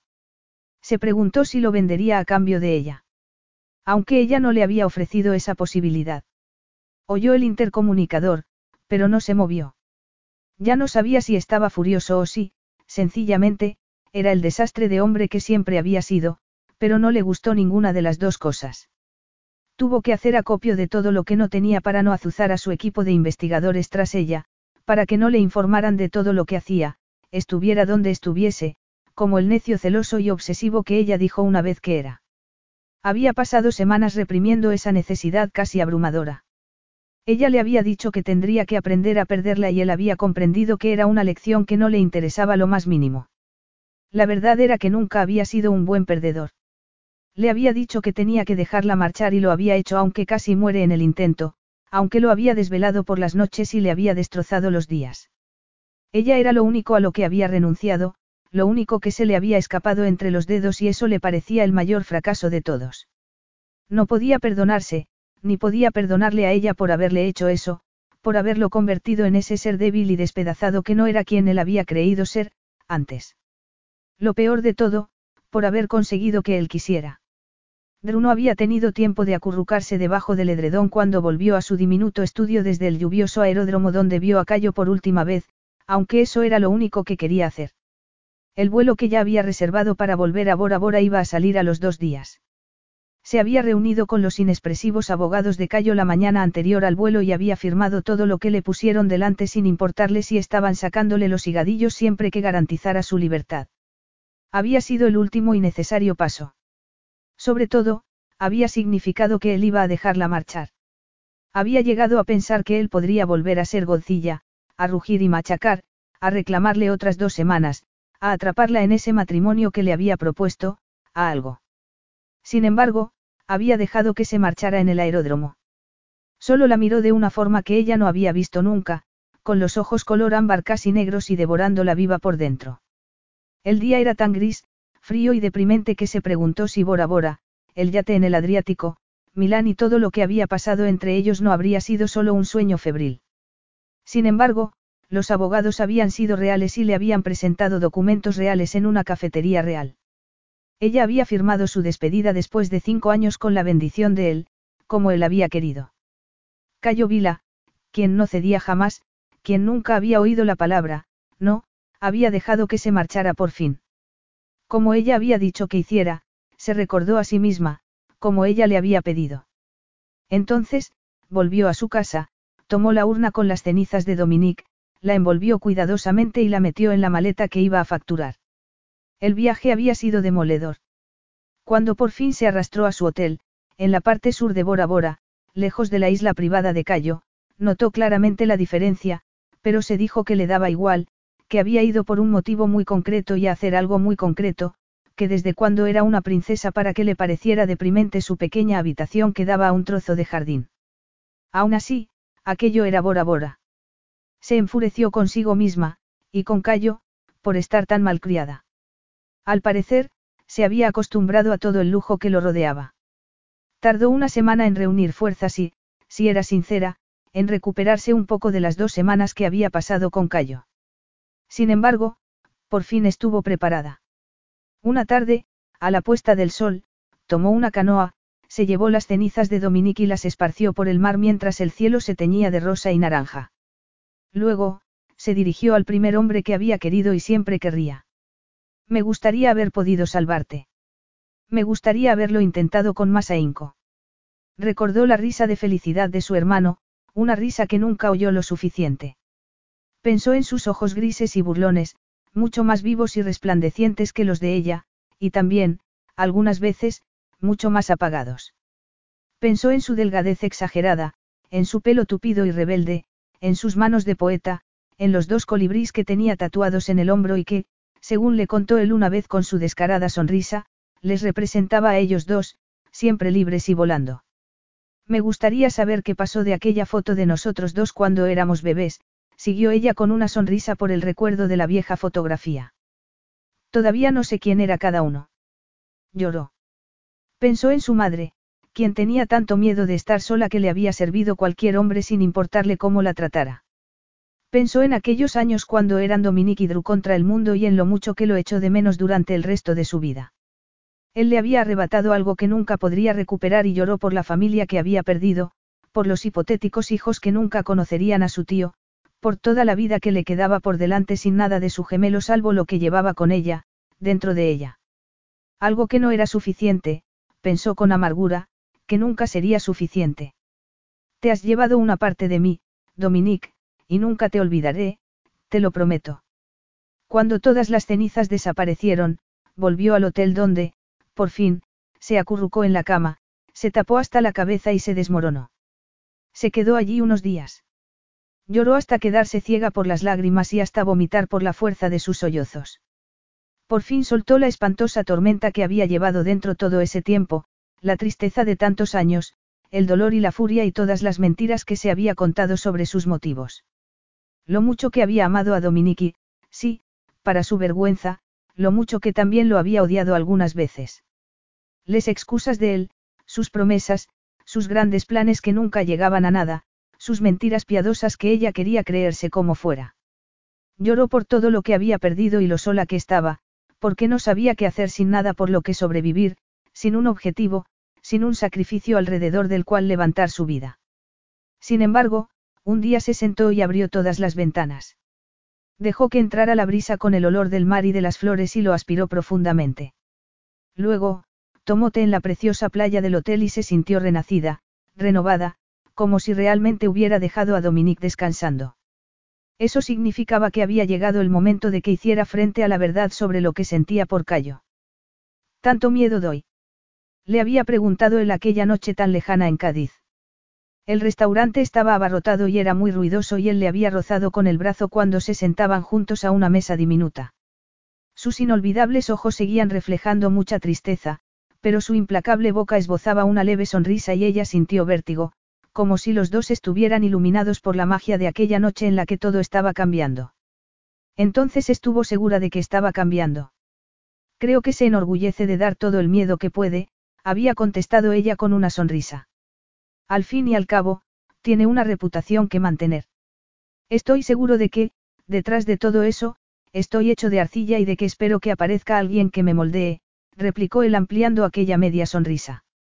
Sonrió por lo absurdo que era que un hombre como él cediera algo que no fuese en sus propias apetencias. Quizás sea metal que puede fundirse en ciertas circunstancias, pero nunca arcilla, dijo ella entre risas. Me inclino ante su conocimiento superior. Él levantó la copa de Jerez y la miró con una intensidad muy extraña en los ojos. Ella sintió que se sonrojaba por el calor y que perdía el dominio de sí misma. Sin embargo, le pareció bien, mejor que lo que había sentido jamás. Él se inclinó hacia ella y le murmuró al oído. ¿Qué haría yo sin usted? Ella sabía que haría sin ella, pensó en ese momento mientras miraba el cielo perfecto y el maravilloso mar, aunque ninguno de los dos tuviera el brillo que tuvo antes. Seguramente, estaría siendo Cayo Vila, aterrador por naturaleza, estaría tomando lo que se le antojara y ampliando sus posesiones por capricho. Sin embargo, ella estaba deformada por su ausencia, desfigurada, y nada parecía mejorar por muchos días que pasaran. Se sentó en el minúsculo asiento del vuelo de Airvila entre Los Ángeles y Londres y se quedó mirando fijamente la cara de él en la contraportada de la revista del avión. Creyó que el corazón se le iba a hacer añicos en el pecho. No podía, se dijo secándose las lágrimas para que no le cayeran al compañero de asiento, que estaba roncando. No podía vivir la vida que creía que debía vivir, fuera cual fuese, si sabía que él estaba por ahí, si sabía que solo lo vería fugaz y dolorosamente en la televisión o en las revistas, pero nunca delante de ella, nunca tan cerca que pudiera volver a tocarlo, a paladearlo, a provocarlo. Había estado enamorada de él mucho tiempo. Seguía enamorada de él por mucho que quisiera olvidarlo. No había cambiado y empezaba a pensar que nunca cambiaría. Sin él, se sentía disminuida, como si dependiera de él tanto como él había dependido de ella durante todo ese tiempo. De vuelta en su estudio de Londres, intentó convencerse de que le quedaba toda la vida por delante, de que solo tenía que elegir el camino que quería seguir y que el mundo sería suyo. A la mañana siguiente de su regreso, se despertó y hojeó el periódico para buscar alguna pista de por dónde tirar, pero todo le pareció frío, vacío, sin sentido. Se sentía perseguida por Cayo hasta en un piso diminuto que él no había visitado nunca y en una mañana resplandeciente que no debería tener nada que ver con él. Cerró los ojos al acercarse a su pequeña nevera y lo vio. Vio sus ojos de color ámbar oscuro, su cara despiadada con una boca irresistible y cruel. Lo sintió. No podía respirar sin imaginarse sus caricias, su sonrisa, el sonido de su voz cuando decía su nombre y sin sentir esa llama inextinguible que seguía ardiendo en ella con la misma intensidad. Realmente importaba cómo la quisiera si la quería. Fue de un lado a otro de la cocina. Deseó que él hubiese hecho las cosas de otra forma en Bora Bora. Deseó que él le hubiese mentido y le hubiese dicho que la quería, que la necesitaba, pero no solo como su asistente. Quizá no lo hubiese creído, pero había querido creerlo y quizá eso hubiese sido suficiente. Sin embargo, no podía casarse con él cuando ni siquiera podía fingir que la amaba. Esa resultó ser la línea que no podía traspasar. Una chica tiene que tener principios, dijo en voz alta. También sacudió la cabeza como si quisiera no pensar en todas las cosas a las que se había aferrado toda su vida, como, por ejemplo, que nunca sería como su madre. Sin embargo, allí estaba, sola en su piso, casi como una solterona rechazada y patética, dándose argumentos contra un hombre que nunca podría amarla como se merecía que la amara. Ese era el problema. No se limitaba a querer que la amaran, quería que la amara Cayo y no podía entender que algo tuviera sentido sin él. Quizá un retazo de Cayo fuese mejor que nada en absoluto porque no se conformaría con nada más. La idea de otro hombre era cómica. ¿Qué sentido tendría? Otro hombre no sería Cayo. ¿Por qué no podían seguir como antes? Se preguntó con el ceño fruncido. La verdad era que ni siquiera podía acordarse de por qué se había enfadado tanto con él ni de por qué había querido alejarse de él por todos los medios. Esas semanas eran el tiempo más largo que había pasado sin verlo desde que empezó a trabajar para él hacía cinco años y no podía soportarlo. Añoraba su mirada sombría y su voz impaciente. Lo echaba de menos a él. Quizá no la quisiera como ella deseaba que pudiera quererla. Quizá le hubiese pedido que se casara con él en un intento desesperado de agarrarse a algo que no quería perder, como lo que sentiría, por ejemplo, por un coche de carreras de edición limitada. Ella lo entendía aunque le doliera. Lo malo era que le dolía más estar sin él. Había resultado que lo quería más que lo que quería a su dignidad, aunque eso la convirtiera en una necia o en alguien como su madre, en una mujer muy triste con una vida muy triste llena de retazos. Supuso que se pasaría el resto de su vida pagando las consecuencias de la decisión que, en ese momento, parecía que no podía dejar de tomar. Sin embargo, entre tanto, sabía perfectamente lo que tenía que hacer. Drew entró otra vez en su vida, hasta el centro de su despacho, en una anodina tarde de miércoles. Estaba desenfadada y elegante con unos pantalones negros y ceñidos que se metían en unas relucientes botas con unos tacones muy peligrosos y con un jersey color vino algo complicado que tenía un cuello como una bufanda. Llevaba el maravilloso pelo recogido en una coleta baja. Evidentemente, había tomado más el sol y le sentaba muy bien. Parecía desprender salud y lo miró con unos ojos muy nítidos. Él sintió un arrebato de deseo casi inhumano y pensó que era suya. Quiso besarla y estar dentro de ella. La deseó con una intensidad que debería haberlo puesto de rodillas, pero se metió las manos en los bolsillos y se quedó detrás de la mesa observándola mientras la furia que había intentado sofocar empezaba a bullirle por dentro. Sé que no te gusta nada que la gente se presente aquí sin una cita, comentó Drew con esa voz serena que lo había obsesionado durante semanas. Te pido disculpas, ella esbozó esa sonrisa que él detestaba. Tu asistente parece encantadora. Es perfecta en todos los sentidos, gruñó Cayo. Incomparable. En realidad, la mejor asistente personal que he tenido. Me alegro muchísimo de oírlo, replicó ella como si él fuese un inversor al que tenía que agradar, como si estuviese trabajando. Sin embargo, si no recuerdo mal, eres demasiado proclive a ese halago y ha dejado de tener significado. Él no dijo nada, no pudo. Volví a Bora Bora, como tenía pensado, siguió ella sin alterarse y mirándolo a los ojos. Espero que tuvieras un vuelo agradable, él no pudo evitar el tono sarcástico ni dejar de arquear una ceja. Fue un vuelo comercial, ¿verdad? Tardé más de 40 horas. Ella esbozó una sonrisa más bien triste, pero, al menos, se pareció a algo auténtico. Él sabía que debería decir algo y debería haberlo dicho. Ella lo miró a los ojos como si quisiera animarlo a que se limitara a hablar con ella como habría hecho antes. Sin embargo, no pudo. Ella lo había machacado de una manera que todavía no podía comprender. Lo había dejado. Él había dejado que se marchara. Seguía sin poder entender ninguna de esas dos cosas. Aún así, y por encima de todo eso, la deseaba a pesar de que sabía cuánto lo había destrozado desearla así. Drew, ¿por qué estás aquí? Él lo preguntó sin disimular la furia, el anhelo y el despecho que sentía por dentro y sin importarle lo que pudiera afectarle a ella. Vio que tragaba saliva como si estuviese nerviosa. Le dolió físicamente que todavía no estuviera acariciándola. He venido a hacer una entrevista. Ella contestó sin vacilar, pero él captó una emoción en su voz. Un hombre más íntegro quizá no lo hubiese tomado como una especie de victoria, pero él no aspiraba a tanto. Una entrevista. ¿Para qué? Ella levantó la barbilla y los ojos grises le brillaron. Él notó que, una vez más, estaba ocultándole algo. Para mi antiguo trabajo, naturalmente. Él había soñado exactamente con eso. No pudo contener una sonrisa y no le hizo falta ver la reacción de ella para saber que no era una sonrisa muy agradable. Sin embargo, ella no se inmutó, era Drew. Me gustaría recuperar mi trabajo. He venido a suplicártelo si es necesario. Ella lo dijo con mucha consideración, con educación. Se entrelazó las manos como la mujer obediente y sumisa que siempre había fingido ser y fue directa a sus manos con la cabeza muy alta. Capítulo 10. Pareció como si él quisiera despedazarla con los dientes. Drew intentó dominarse, tenía el corazón desbocado y sentía una opresión en las entrañas que no sabía si era por deseo, por nerviosismo o por una mezcla de las dos cosas.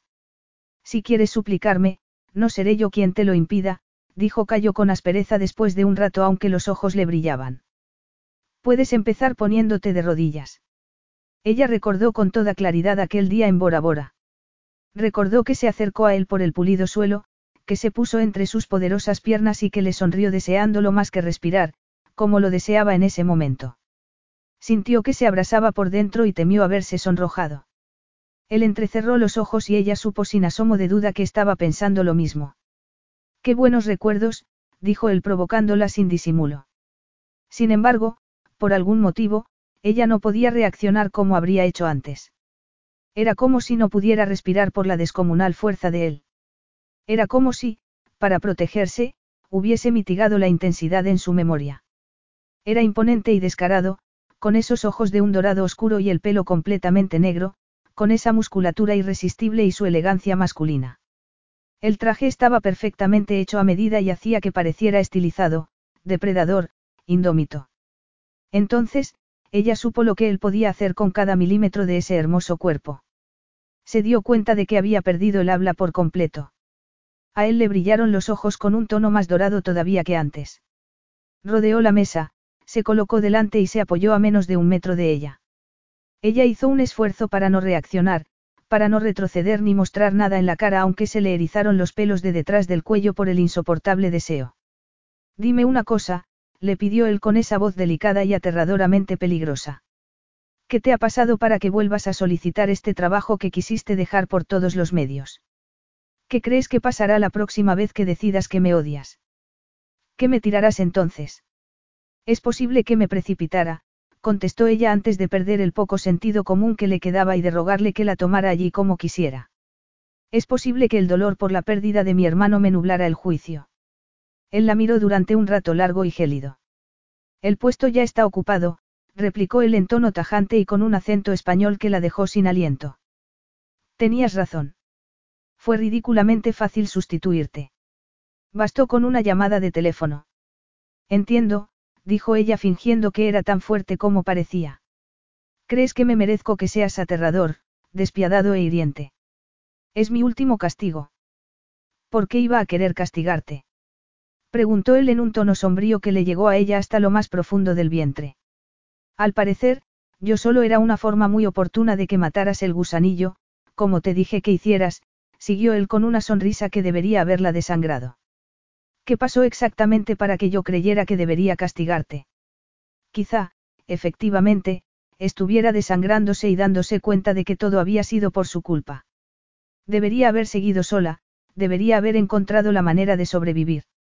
Al fin y al cabo, sabía que acercarse a Cayo acabaría así. Quizá no debería haber sido tan ilusa. Nada. No pasó nada en absoluto. Se sintió tan aturdida, tan agotada de sentir dolor y descorazonamiento que solo notó como un ligero chaparrón entre otro cielo plomizo como tantos, nada especial. Inclinó la cabeza, se dio la vuelta y se dirigió hacia la puerta. Había sido un error ir allí. Tenía que vivir con las consecuencias de Cayo. Tenía que seguir adelante por mucho que le doliera. Con el tiempo, se repondría de todo eso y dejaría de pensar en él. La gente se reponía constantemente de los desengaños por todo el mundo. Ella también se repondría. Sin embargo, sigue habiendo un puesto sin cubrir, dijo él desde detrás de ella. Su tono sombrío y casi de satisfacción hizo que se le pusiera la carne de gallina. Se detuvo y se detestó por haberlo hecho. Era como una toxicómana, no era mejor que su hermano, era igual que su madre. Aceptaría cualquier castigo que le impusiera. Sin embargo, su parte masoquista la felicitó. ¿Qué puesto? Preguntó ella con frialdad, como si estuviera muy lejos de allí. Tu saco de boxeo personal. Mi esposa. Fue otra bofetada, como lo fue en la isla, pero esa vez ya estaba muy débil. Ya había claudicado bastante para ir allí. Creyó que iba a echarse a llorar sin control, pero consiguió contener las lágrimas con rabia y se dio la vuelta. Se miraron fijamente. Él tenía las cejas arqueadas, desafiantes, autoritarias. Todo el dolor, el anhelo y la tensión, todo lo que él significaba para ella, por mucho que intentara resistirse, pareció presentarse ante ellos con toda su crudeza. Él parecía un trueno y sus ojos los rayos. Sin embargo, ella no consiguió reunir suficiente orgullo ni instinto de supervivencia para reírse de esa versión retorcida de una petición de matrimonio. Solo pudo intentar contener las lágrimas un poco más. Él no dijo que la necesitara, que la quisiera ni que la anhelara. No dijo que aquello fuese complicado para él. Parecía lo que parecía siempre, intocable e insoportablemente despiadado. El hombre más peligroso que había conocido en toda su vida.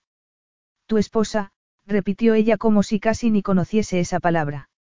No podía hablar por el nudo que tenía en la garganta. ¿Qué conlleva exactamente ese puesto?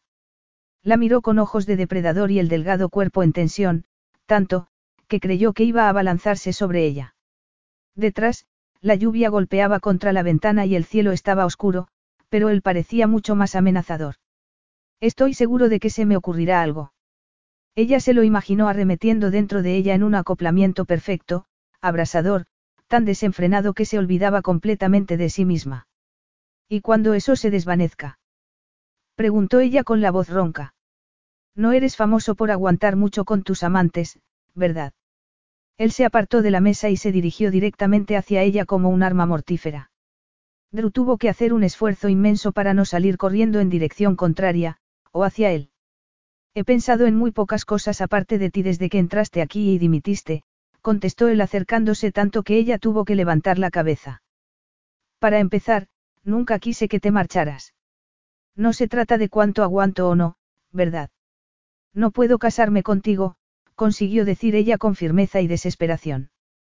Él frunció el ceño. Aspiras a alguien más rico o más poderoso, Drew. Él no tuvo que reírse, pero esbozó esa sonrisa burlona y gélida. A alguien mejor en la cama. Al amor, contestó ella antes de darse cuenta con espanto. Él la miró como si le hubiese tirado otro zapato y lo hubiese alcanzado. No tiene sentido casarse sin amor. Naturalmente. Ya has dejado muy claro lo que opinas de mí. ¿Quién iba a casarse con un monstruo como yo?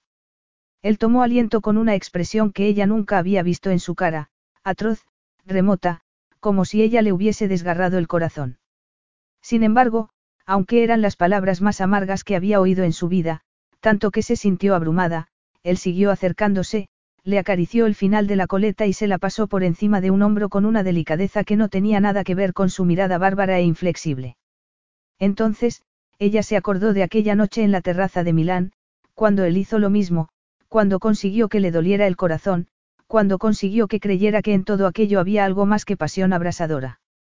Se acordó de cuando estaba en el agua y sintió por un momento que podía dejarse hundir, que eso le pareció mejor que enfrentarse a ese hombre que proyectaba una sombra espantosa sobre toda su vida, de quien parecía no poder prescindir aunque ella creyera que sí podía, quien la había acusado de ocultarse de él, de ocultarle algo, efectivamente, en ese momento estaba ocultándole la verdad más importante cuando, en realidad, que estaba protegiendo.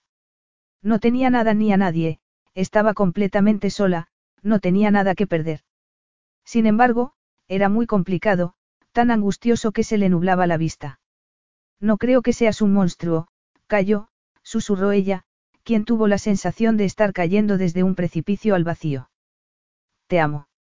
Él se quedó aterradoramente inmóvil y con un brillo de oro fundido en los ojos. A ti te gusta coleccionar cosas, siguió ella sin importarle lo ronca que tenía la voz ni las lágrimas que se le amontonaban en la garganta. Lo haces muy bien. Te obsesionas durante un tiempo y luego te olvidas mientras persigues tu siguiente obsesión, Drew sacudió la cabeza y retrocedió un poco. Ni siquiera puedo reprochártelo. Vi cómo era tu abuelo. Sin embargo, ¿cómo iba a poder casarme contigo si tú no me amas, si no puedes amarme? Drew.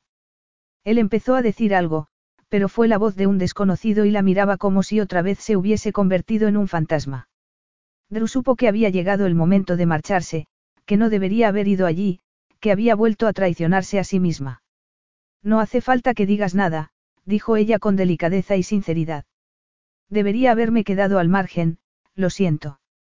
Entonces, se dio la vuelta y se alejó de él por última vez. Cayo la buscó y la encontró en una casa antigua pero reformada en Clapham que era lo diametralmente opuesto a su ático de tres pisos en un almacén victoriano que daba al Támesis. Eso era lo que prefería él, se dijo después de que un vecino le hubiese abierto la puerta y mientras subía por la estrecha y oscura escalera hacia el segundo piso, donde vivía ella en ese sitio lúgubre y en esa vida anodina. Estaba tan enojado con ella que creyó que echaba humo por la cabeza. Golpeó la puerta sin fingir siquiera cierta educación. Sé que estás ahí, gruñó él con rabia.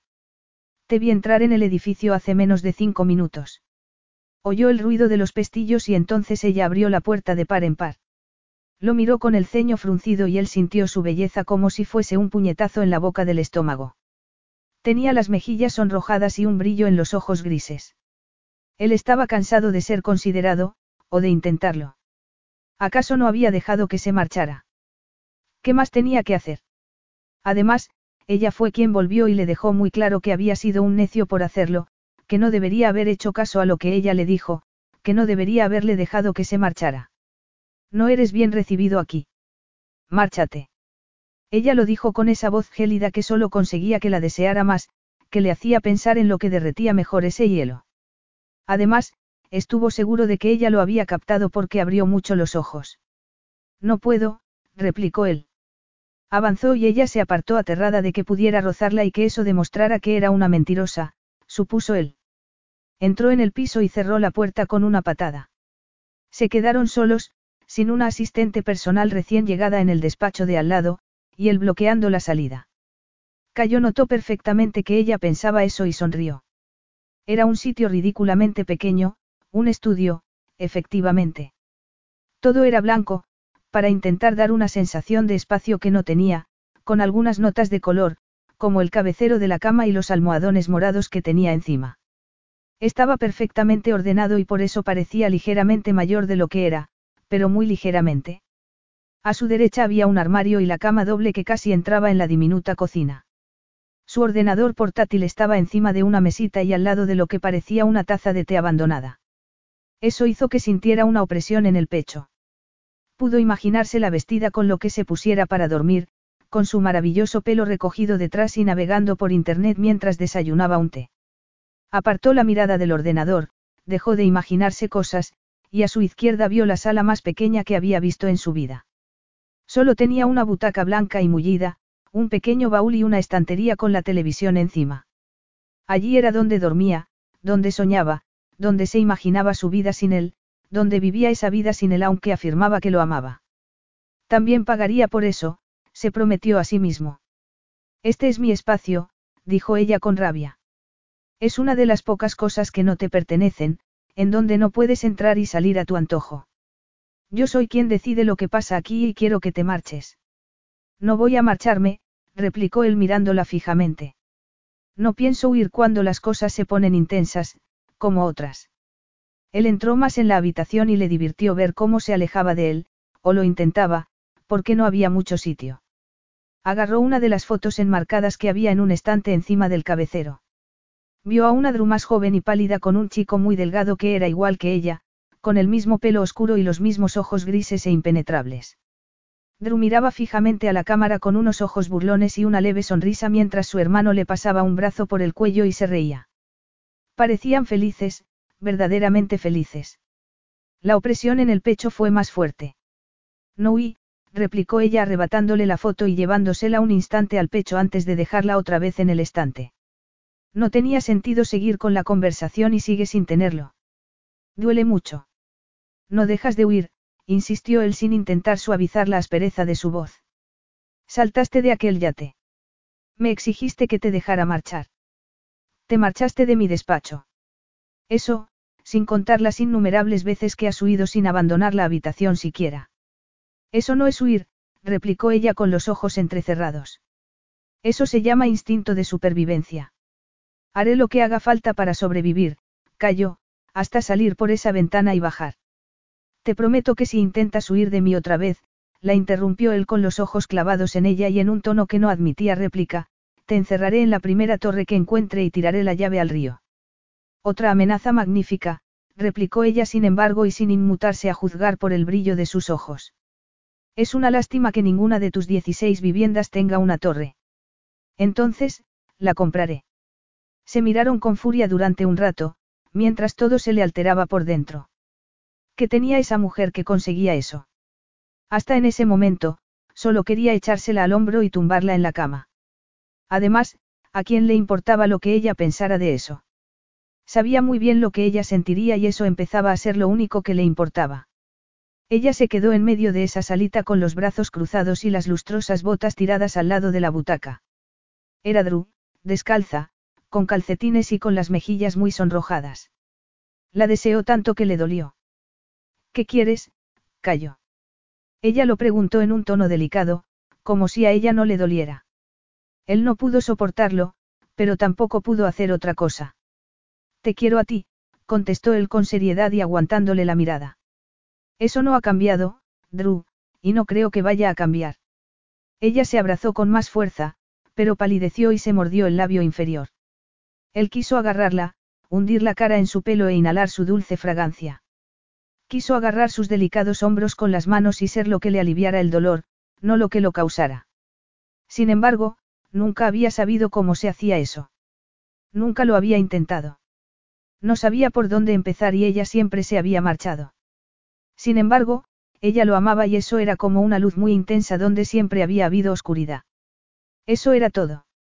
Lo que te dije en tu despacho lo dije sinceramente, susurró ella. No debería haber reaparecido. Debería haberme mantenido al margen.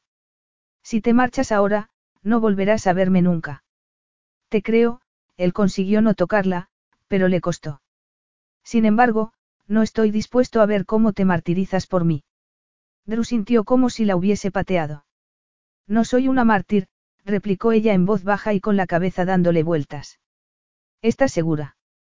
Preguntó él con una voz aterciopelada, peligrosa y exigente. Casi puedo ver las llamas alrededor de ti mientras te inmolas por lo que has elegido. Ella no podía con aquello. Él era demasiado imponente en medio de ese piso minúsculo en el que casi no cabía. Era como si el espacio fuese a desgarrarse por el esfuerzo de contener toda su fuerza. No podía encontrar sentido a todo eso ni respirar para pasar el nudo que tenía en el estómago. No tengo ni idea de lo que estás hablando, dijo aunque pareció que no lo había dicho ella. Él se acercó y la arrinconó contra las ventanas que había en el extremo opuesto de la habitación. Bastaron tres pasos. Sintió el frío cristal en la espalda y cayó fue como un muro enorme, tentador y más peligroso que cualquier otra cosa del mundo. ¿Qué te has dicho a ti misma, Drew? Le preguntó él en ese tono delicado que hizo que ella mirase alrededor para buscar una escapatoria. Has llorado por mí, por el hombre que no puede corresponder a tu amor. Te has olvidado de que yo también te conozco. Estás burlándote de mí. Eres así de monstruoso después de todo. Ella lo preguntó con cierta incredulidad, sin estar segura de si lo que se adueñaba de ella era la furia o el dolor. Miró su rostro despiadado y se preguntó por qué había esperado otra cosa. Los ojos color ámbar oscuro de él dejaron escapar un destello que no fue de maldad, fue algo que la estremeció e hizo que contuviera la respiración. Rabia, furia y ese deseo incontenible que fue lo primero que los enredó en eso. Muy oportuno para ti, comentó él en un tono mortífero aunque delicado, como el de un amante. Es muy oportuno que puedas encontrar a alguien a quien amar con tanta valentía, y desde la distancia. Sus palabras fueron como unas bofetadas. Drew dejó escapar un sonido aterrador y creyó que las piernas no iban a sujetarla. Se agarró al alféizar de la ventana mientras Cayo seguía mirándola sin compasión. Solo amas lo que nunca te amará a ti, siguió él como si no le importara que estuviese destrozándola. Organizas tu vida alrededor de objetos distantes que puedes rodear, pero no acercarte a ellos. Tú, ella no podía hablar, se sentía aprisionada. Tú no sabes de lo que estás hablando. No. Ella captó las sombras que había en sus ojos. ¿Me amas, Drew, o solo crees que me amas porque te imaginas que nunca podré corresponderte? En realidad, no correrías ningún riesgo. Fingirías sufrir por tu gran amor mientras seguirías completamente sola, como siempre. Encerrada herméticamente. La perfecta mártir, él hizo una pausa con un destello en los ojos y bajó la voz. ¿Cómo hiciste con tu hermano? Ella levantó una mano como si quisiera defenderse de él. No podía dejar de temblar y se dejó caer a lo largo de la pared. Él, sin embargo, no cedió, era implacable hasta la crueldad. Se agachó delante de ella con al abrigo flotando como una capa y los pantalones del traje ceñidos a sus poderosos muslos, como un dios despiadado que dictaba su aterradora sentencia. Tú no tienes ni idea de lo que es el amor, siguió él como si ella no lo hubiese entendido. Drew solo pudo mirarlo fijamente durante un rato eterno, que le pareció que duraba un siglo. Estaba estupefacta, tan profundamente impresionada que ni siquiera podía llorar. Se sintió como si estuviese abierta por la mitad y él fuese una luz inclemente que mostraba toda su oscuridad. Le dolió tan intensamente que, vagamente, sospechó que el verdadero dolor no había llegado todavía, que eso solo era la conmoción que lo precedía. ¿La tienes tú? Preguntó ella por fin con cierta animadversión aunque le tembló la voz. Los ojos de Cayo resplandecieron como oro fundido que la abrasaba y le daba la vida. Le tomó las manos. Debería haberlas retirado, pero se deleitó con su contacto después de tanto tiempo. La sangre le hirvió traicioneramente, como si él poseyera cada rincón de ella independientemente de lo que se dijera a sí misma, o le dijera a él. Te diré lo que sé, contestó él con una voz baja y un acento muy marcado aunque melodioso que fue como una caricia. Te quiero. Te quiero de una manera que no puedo entender. Puedo vivir sin ti, pero no quiero, no sé qué sentido tendría. Callo. Cállate, le ordenó él. Lo intenté. Dejé que te marcharas. Tú volviste, su rostro bárbaro pareció casi serio. Solo amas lo que no puedes conseguir y yo solo he sido un monstruo. Solo he sido lo que quería ser, su despiadada boca esbozó una levísima sonrisa. Hasta ahora. Algo nuevo y precario brotó entre ellos. Ella notó las lágrimas que le caían por las mejillas, pero no hizo nada para secárselas. Solo podía ver a Cayo y notó algo que aleteaba con cautela, frágilmente, como uno de esos colibrís que Dominique se tatuó en su piel, como un regalo. Pensó que era esperanza y ese vacío espantoso que la había devorado viva durante tanto tiempo empezó a cerrarse. No quería más dolor, no quería esa parte masoquista que tenía, lo quería él. Siempre lo había querido y estaba harta de ocultarlo. Era el momento de parar. Era el momento de que fuese ella quien diese un paso adelante. Se inclinó, le acarició el firme mentón y le tomó el rostro implacable e irresistible entre las manos. Notó su calor que la quemaba de dentro a fuera. Y no soy una mártir y tú tampoco eres un monstruo, aseguró ella en voz baja pero firme. Entonces, ¿qué se supone que somos los dos? Esa es la cuestión.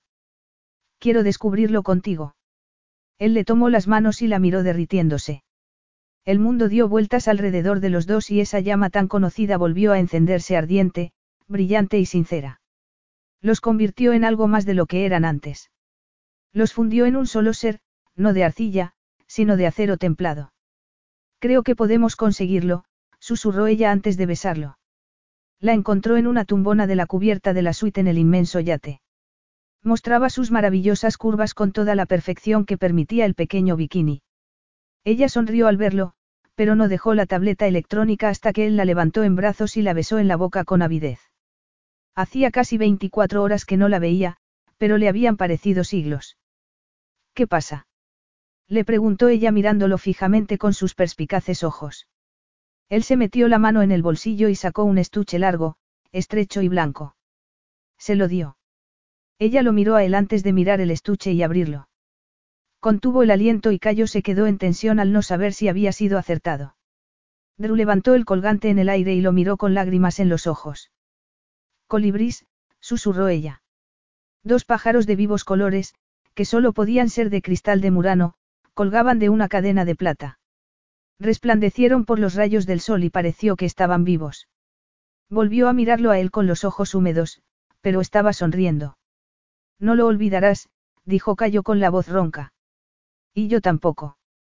Lo abrazó y lo besó hasta que los dos suspiraron. Ya habían pasado ocho meses desde aquella escena en el diminuto estudio de Clapham. Ocho meses con ella en su vida poniéndolo a prueba, cambiándolo y haciendo que se preguntara cómo había podido vivir sin ella durante tanto tiempo. Ya no podía imaginarse una situación sin ella, que, asombrosamente, lo había convertido en un hombre que nunca creyó que pudiese ser. Un hombre de carne y hueso, vivo, que, después de todo, no era un monstruo, que no lo sería siempre que ella lo amara.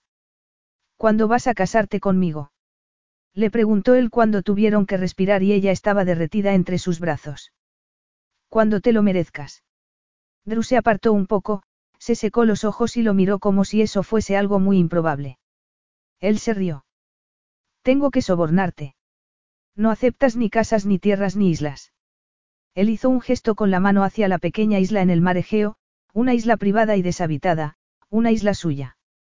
Ella se había empeñado en que él visitara todas sus posesiones o las vendiera.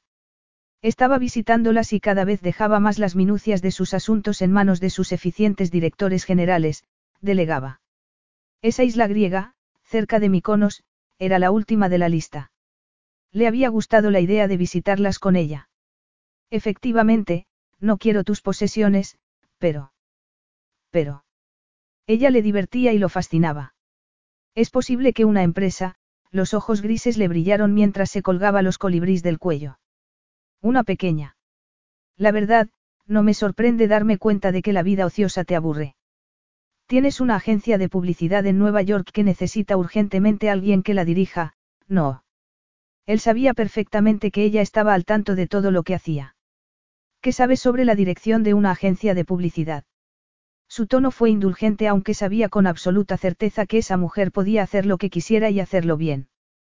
Te he dirigido a ti durante cinco años, contestó ella con ironía. Me imagino que, en comparación, una empresa llena de americanos creativos será como una leve brisa marina. En realidad, algo parecido a unas vacaciones. Te amo, dijo él porque la amaba y porque lo que más podía complacerle era que su imperio fuese de los dos. Puedes dirigir lo que quieras, mi amor, pero tendré que insistir en que te cases conmigo. Ella se limitó a mirarlo con los ojos brillantes. Él le tomó las manos y la atrajo hacia sí. Todos mis contratos tienen una cláusula poco conocida, dijo él en voz baja mientras le besaba las pecas de la nariz. Todas las filiales del grupo Vila tienen que estar dirigidas por un Vila. Tú sabrás, yo no puedo hacer nada. Drew se rió y le rodeó el cuello con los brazos. Ya sabes cuánto me gusta sacrificarme, bromeó ella. En este caso, es una ventaja que te amé lo suficiente para hacer ese sacrificio tan inmenso. Lo es, gruñó él antes de sonreír y besarla. Efectivamente, sería una ventaja, pensó él. Una ventaja enorme y dedicarían sus vidas a que fuera mayor. Era Cayo Vila, no aceptaba una negativa por respuesta y no sabía cómo se fracasaba. Fin.